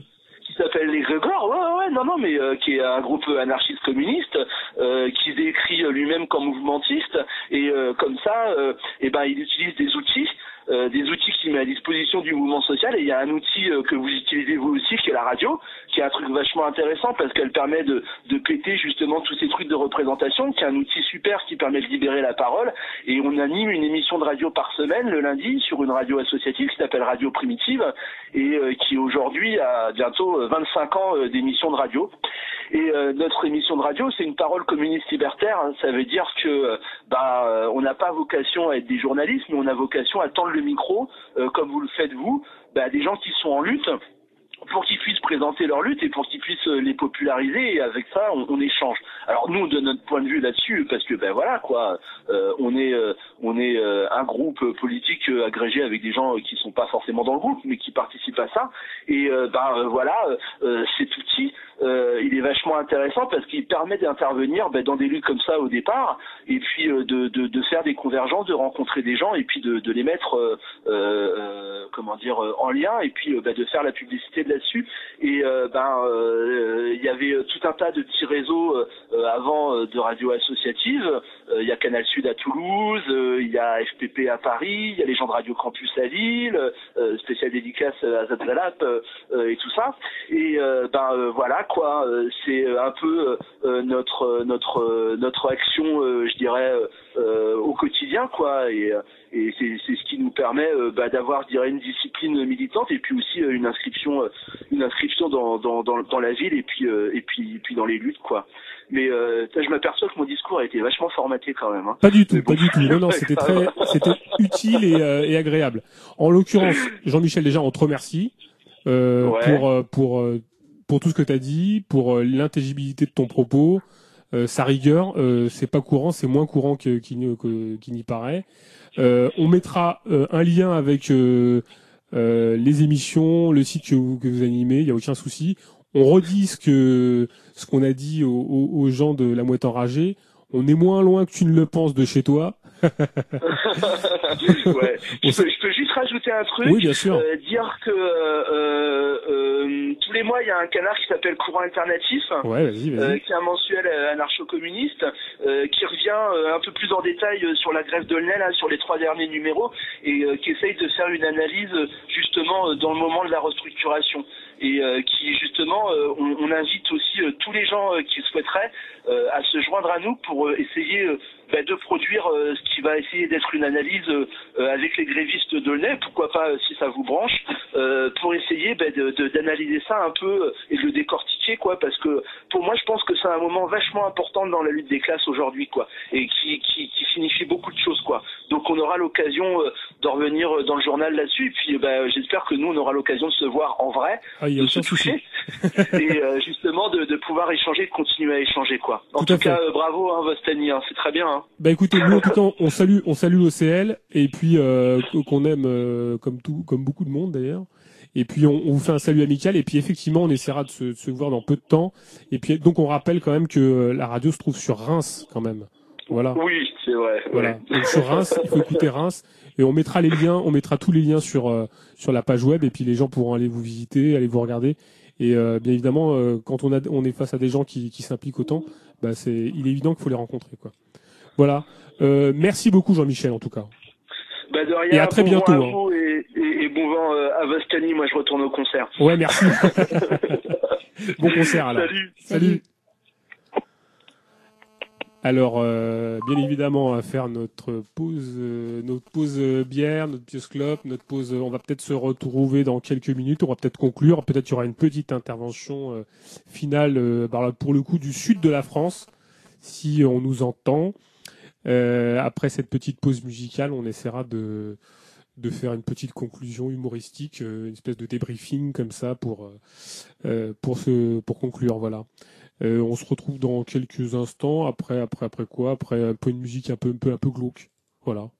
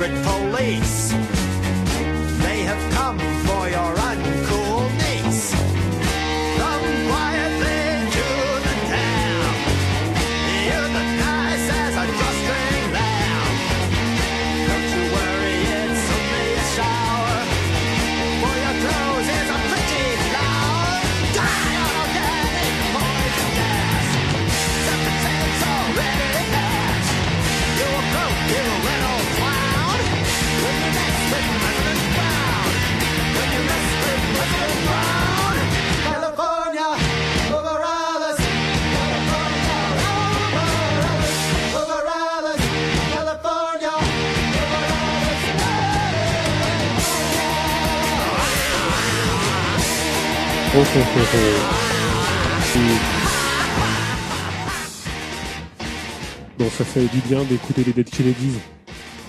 Euh... Merde, faut payer des droits, non? Bon, c'est pas grave. Bon. Eh bien, on s'achemine euh, tout doucement vers euh, la fin de l'émission, si je ne m'abuse. Euh, on va pas conclure parce qu'il n'y a pas de conclusion à avoir, tout a été dit. Euh, J'espère qu'on nous entendra. Euh, on va balancer maintenant euh, le son concernant, euh, je dirais, PSA, ce qui s'est passé à Lille. Il doit durer 1h30. Euh, on le retrouvera aussi sur le site internet. On a la possibilité de le télécharger avec l'émission si elle n'est pas trop lourde.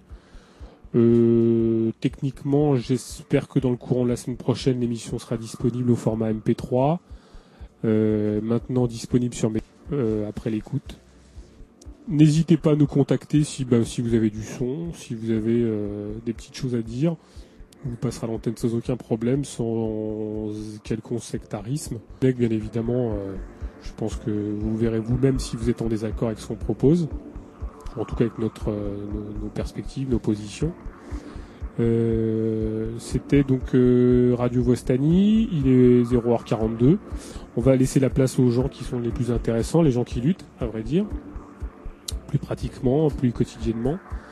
Euh, C'est donc le débat qui a eu lieu euh, sur PSA Lille, que vous pouvez aussi retrouver en téléchargement sur le site de la Mouette Enragée, euh, qui est aussi sur le site d'ailleurs. Donc ça dure 1h30. Et puis on va se retrouver certainement courant, courant juin pour une prochaine émission, probablement le 29 juin. Une émission euh, qui on a la possibilité de le faire peut-être sur le sur le sport, euh, si on a bien potassé, si euh, on a peut-être des interlocuteurs qu'on veut, ça serait très bien.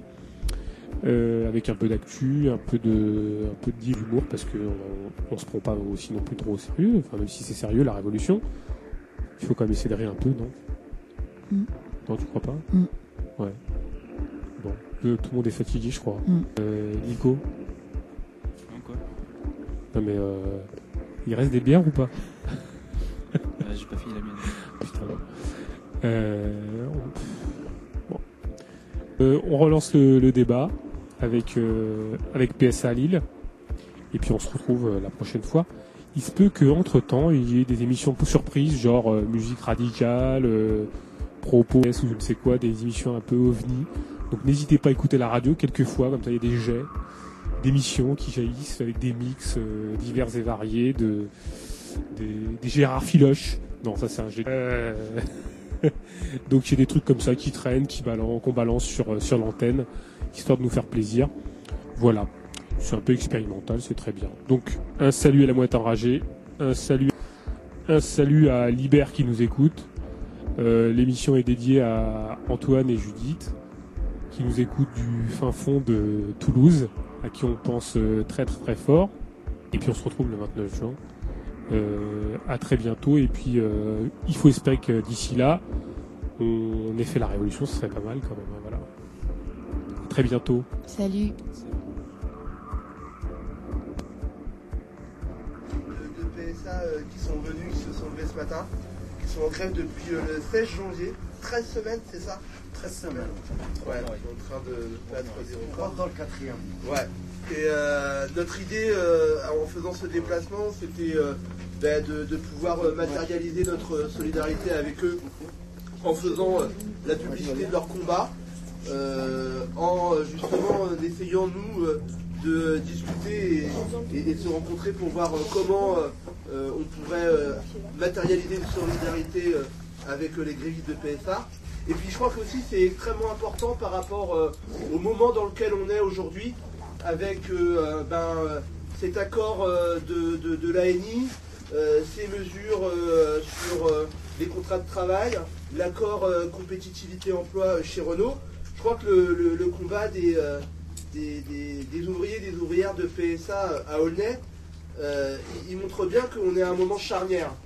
Euh, C'est-à-dire que, euh, et je crois qu'eux ils en sont parfaitement conscients de ça, c'est que si euh, ce, combat euh, est, perdant ou si euh, la, politique euh, du patronat de, PSA euh, peut se dérouler euh, sans aucun incident, comme il le veut, ça va être euh, le signal qui va être donné euh, pour euh, faire euh, ben, de, ces années euh, et euh, de ces temps qui viennent euh, ben, de, de- de profondes amputations sur nos droits et, mener une politique d'exploitation sans relâche. Voilà, donc je suis.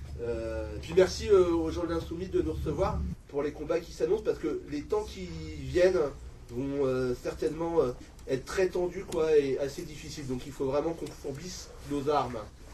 Euh, je sais pas, Samir, est-ce que tu pourrais expliquer comment la grève elle a commencé hein? Comment je vous ai dit Bon, je vais commencer. Vous savez, vous savez, la grève, euh, on est comment elle a commencé. Hein. Elle a commencé, c'est pas depuis trois mois, hein. ça a commencé depuis un an et demi. Depuis un, un fameux document qu'on a reçu euh, de je sais pas où, euh, dans les boîtes aux lettres. Tous les syndicats, en fait, ils l'ont reçu. Hein. On est... Après, je vais pas rentrer dans la, la polémique des syndicats ou quoi. Nous, on l'a dénoncé, on l'a dit aux ouvriers comme quoi le patron il voulait fermer cette usine janvier 2014. Et bon, les salariés ils nous ont pas cru. Hein. Ils ont dit euh, oui, c'est vous, vous voulez vraiment fermer l'usine parce que bon, vous travaillez pas. C'était des excuses. Bon, à partir de le 12 ju- juillet, c'est ça? Le 12 juillet, bon, le patron il l'a annoncé comme quoi vraiment il va fermer cette usine. Et c'est là les gens en fait, ils ont pris un coup de poignard dans le dos parce que nous, depuis un an et demi, on leur disait que l'usine va être fermée. Les gens ils nous ont pas cru parce que bon, voilà que quand les, les, syndicats ou les ouvriers disent quelque chose, les ouvriers ils sont hostiles au début, ils disent ouais peut-être ça, voilà. Après quand le patron l'a décidé, bah les, les salariés étaient en colère et tout, pas tous les salariés, quelques salariés. Et là on a pris l'initiative de voilà de faire la grève. Ça ça a été un peu compliqué, dur et c'était pas difficile parce qu'il fallait aussi encore convaincre des gens. On se met en guerre, on se met en grève et tout.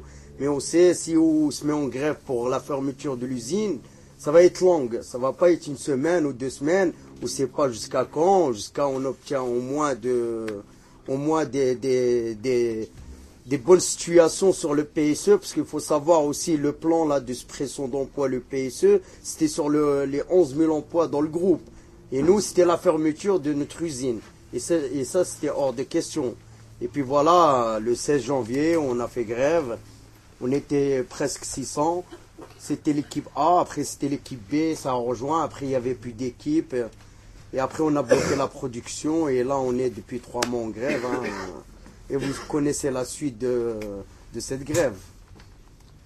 euh, vis-à-vis de, de, de, la fermeture de nez. Comme disait Samir, déjà c'était un sujet qui était déjà euh, dans, le- dans nos têtes, mais euh, disons que qui flottait en l'air en disant voilà, mais le problème, même les anciens, ils entendaient ça déjà il y a 20 ans, comme quoi elle allait fermer. Euh, soit, euh, et comme les anciens à chaque fois ils disaient ouais mais attendez c'est juste c'est quelque chose qu'on entendait déjà nous quand on arrivait comme quoi le site allait fermer voilà c'est des cou- des bruits de couloir comme on dit et euh, il y a deux ans il y a un document qui a été divulgué par Mediapart et ce fameux Mediapart je sais pas comment il fait bah il arrive à sortir des trucs euh, que personne ne connaît. Il y a deux ans, il a sorti un document qui stipulait euh, euh, le plan de fermeture du site d'Aulnay, quoi. Et c'est à partir de là, nous, on a commencé à, à militer, à essayer d'informer les gens que euh, quelques années après qu'il allait avoir une fermeture, la direction elle était derrière à dire non, non, non, écoutez, c'est pas d'actualité, c'est pas envisageable. De l'autre côté, vous avez un, un gouvernement encore Sarkozy, hein, quand il y, avait encore euh, Sarkozy à l'é- à l'époque, comme vous avez vu sur le, le, le- le petit film qui est passé, dire en nous nous avons fait un courrier, nous avons fait plusieurs manifestations sur les Champs-Élysées. On lui a demandé son avis si euh, vraiment il allait avoir une fermeture, ce qu'il a, c'était quoi son, intention, si la fermeture elle, allait a- avoir lieu. Lui disait bah non jamais de la vie, moi je laisserai pas faire. Moi je, euh, la fermeture de nez, elle est même pas envisageable. Et en même temps, M. Varin, c'est notre PDG euh, de PSA. En même temps, lui aussi disait non, c'est pas d'actualité. Moi, j'envisage pas la fermeture. Jusqu'au fameux 2 juillet dernier, 2012, 2012, où vraiment là, ils ont pris la décision de l'annoncer officiellement. Et c'est là, bah, ça a pris un coup quand les gens vraiment, on leur a dit, euh, bah, c'est bon, là, c'est la fin. Bah, dans un an, euh, les portes vont fermer. Les gens, ils ont commencé à cogiter, commencé à avoir peur, la, crainte de perdre le CDI. Quand même, la, majorité, la majorité d'ancienneté chez nous, minimum, c'est 10 ans. Et, euh, après, c'est entre 10 ans et euh, 20 ans. Et quand même, qui représente quand même une période assez importante. Et en même temps, un CDI, au jour d'aujourd'hui, on peut pas cracher dessus. Un CDI, c'est ce que tout le monde veut. Et c'est quelque chose qui, ça devient vraiment quelque chose de rare. Et euh, surtout que nous, à Citroën, moi à mon époque, j'ai été embauché dans les années 2000. Quand j'ai signé, j'ai signé pour 40 ans. À chaque fois, je pense que même Samir, à mon avis, on a dû lui dire la même chose. À chaque fois qu'on te faisait signer, vous dites, Ah, monsieur, vous savez que vous êtes là pour 40 ans. Votre vie. Et c'est vrai que psychologiquement, moi, on était préparé. Voilà. On se disait, bah, pour nous, travailler dans une usine, c'était un emploi sûr jusqu'à notre euh, fin de vie. Euh, jusqu'à la retraite. Et voilà, et c'est pour ça que la claque du 12 juillet, ça, ça a fait très très mal, même si ça n'a pas mobilisé énormément de gens, parce que la question tout à l'heure, tu as, demandé combien on était, on est 2800 personnes, en sachant quand même sur les 2800, il y a presque la moitié, c'est des cadres.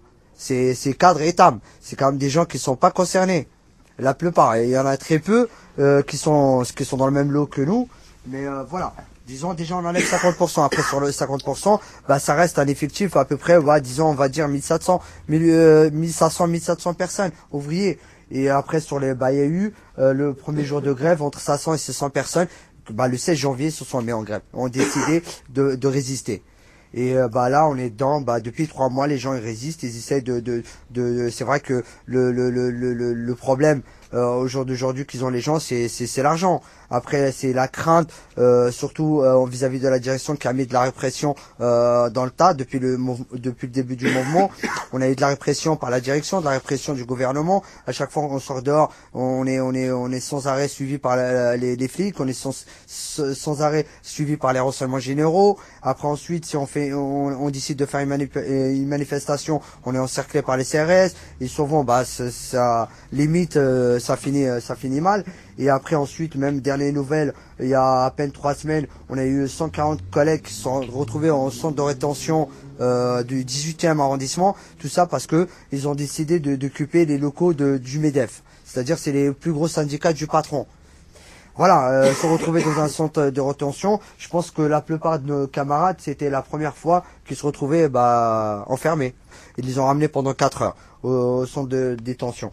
Et voilà, ce qui est fait que bah, au jour d'aujourd'hui, le, le, le, nombre de, de, de, grévistes est en train de s'affaiblir parce que les gens ils disent euh, bah ça fait trois mois de grève, ça reste quand même euh, une grève historique.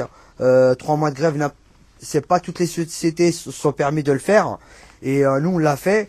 Et, et voilà. Et en même temps, parallèlement, ça donne des idées à, à d'autres. On a quand même pas mal d'aides comme là au jour d'aujourd'hui.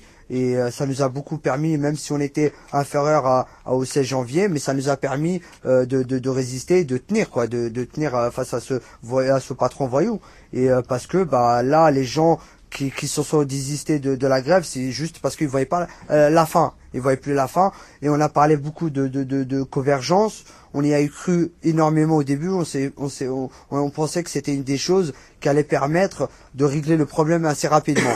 Et finalement, on s'est rendu compte que la convergence, ça n'était pas si facile que ça. Qu'on était beaucoup, beaucoup à travers la France à subir la même chose, mais euh, on est tous en train de souffrir en silence. Voilà, on n'ose pas, on n'ose pas aller l'un vers l'autre.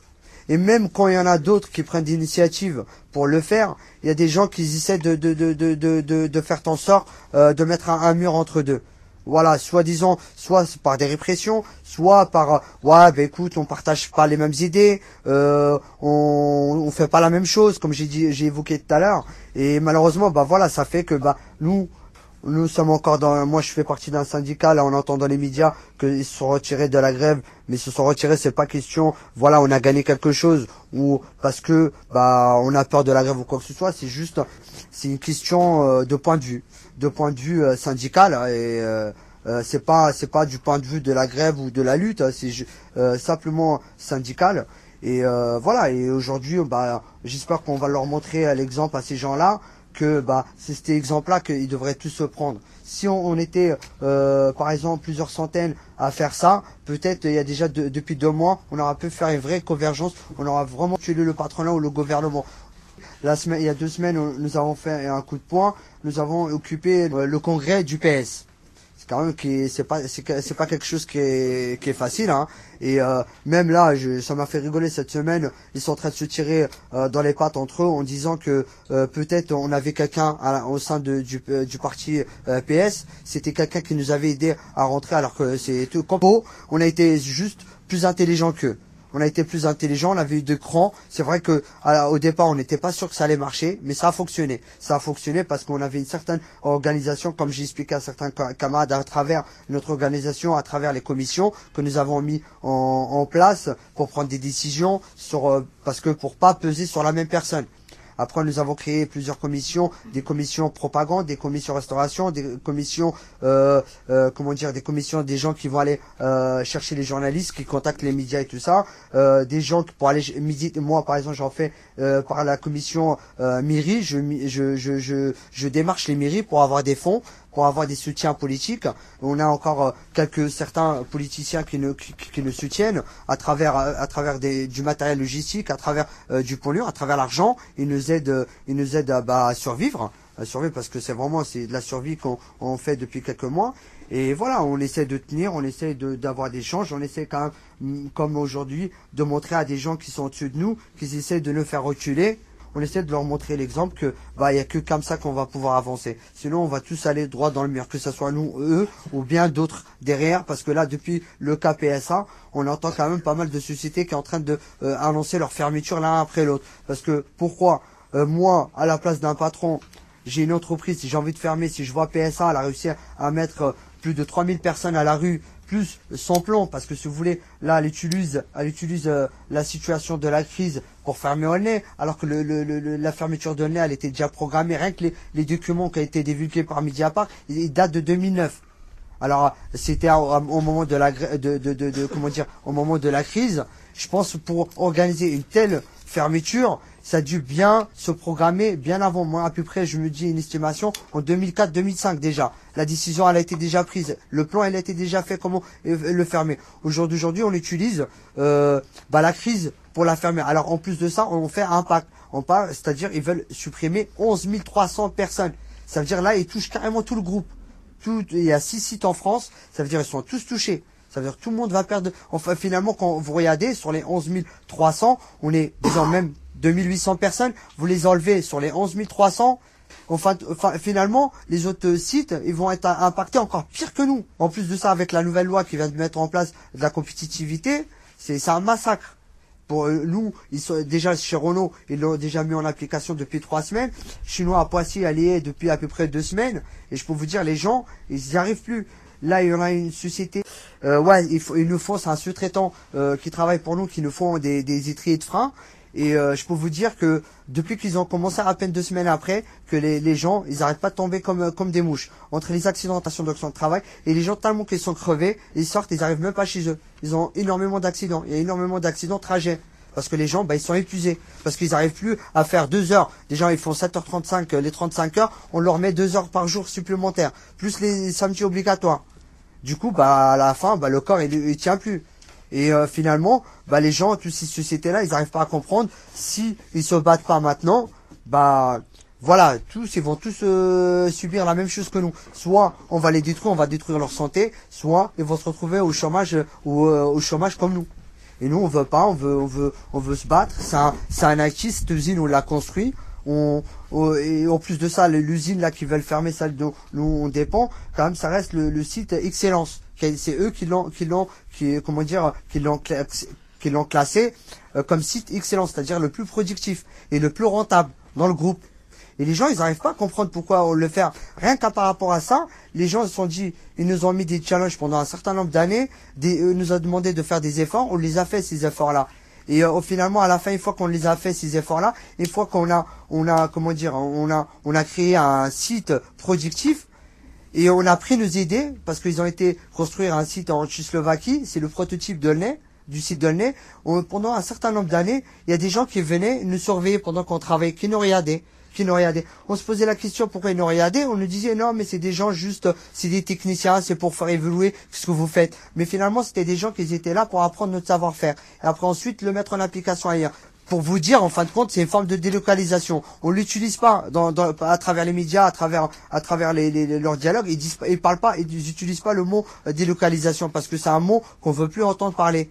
Parce que euh, personne n'acceptera qu'une société française euh, part à l'étranger. Du coup, bah, ils n'utilisent plus ce, mot-là. On utilise bah, la compétitivité. Bah, Aujourd'hui, à cause de la crise, on est obligé de réduire le sort effectif. On est obligé de euh, réduire les, coûts. Bah, c'est pour ça qu'on est obligé de fermer ce site-là. Alors ce site-là, il y a déjà 15 ans, il avait été prévu de le fermer.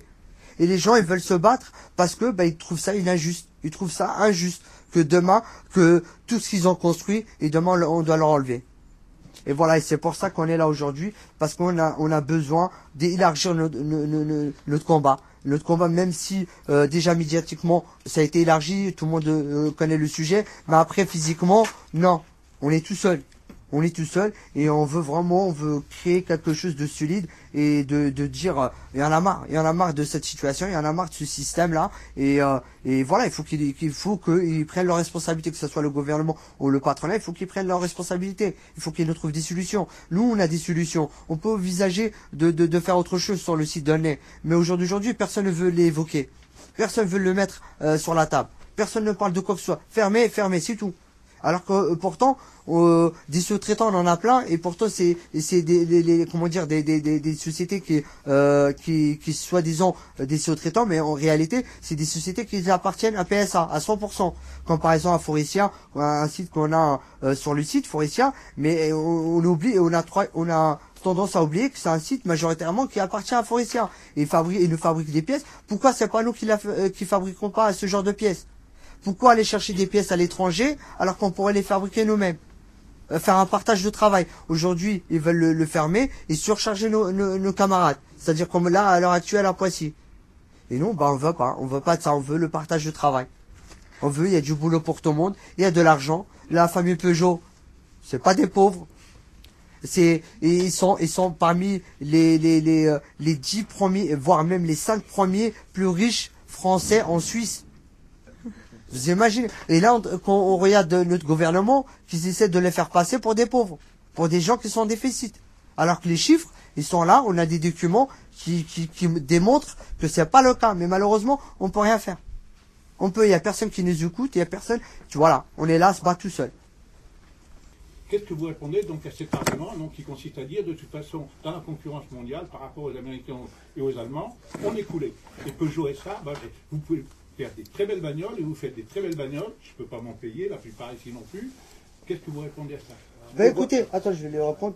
Déjà, premièrement, c'est un, un sujet, vous avez bien fait d'évoquer, parce que l'opinion publique, je vous dis, on doute même pas de l'opinion publique.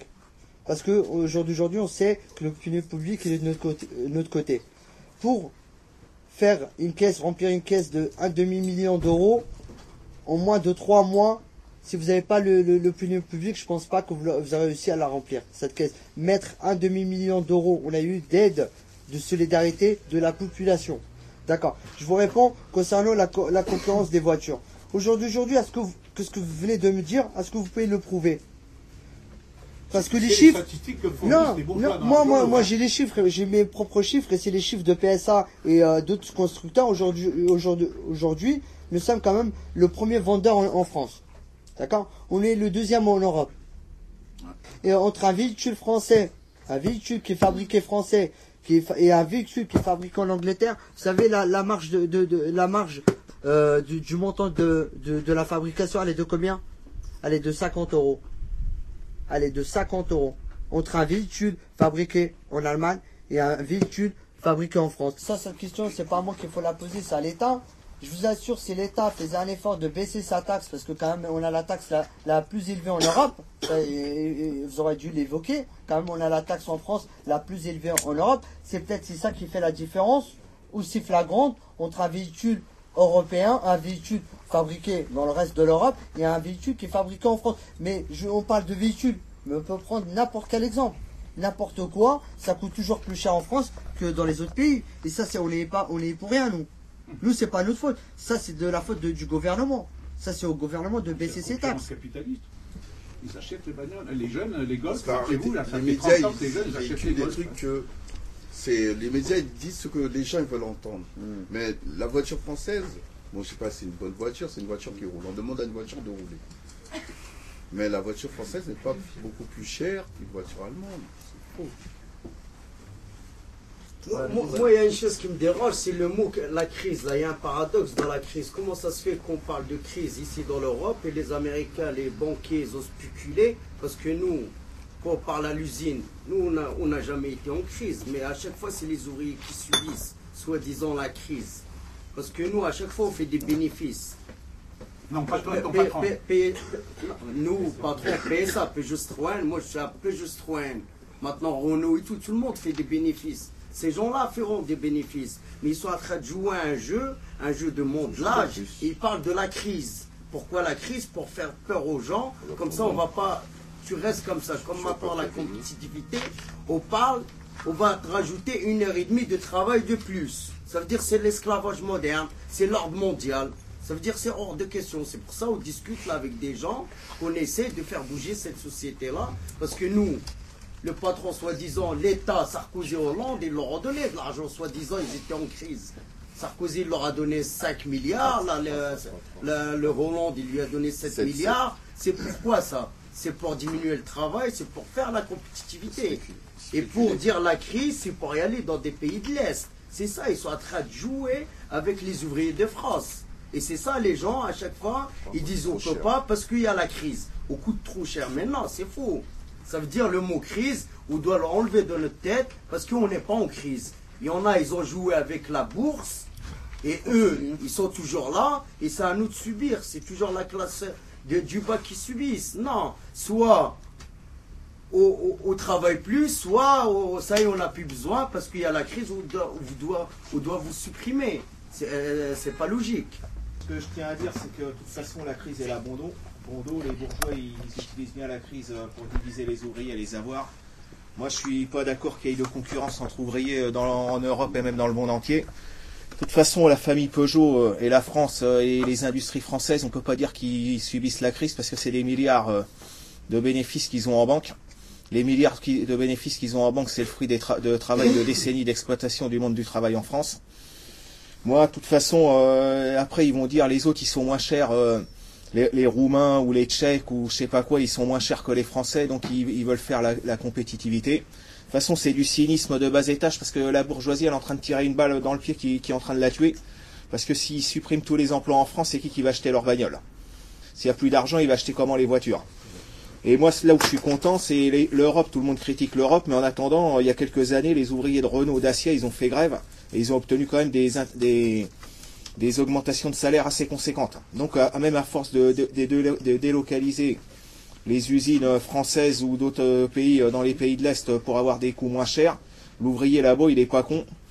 Il s'organise syndicalement, au bout d'un moment, il va faire grève, il va augmenter des augmenta- il va demander des augmentations de salaire. Donc quelque part, moi je pense que pour contre le corporatisme idiot de dresser les ouvriers les uns contre les autres, moi je serais partisan qu'il y ait un euh, déjà, enfin, de- avant de, de parler de SMIC mondial, mais déjà faire un SMIC européen et vers le haut. Pour euh, arrêter les divisions. De toute façon, même s'ils baissent les, les coûts de production euh, ailleurs, si les gens ils n'ont pas d'argent pour acheter, pour consommer, euh, c'est stupide, ça va finir comme euh, 1789 ou euh, 1917 à force de. Moi, moi, je te fous, moi je te. Là il y a la crise en France, mais pour continuer encore de, on gagne déjà de l'argent, mais pour en gagner un peu plus, je vais te fermer l'usine en France et je vais te l'offrir ailleurs. Mais c'est c'est des solutions à la con, ça. Des, ils sont en train de balancer un boomerang qui va leur retomber encore pire dans la gueule. Il faut pas tomber dans le piège. Moi, je pense qu'il faut, si on arrive à faire euh, un SMIC européen, euh, à se battre tous ensemble à l'échelle européenne, c'est la solution. Arras. Peut-être pour donner un, un petit ordre d'idée, hein, euh, PSA dans le 93, c'est le deuxième employeur privé.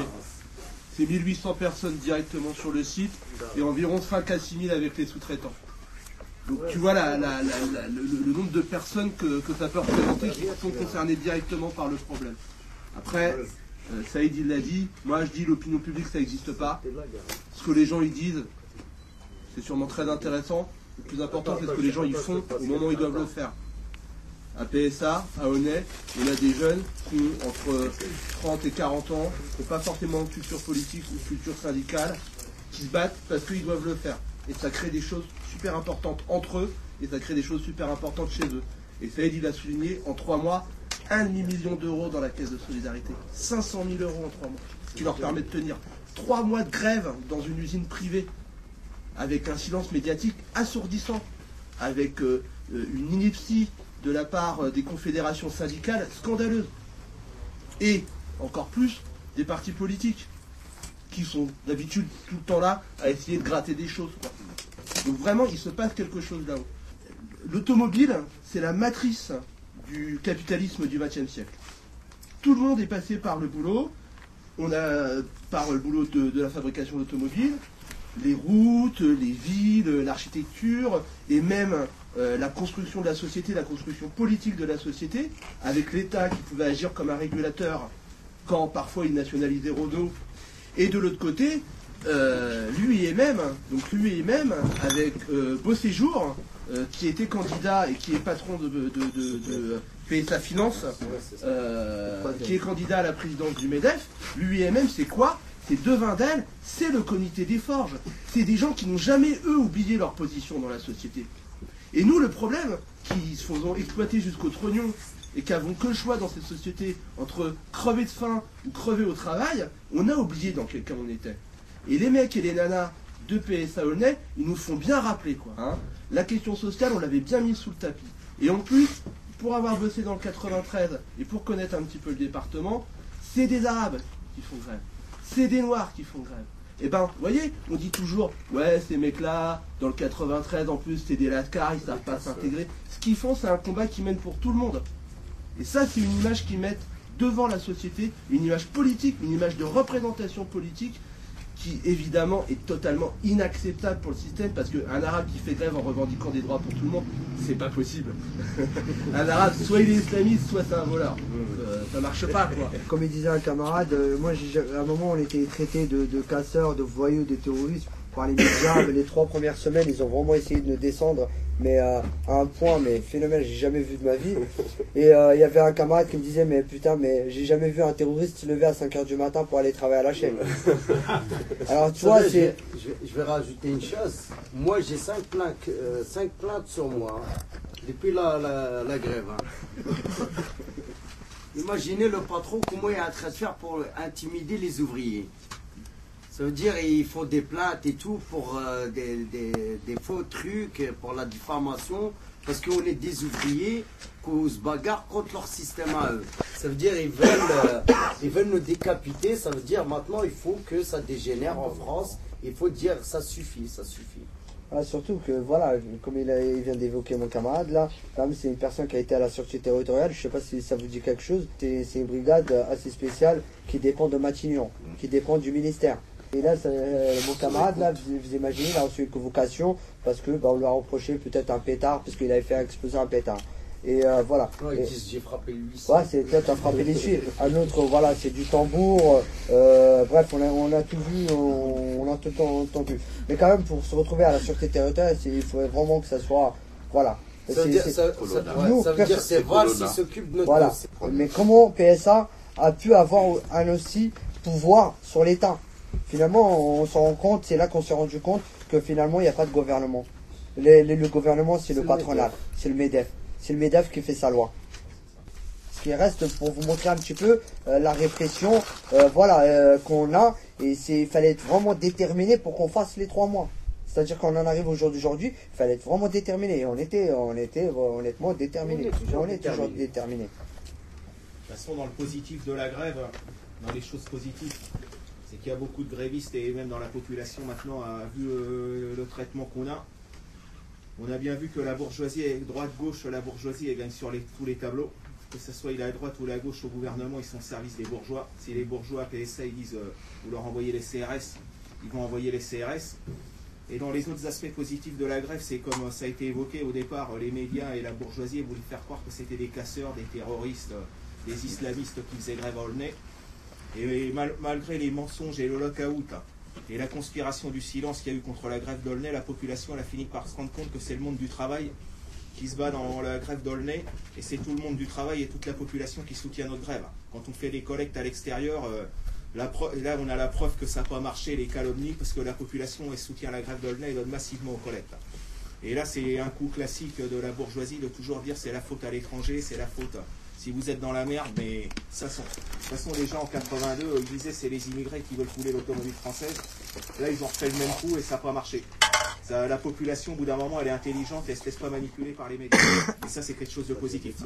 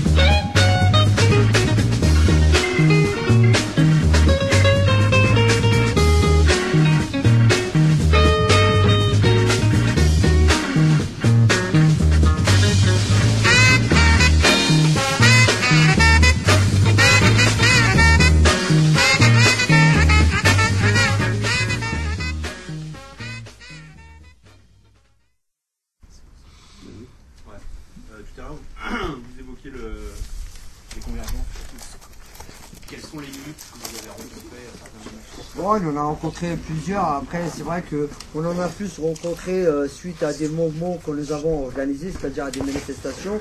Et c'est là qu'on s'est rendu compte euh, que bah, finalement, on n'est pas les seuls. On n'est pas les seuls à vivre la même, euh, la même histoire. Et je vous dis, une fois, bah, on avait été apporter notre soutien à Virgile, qui a fait quand même, qui a fait du, euh, du bruit dans les médias. On a été leur apporter notre soutien sur les Champs-Élysées et c'est là qu'on s'est rendu compte, bah, ce jour-là, qu'on n'était pas les seuls. Parce que si vous voulez, il y a eu Condia qui est arrivé, il y a eu Sanofi, il y a eu pas mal de petites entreprises de 450, 500 salariés qu'on n'entendait pas parler. On était en train de les étouffer en silence. Ils sont venus nous rejoindre. Ils ont dit à travers vous, on veut, on veut montrer notre lutte. Parce que nous, les médias, on les intéresse pas. Parce que nous, personne ne vient nous voir. Parce que nous, il y a, voilà, on dirait, on a l'impression que, bah, ce qui nous arrive, on le mérite? Bon, au jour d'aujourd'hui, on est là, bah, déjà pour vous dire que vous n'êtes pas les seuls, qu'on est, on est là, nous aussi, on subit la même chose, que, voilà, on va être parmi vous. Et c'est vrai, comme j'ai évoqué tout à l'heure, malheureusement, nous avons certains qui, veulent, qui nous empêchent absolument de faire la convergence. Ils veulent pas de cette convergence. Franchement, honnêtement, il y a deux mois, j'y croyais. Et j'y croyais je la- et je, et je la voyais se construire. Et en même pas une semaine, on m'a rentré dedans à chaque fois, tous les jours. Mais pourquoi tu parles de ça? Pourquoi tu vas aller sur ce terrain-là? Pourquoi tu, tu, tu, tu, tu, tu connais rien? Tu connais rien à la vie. Tu connais rien aux luttes. Voilà ce qu'on me disait. Tu connais rien dans la lutte. Peut-être on arrivera vraiment à créer un, une équipe solide qui est déterminée, que ça soit dans, dans ses actes ou dans ses dires, de s'imposer à ces gens-là. De dire écoutez, nous, non, on veut rester la main dans la main. Nous, on sait que ce qu'on veut. Et on sait que ce qu'on veut obtenir. Et tant qu'on ne l'obtient pas, on lâche pas l'affaire. Et maintenant, soit vous faites partie de nous, vous nous suivez, soit bah, vous écartez. Parce que là, aujourd'hui, c'est nous qui sommes en train d'être écartés petit à petit. On est en train d'essayer de nous écarter pour essayer de dissoudre le mouvement. Parce que bah, le patron, notre patron, il n'est pas content. hein. Il faut pas dire, il perd 750, euh, 700, ouais, pas loin de 750 voitures depuis les 16 janvier. Depuis trois mois, il perd plus de 700 voitures par jour. À mon avis, il doit pas bien dormir. Il a 14 000 véhicules de retard.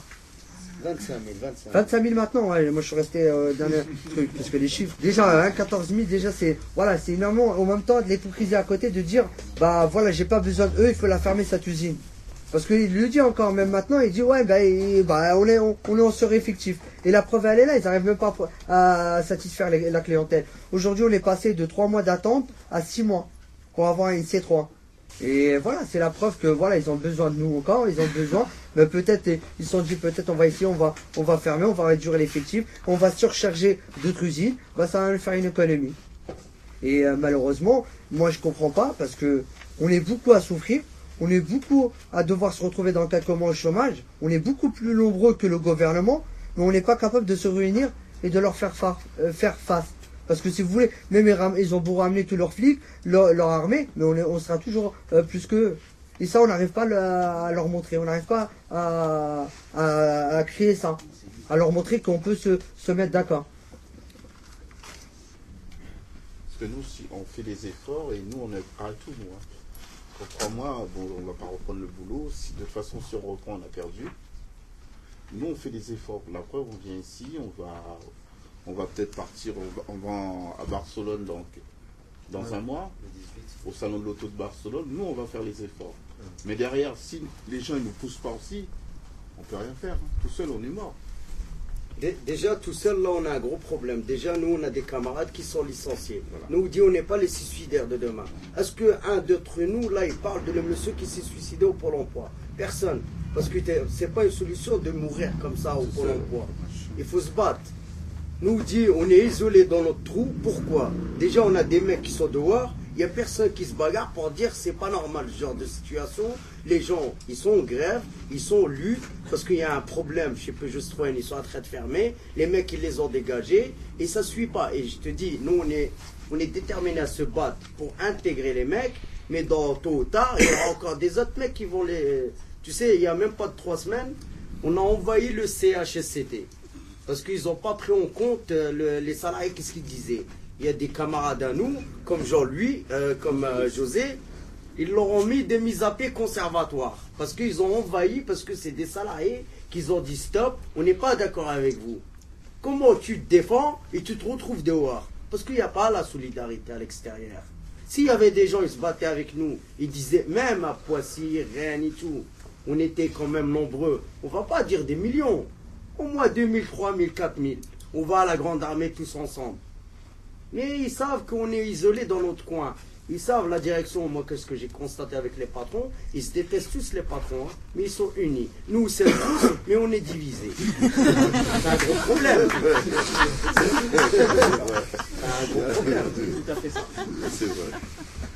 Ça, il faut en finir avec, les corporatismes idiots et les murs invisibles. Parce que nous, Aulnay, euh, on continue la grève à 150 en, en maintenant la flamme. Parce que là, actuellement, il y a l'extrême droite qui manifeste contre le mariage pour tous. Et nous, de manière minoritaire, on manifeste contre les licenciements. Et si nous, on arrête la grève, malheureusement, si la grève d'Aulnay s'arrête, il ne va plus y avoir que l'extrême droite qui va manifester. Et moi, de toute façon, je tiens à dire et à redire, maintenant, il faut que la population se saisisse de la grève d'Aulnay. euh, pour, euh, parce que ce qui nous arrive à nous, ça va leur arriver demain. Et il faut en finir avec les corporatismes et les, et les murs invisibles. En finir avec les corporatismes des organisations politiques. Telle organisation politique, parce qu'elle s'appelle, euh, je ne vais pas donner de nom, elle s'appelle un nom, elle va pas aimer celle d'à côté, qui va pas aimer celle d'à côté. Donc si chacun tient sa boîte, ils vont faire en sorte qu'il n'y ait pas de convergence. Et l'ouvrier, malheureusement, il est bête, il va dire, moi je travaille euh, dans la céramique, si les pneus à côté, il licencie, c'est pas mon problème, parce que moi c'est la céramique d'abord. Et si on est comme ça, ben, de toute façon, on va se faire avoir. Et là, on va aller au 19e siècle à grande vitesse. Donc euh, là, maintenant, il faut faire la convergence des luttes, et sinon, si on la fait pas, on va, ça va mal finir. J'espère que non, mais là, il faut se dire que si dans les 4 mois qui viennent, euh, on ne fait pas en sorte de tous s'entendre ensemble et de balayer euh, les gros plans que la bourgeoisie nous prépare, on va au 19e siècle grande vitesse. Nous, on s'engueule entre nous. Les bourgeois, ils sont peut-être pas d'accord entre eux, mais pour nous niquer la gueule, ils se mettent d'accord en- entre nous euh, pour, euh, pour euh, casser le, monde, le, code du travail, casser tout. Eux, ils sont en force. Et ils réfléchissent, ils ont des conseillers, ils ont des télés, ils ont les médias, ils ont tout pour nous avoir. Et nous, on s'engueule entre nous. Après, tout ce qu'on va avoir, c'est des télé-réalités sordides pour dire l'ouvrier, il boit, l'ouvrier. Pour ça, maintenant, moi, je dis, c'est bien, c'est malheureusement, les rencontres qu'on fait là, c'est marginal, mais le marginal, après, il faut que les marges grandissent et qu'on s'entende entre nous. Parce que si on ne s'entend pas entre nous, euh, après, on n'aura plus les yeux pour pleurer. Parce que quand on sera à Pôle emploi ou RMI ou je sais pas où, euh, on n'en a, aura rien à foutre d'avoir bossé pour la céramique euh, ou d'avoir fait partie de tel syndicat ou, ta- tel autre. celui qui avait raison, quand tu seras au chômage ou dans la merde, tu pouvais avoir raison, hein, mais ça n'empêche pas que tu seras dans la merde quand même. Juste pour être là-dessus, sur les différents sites de PSA, il n'y a, il y a pas de convergence qui se fait avec. euh, Si, il y a les, syndicats, mais c'est tout. Hein. Nous, mais c'est quoi? Il nous faut les ouvriers, il faut convaincre les ouvriers. on est mais les ouvriers, par exemple, à Poissy, on a, par exemple, la fois dernière, on a été à Poissy, on a rentré dans les bureaux. En plus, ils ont tous les médias, on a tout cassé et tout. Il y a des syndicats qui disent cette propagande comme quoi on est des terroristes, on est des voyous. Et les ouvriers ne connaissent pas. Déjà, même le tract, ils ne le prennent pas. Et quand on va les voir, ils nous, nous adressent même pas la parole. Tu vois, ils, ils restent dans leur coin parce qu'il y a des syndicats qui leur disent qu'est-ce qu'ils veulent, euh, ils veulent leur dire. Et eux, comme des ignorants, excusez-moi le, le terme, ils écoutent ça. Mais le problème, d'ici quand la fermeture de l'usine elle va être fermée, de- d'ici 2-3 ans, ça va leur arriver ce problème-là. Parce que même à Poissy, ça va fermer. On ne sait pas dans combien de temps, mais ça fermera. Déjà, eux, ils vont rentrer dans le 7 heures, ils travaillent 7 heures, ils vont travailler 8h30. Et en plus, chez nous, les mecs de Honnay, ils sont partis à Poissy, soi-disant, ils voulaient travailler de nuit. L'équipe de nuit, ils vont la supprimer. C'est ça la compétitivité, écraser tout le monde. Et les mecs là-bas, ils prennent pas conscience que le patron est en train de tous nous manipuler. Et ils restent dans leur ignorance. C'est ça le problème. Qu'on qu'on peut expliquer deux secondes euh, la spécificité euh, de l'organisation du travail et du syndicalisme à euh, PSA, anciennement Citroën. C'est une des seules grosses boîtes privées qui possède un syndicat maison. C'est-à-dire, il y a le SIA, euh, syndicat des industries automobiles, ça Euh, de l'industrie automobile. Indépendant Euh, ouais. Et industriel automobile. et qui est directement, lui, issu de la CSL et encore avant de la CFT. Alors, une des particularités de la main-d'œuvre chez Citroën, à l'époque, chez PSA maintenant aussi, c'est que c'était une main-d'œuvre immigrée qui était prise sur euh, euh, au bled directement et qui étaient ramenés. Et pour ça, il y avait un encadrement spécifique, en général, soit des anciens colons, soit des anciens militaires même, qui maîtrisaient parfois la langue, l'arabe, en général même à chaque euh, type euh, euh, de, de migrant, un, un type de, de, maton, j'allais dire, de contremaître, qui gérait ça. Et pour ça, une organisation euh, donc syndicale, qui était en fait euh, le moyen d'avoir de, l'autopromotion interne, mais aussi un moyen de surveillance et de flicage. Par exemple, à l'usine de Aulnay, qui elle a connu une grève extrêmement dure en 1982, c'est aussi pour ça qu'ils veulent la fermer, parce que c'est une usine qui a toujours été rebelle. La CGT était clandestine jusqu'en 1984. Et les gens ont fait grève pour la liberté euh, syndicale. Pour donner un autre exemple, moi je viens d'une ville, Reims, où la CFT, Confédération française du travail, a été dissoute puisque deux de ses membres ont été mis en cause dans l'assassinat d'un syndicaliste CGT. Donc vraiment, il y a ce syndicat du patron, jaune, qui distille à la fois des idées dans la tête des gens en disant soyez raisonnables, peut-être individuellement on va s'en sortir, mais en tous les cas il ne faut pas déconner, et qui a habitué aussi les gens à être dociles. Et le problème c'est que aussi, comme euh, euh, la, la CGT elle est un peu minoritaire et encore plus sud, minoritaire, eh bien, euh, les gens ils auront tendance plutôt à se tourner vers celui qui a l'air le plus puissant, vers celui qui pourra les protéger, que ceux qui leur proposent de, se mettre en danger et de prendre des risques. Prenons d'autres cas, puisque vous, effectivement, c'est un cas qui est quand même un peu gros, parce que la bagnole, c'est quand même sacré, et on veut tous en avoir une, on a besoin pour l'eau, on a besoin pour les vacances. Mais prenons le cas de Petroplus, prenons le cas de Grandange, Florence, etc. On a des secteurs où là, ils, ont coulé la boîte, et on a arrêté tout, etc. Parce qu'effectivement, euh, le système, le gouvernement, hein, mais si on prend toutes ces boîtes qui ont coulé, si on, prend les si on fait les comparaisons avec euh, le taux de chômage énorme qui a éclaté en Espagne ou en Italie, par exemple, on voit les résultats de cette crise de production. Effectivement, vous avez tendance à dire, ouais, les gens ne viennent pas, on est tout seul, etc. Mais effectivement, c'est là qu'on voit que la crise pèse négativement. Maintient finalement une mentalité du chacun pour soi. C'est-à-dire que là, vous avez- c'est bien, vous dites, je vous sens fort, je vous sens volontaire, etc. Mais si, à un moment donné, il y a l'échec, beaucoup parmi vous seront démoralisés et voudront abandonner. savez, Mais je continue à garder des relations Vous avec savez, on a fait la me grève de connaissent. 2007, 2007, on a eu un échec. On n'a pas été démoralisé. Non, là, c'est pas un échec. Trois mois, trois mois de grève, je pense que c'est Ça- pas un échec. Ça nous a forgé cette grève Six- 2007. six- six semaines. Vous avez compris Ça veut dire une grève. Certes, c'est- même il y a un échec. Mais il faut, réfléchir, prend. il faut réfléchir avec ces échecs. Pour réussir plus tard si on l'a refait. On va la refaire. rebondir. Même au Voilà. chômage, on va continuer, il ne faut pas vous inquiéter. Parce bientôt, euh, bientôt on y sera et on est prêt à, à- à revendiquer, se battre pour les autres. Mais euh, cela dit, c'est vrai qu'il faut quand même se poser la question que vous êtes euh, malheureusement des sortes de variables ajustables qu'on est tous d'accord pour dire que la bourgeoisie industrielle euh, nous mène par le bout du nez. Moi, je suis pas salarié, mais effectivement, euh, vous faites partie de ce grand jeu-là. Là, vous êtes euh, sur, plus ou moins sur la touche et vous essayez de vous battre pour revenir dans le jeu, mais dans le futur, si jamais vous réintégrez vos places, même si vous êtes augmenté, vous serez quand même toujours la, la ajustable de ce capitalisme. Et donc, je, je- je vous soutiens à fond, mais c'est vrai que l'histoire de. J'ai du mal à, à fait qu'on puisse se battre finalement pour revenir, euh, pour euh, récupérer sa place d'avant, qui est toujours une place d'exploité, quoi qu'il arrive. Quoi. Alors, je sais pas comment vous vous positionnez par rapport à ça. Pouvez Pour l'instant, à c'est ça. pour l'instant c'est le capitalisme qui tient à la barque. Moi, euh, c'est vrai que la crise, elle a, elle a bon dos, mais la crise, c'est vrai qu'elle existe, mais il y a de l'argent et nous, euh, le capitalisme, il tient la barque. Donc là, on est en train de mener, euh, inconsciemment ou consciemment, on est en train de mener un combat contre le capitalisme. Mais là, c'est dans le cadre euh, contre la fermeture du musée. Et de toute façon, bien sûr qu'on aimerait bien euh, qu'il y ait plus d'exploitation, qu'on soit tous égaux les uns les autres. euh, et euh, je vais pas sortir les violons. Mais actuellement, là, on se bat contre une fermeture de boîte parce que c'est une saloperie qui nous a été faite. comme on a dit, on a signé pour 40 ans, on leur a créé des, des richesses, ils nous ont exploités. Il y a beaucoup de camarades qui ont des problèmes, qui, sont handicapés ou qui ont été virés euh, suite à des handicaps dans l'usine. C'est une saloperie qui sont en train de faire de nous virer euh, pour gagner plus d'argent. Donc là, actuellement, on se bat contre la saloperie ponctuelle qui nous est faite de la fermeture de l'usine. Mais bien sûr, donc pour l'instant, on se bat dans ce cadre-là. Mais c'est un combat, euh, c'est un maillon qui, rejoindra d'autres maillons comme dans l'histoire de l'humanité. Donc nous, là, pour l'instant, c'est un maillon inconscient qu'on fait. Mais là, d'a- d'abord, le combat, c'est de, de, c'est une saloperie qui nous est faite et on se bat contre cette saloperie-là. C'est pour ça que c'est bien, moi, par rapport à la grève de 2007 qui a été une défaite, en 2007, on a fait grève six semaines tout seul. On n'a jamais eu de rencontre avec euh, d'autres personnes. On n'a jamais eu le plaisir de venir discuter avec vous. On n'a jamais été à Barcelone. Et là, il y a des gens qui rentrent, des personnes qui rentrent dans l'usine ou des gens ou des militants qui rentrent nous soutenir. C'est une bonne chose. Les murs de l'usine, ils ont été fermés. Maintenant, ils sont ouverts. On crée des liens.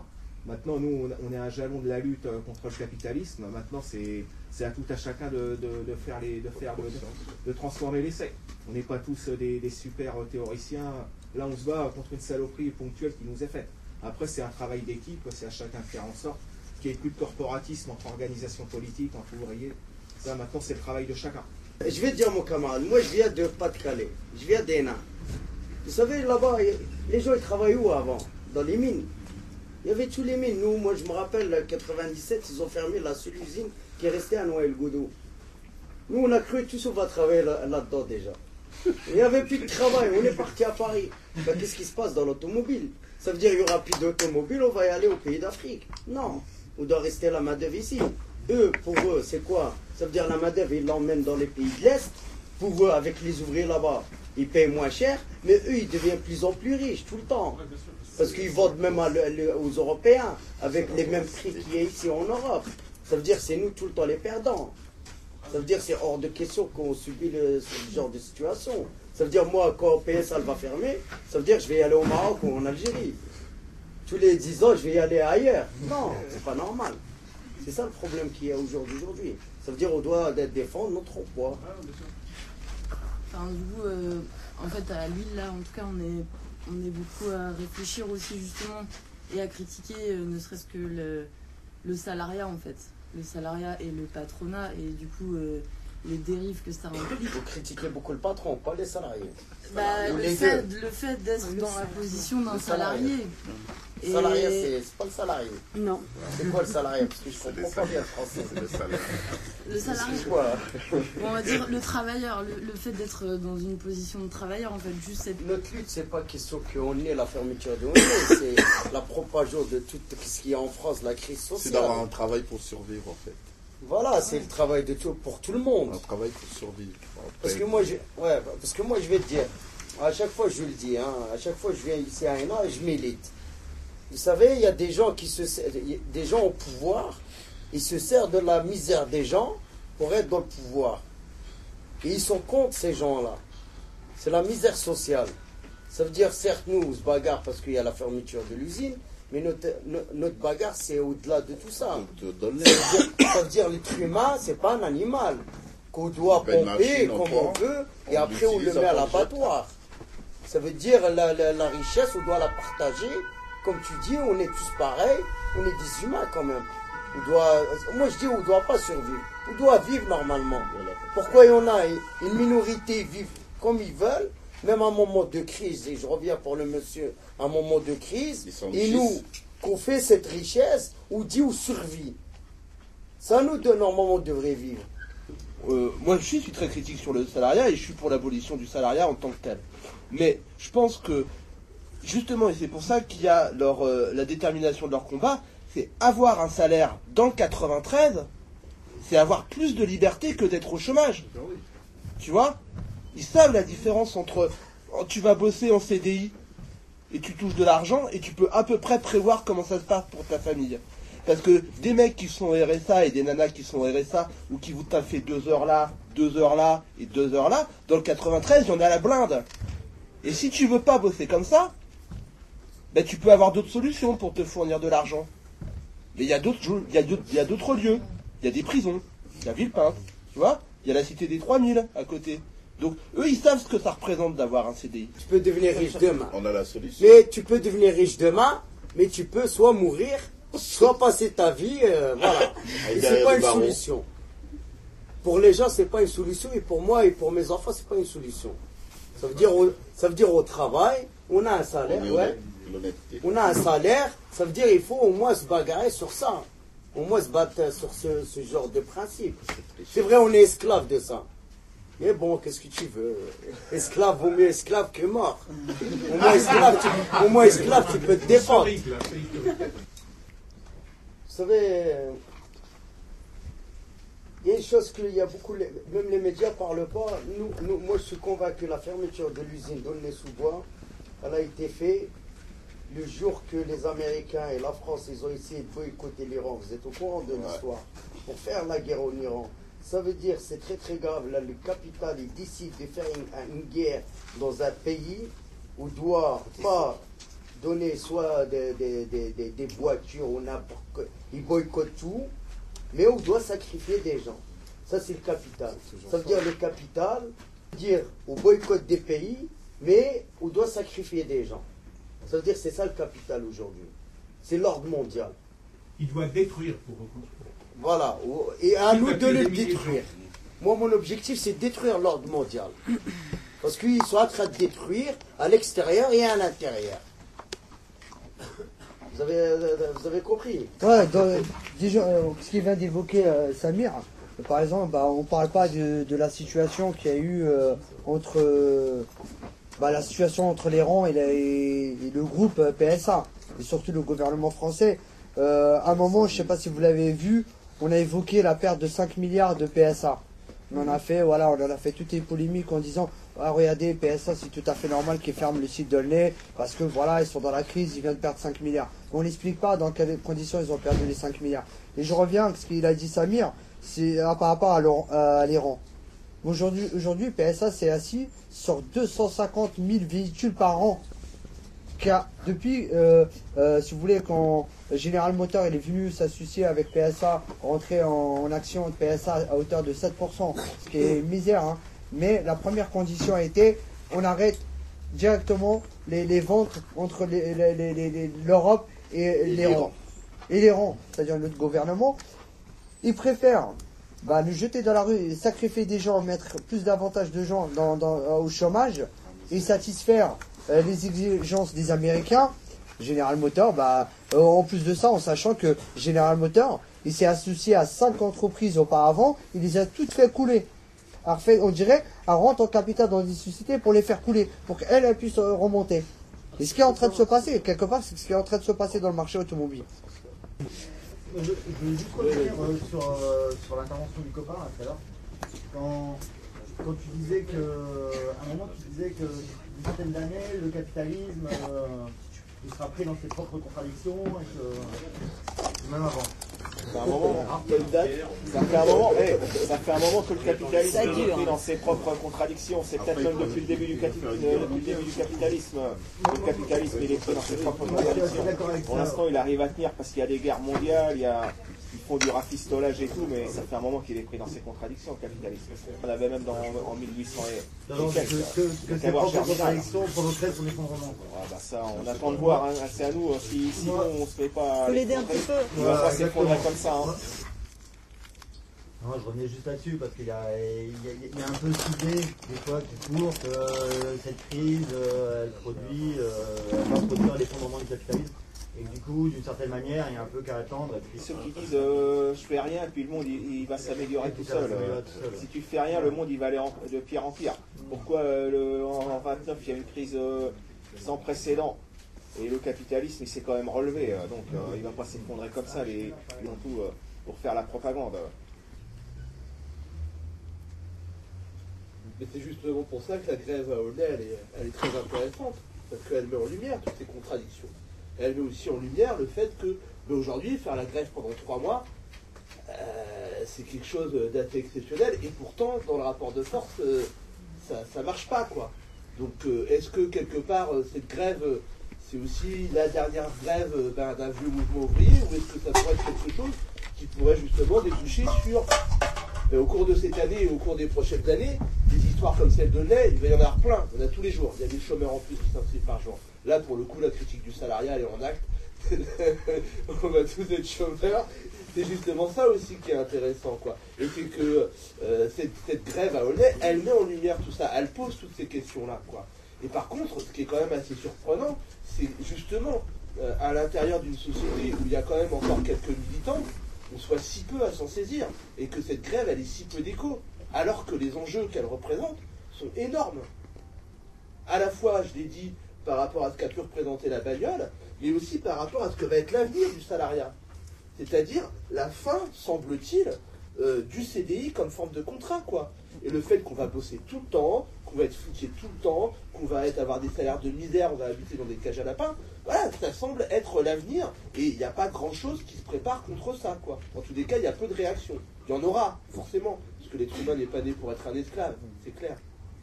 Mais c'est pour ça que véritablement, moi je vous, encourage individuellement et collectivement à vous faire le relais euh, des, gens donnés, quoi. Parce que euh, c'est aussi avec eux euh, qu'on avance et qu'on pose toutes ces questions-là.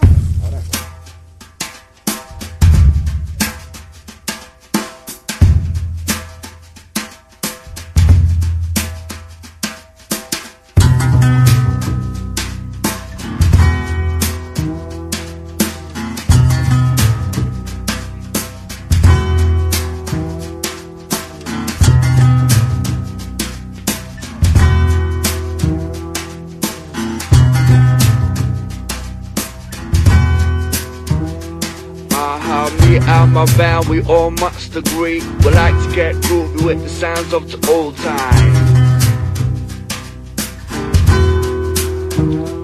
We like to jam, cause man, sound from the bandstand, hand from the chords, man, hang from the old ones, the tones, the gears, the props, and the ride. Very much simple, chillin' outside, way back, way back. From where I'm music really started, I'm a top of the 80s. So where I departed, uh, since then I started a collection of the people who started it all. I reckon, therefore I kept them in my side like mine. Blues music,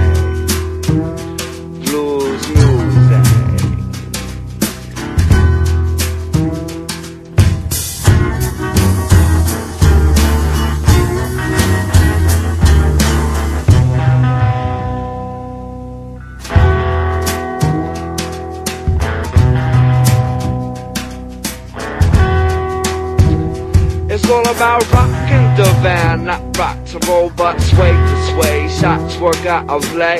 Yo, what I fly goes Sabine say, day. About eight miles to the yacht, and that's some highway set, and that's a cool, cool lounge in Atlantic City bounding. 1920 to the 1970s, a shame with some cool hoes, yo, some Eddie, get ready real cool, cool, cool. Earth and sock hat, hi hat, dojo broke ever since my things, the bass where I sat. Yeah. Let the rhyme ring. Yeah. The tense of the time of the old time. blues, blues I blues.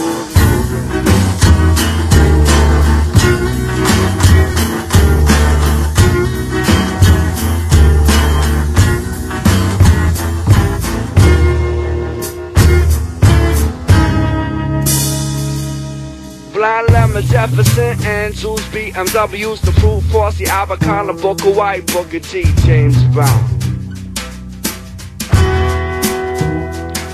Jimmy Smith at the console, the soul with the girls. Aretha Shaka Khan, the soul solid gold. Cisco and and Left Belly too. People's the road with Woody and you Bob Dylan. A million Sid Silver tone guitars. Heard the licks, yo, you take them nowhere. Blues music.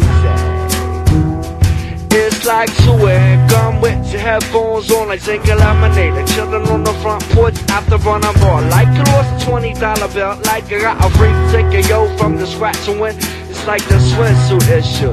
Ah, man, I think I need a tissue. It's like you and your baby got nasty, cut off and left alone. Now making eyes on the city bus again. Now you got ink spots on your page again. Grandma cooks a blueberry pie. Little sister got a boyfriend. Yeah. It's like smoking the right, the final rites, the final rides, rules music, rules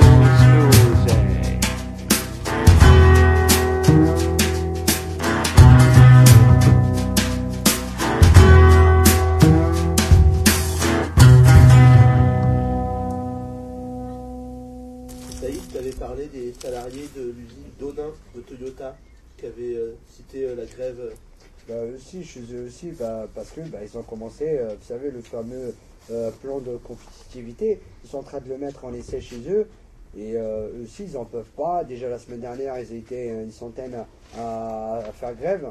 Eux aussi, ils commencent à se préparer petit à petit parce qu'en fin de compte, finalement, ce qu'on dit, euh, la lutte lutte, euh, elle elle s'arrête pas qu'à nous, elle s'arrête pas qu'à PSA au port de PSA. Malheureusement, euh, ce qui est en train de nous arriver, voire pire, ça va arriver euh, chez les autres. Même ceux qui, ont encore euh, conservé leur poste de travail, malheureusement, bah, ici, ils vont être impactés d'une autre façon, c'est-à-dire par la surcharge du travail. Et eux aussi, chez eux, bah, ils voient qu'au bout de 15 jours, ils sont à 15 jours d'essai, ils en peuvent plus. Ils savent très bien que déjà en 15, en 15 jours, ils ont pu se fatiguer à, tel point que bah, ils n'arrivent même plus à arriver chez eux. Et euh, ils se disent qu'est-ce qu'on va devenir dans quelques années, comment on va finir? Et c'est vrai qu'on a vu tout à l'heure, comme il a évoqué euh, José ou euh, Samir, franchement, chez nous, au bout de 10 ans de, à la chaîne, vous avez des séquelles énormes. énormes. Vous pouvez plus travailler n'importe où après. Parce que bah, vous mettez dans la chaîne, la chaîne, c'est, euh, ça s'arrête pas. Ça, démarre à une certaine heure et ça, ferme, et ça s'arrête à une autre heure. Vous avez des pauses, des, pauses bien définies, c'est au second, c'est à la seconde. Ça veut dire quand vous entendez la sonnerie, vous avez intérêt à courir, à prendre votre poste, parce que la chaîne elle démarre, elle, elle s'arrête pas. Et pour, même si vous êtes fatigué ou vous blessez ou quoi que ce soit, elle, elle connaît pas la crise, quoi. Elle, elle, elle continue de tourner. Et du coup, bah, ça fait que, bah, à cause de la compétitivité, bah, ça va faire que user encore plus les gens dans les chaînes. Et ces gens-là, bah, ils, sont, ils sont en train de comprendre que ce, ce comment dire, euh, cette compétitivité-là, c'est juste pour les détruire. Et ils sont en train de se réveiller chez Toyota, ils sont en train de se prendre, et pourtant c'est dans votre région, c'est dans le Nord. Et si je peux me permettre, moi je fais la bouée Renault. Ouais. Et eux ils font des, des fréquemment. C'est-à-dire euh, une fois par semaine, ils arrêtent un quart d'heure la, la chaîne pour des histoires à la con, hein, pour une pause pipi en fait. Mm. Je parlais tout à l'heure de la pause. En fait, ils ont euh, une minute et demie pour euh, soit fumer une clope, soit aller pisser. Donc ils sont, euh, ils sont vraiment. Là. ils sont, ils sont vachement au. Mm. Et ce que tu disais tout à l'heure, la lutte existe.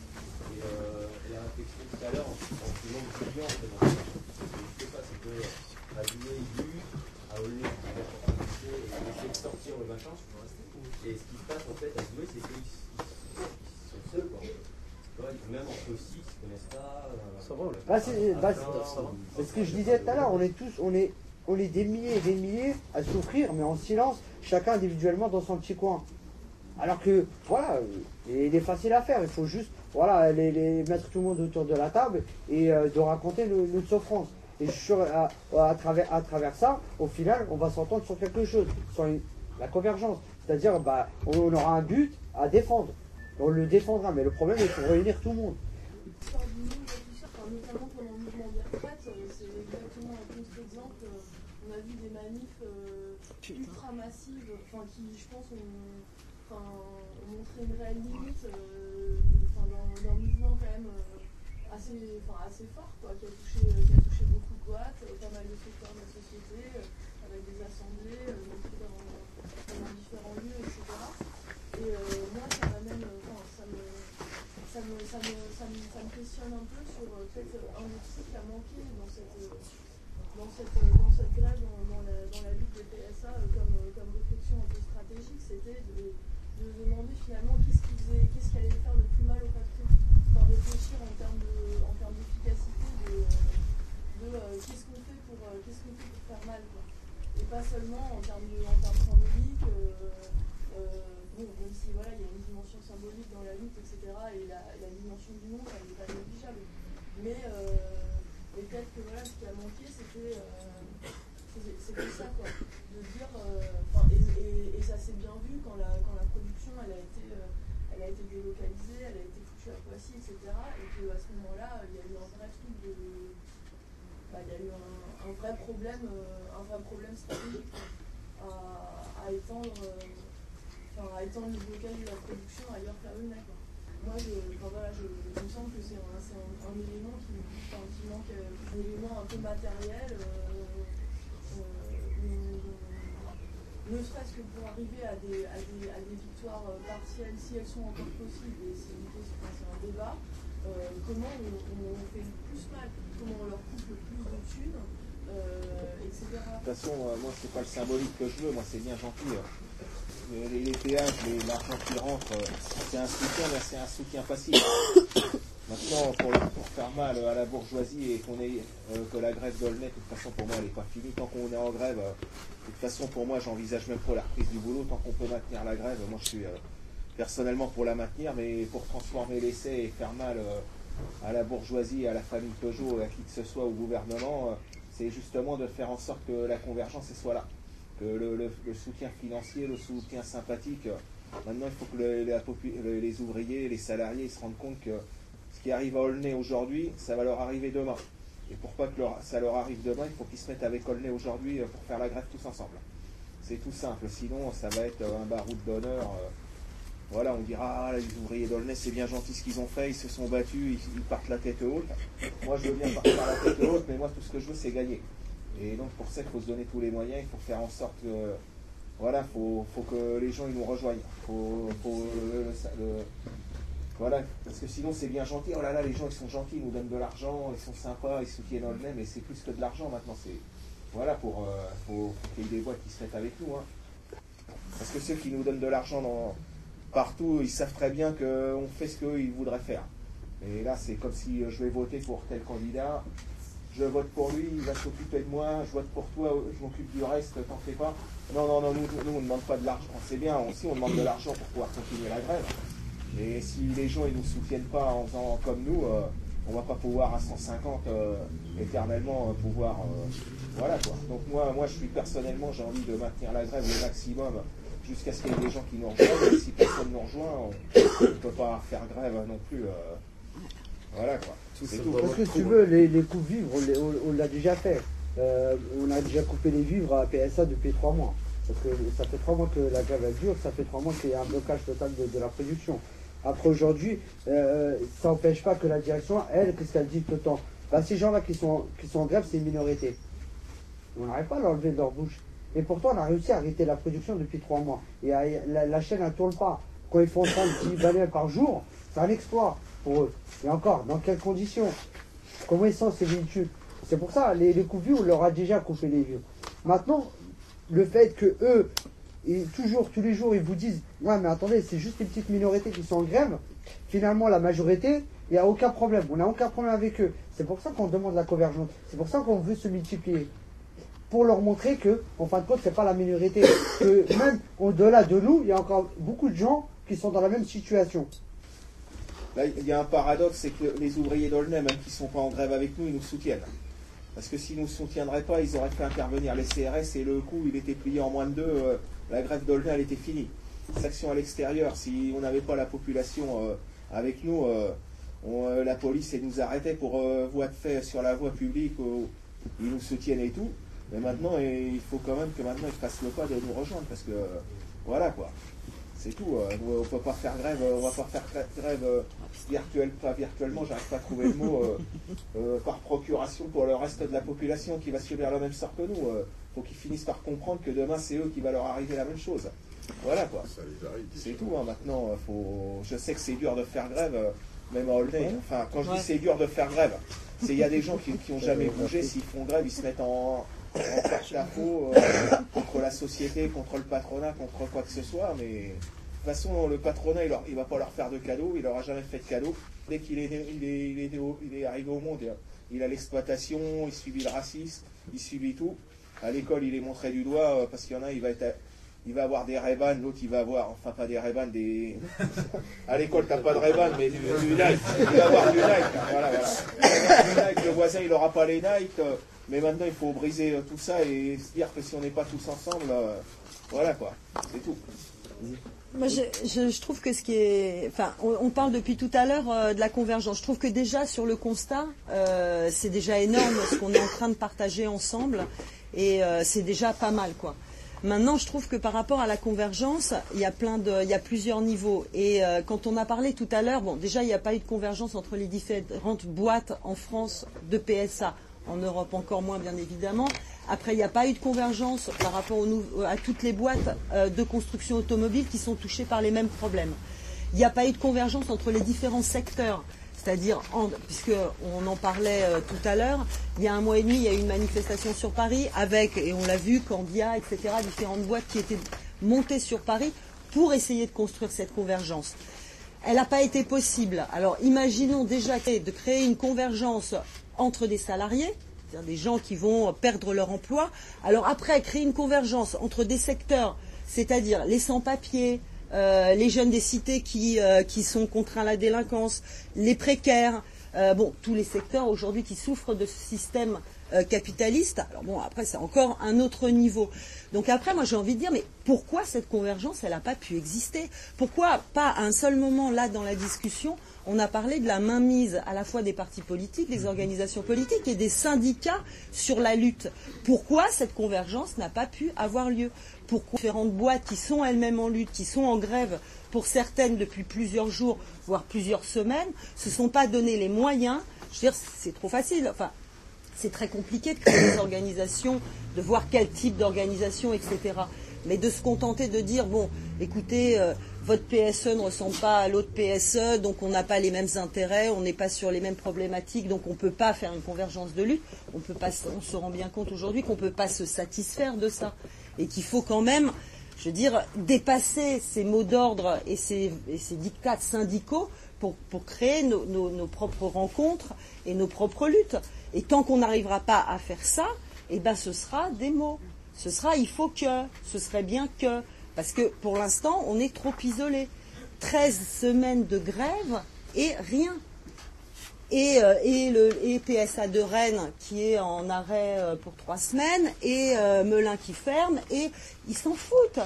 Ils ont le temps, ils s'en tapent, ils ont des thunes, ils peuvent même attendre encore un mois ou deux euh, que le truc s'essouffle et que et que ça se casse la gueule. Donc là la question c'est un petit peu comment on crée ces liens, comment on crée ces convergences et comment on est obligé de partir de zéro, de zéro là. C'est-à-dire des ouvriers, un groupe d'ouvriers qui va dans une autre boîte, qui discute, qui voit avec eux comment on peut mettre en place une grève, et, euh, ou déjà des rencontres, des discussions, des luttes communes, voire des grèves générales, mais bon. enfin, je veux dire, comment construire ce mouvement Et comme on sait qu'on ne peut pas faire confiance aux syndicats ni aux partis politiques, quels moyens on se donne? Parce que sans ça, après, ça va être que... euh, faut- faudrait que, quoi. C'est de transmettre les. Bah, de toute façon, les centrales, bah là, tu as, évoqué deux, deux sujets différents parce qu'il ne faut pas confondre les, synd- euh, les. Parce que nous, les centrales et les syndicats, tu vois, c'est deux, choses- deux mondes différents. Là, aujourd'hui, nous avons deux batailles différentes. Nous avons une la première bataille avec les syndicats internes. Et euh, comme il a évoqué euh, Michel tout à l'heure, déjà, on a un problème parce que nous avons plusieurs organisations syndicales qui sont côté patronal. Nous avons quatre. Aujourd'hui, c'est ça qui les fait peser dans les accords. Les accords, ils arrivent à les faire signer parce qu'ils ont une majorité. Une majorité du fait qu'il y a trois organisations syndicales dans le combat, dans, une qui n'est pas représentative, parce qu'aux dernières élections, elle a obtenu que 4%, euh, 4% et pour être reconnu, il faut au moins avoir 10%. Et euh, donc, il n'y en a que deux crédibles dans le conflit. De l'autre côté euh, du patron PSA, ils en ont quatre. Ils ont la fameuse ICIAT qu'il a expliqué Jean-Michel tout à l'heure. Ils ont la C- euh, CJC, c'est le syndicat des cadres. Après, ils ont la CFTC, c'est le syndicat des ouvriers, de, disons, c'est des syndicats qui sont censés comme nous, et qui ont pris partie du patronal. Après, vous avez FO, Force ouvrière, qui est là aujourd'hui, aujourd'hui, qui a pris le côté patronal, c'est-à-dire de la direction. C'est-à-dire, elle signe tous les accords qu'elle met sur la table. Elle dit, moi je suis d'accord. Et à chaque fois, d'un côté, vous avez le patron qui dit, mais écoutez, c'est pour ça que j'ai évoqué tout à l'heure la majorité. Malheureusement, ils sont toujours en train de nous évoquer, bah, c'est la majorité qui gagne. C'est la majorité qui décide. Aujourd'hui, vous êtes qu'une petite minorité. Mais réellement, bah, dans ce cas-là, si on est une minorité, pourquoi vous démarrez pas vos chaînes? Pourquoi euh, Donnez-nous une explication, comment ça se fait vous ne sortez pas vos bagnoles?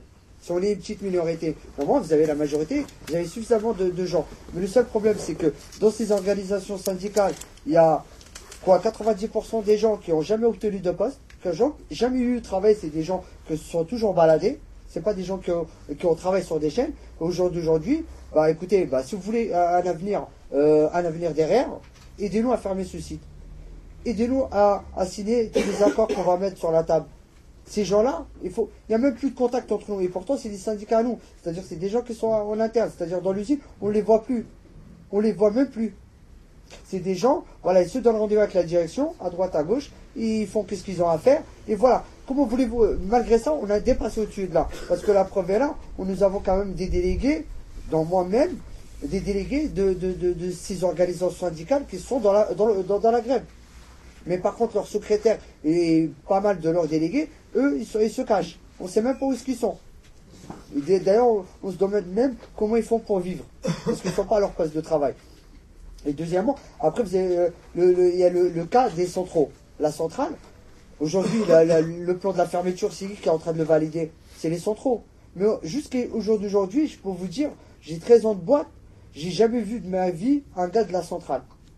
C'est-à-dire les personnes qui sont en train de s'engager à notre place, qui sont en train de signer des accords en, en vendant la fermeture de lait, en disant, bah, effectivement, PSA n'a aucun choix, effectivement, cet accord, il est valable, il est correct, il est potable, bah oui, je vais, le signer. Mais ces personnes-là, on, on les a jamais rencontrées. Ils ne sont jamais venus se rapprocher de nous, de nous demander notre avis. C'est quoi notre avis? Vous- Voulez-vous qu'on s'exprime comment? Mais ma- malheureusement, ils ne le font pas. Ben, comment, quelle solution vous avez, vous, pour qu'on puisse passer au-delà d'eux? À part, voilà, un rapport de force. C'est-à-dire être des milliers, être là, leur prouver que, ben voilà, qu'il faut revenir en arrière. Que les gens concernés, ils sont sur le terrain. C'est pas des gens qui sont cachés dans les bureaux. Et là, malheureusement, bah, comme vous pouvez le voir dans les médias, c'est des gens, on montre à chaque fois, bah, on les fait montrer, euh, dire oui, tout va bien, il n'y a aucun problème dans, dans ce que PSA fait, mais les gens qui, qui sont là-bas, c'est des casseurs, c'est des pourris, c'est des voyous. Il faut pas les écouter, ils font n'importe quoi, ils sont en train de conduire la société, ils sont en train de conduire la, conduire la société PSA droit dans le mur. Voilà tout ce qu'ils disent. Mais qu'est-ce que vous voulez faire euh, Qu'est-ce que vous voulez leur faire? Comment voulez-vous euh, Ouais, moi, j'ai- moi, je disais juste euh, comment, comment la convergence elle peut s'organiser sans passer par eux. bah, avoir le maximum de monde à l'extérieur. C'est le seul, c'est le seul, c'est la seule chose qui peut les, les, les faire reculer tous. Parce qu'aujourd'hui, aujourd'hui, nous, on s'en fout d'eux. Nous, notre objectif, c'est le patron. C'est faire reculer le patronat et le gouvernement. Et de, surtout de forcer le gouvernement à venir vraiment s'impliquer dans cette situation. Dans le cas de PSA et bien d'autres, comme il a, il a dit le monsieur. Et on n'est pas les seuls. On n'est pas les seuls. On est des milliers et des milliers en France à vivre exactement la même chose. Et malheureusement, bah, on la vit tous en silence. Aujourd'hui, on a pris l'initiative de venir vous voir, de, vous rencontrer. Malheureusement, bah, ces gens-là, ils n'ont pas pris cette initiative. Et j'espère, à travers ça, bah, ça va permettre à d'autres de, de, de, de- d'essayer de, de, de, de se mettre en contact et de, parler. Rien que déjà de parler, je serais certain, ça permettrait de faire avancer beaucoup de choses. Si, on arrive à faire reculer le patronat sur la fermeture de boîtes et chaque fois que le monde du travail il a gagné, même si après il est retourné se faire exploiter euh, dans une usine et si- dans un bureau ou quoi que ce soit, mais si le monde du travail il gagne et qu'il retourne travailler, le chef, le directeur ou quoi que ce soit, il va lui faire un bras d'honneur comme ça. Parce qu'en attendant, moi je t'ai niqué la gueule, j'ai relevé, la tête. Même l'ouvrier qui gagne une grève ou quelque chose comme ça, même si après il retourne, il retourne à l'exploitation et il va dire peut-être, il va dire à son chef en attendant si t'as si t'as du boulot, c'est encore grâce à moi. Et les rapports, euh, si jamais hein, quand il y a des victoires ouvrières, euh, dans les premiers temps, les rapports d'exploitation c'est plus les mêmes.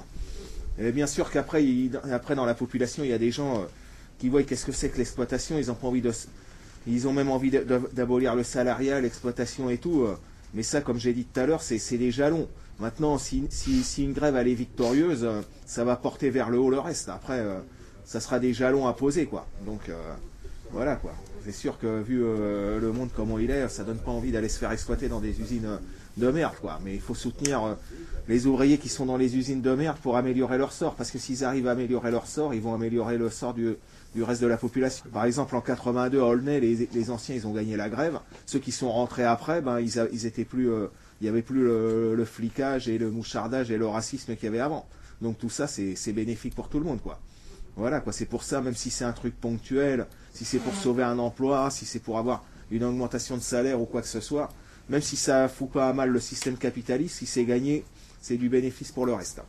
Voilà. Bah, c'est la conclusion. Hein. Je pense que c'est une belle conclusion, hein.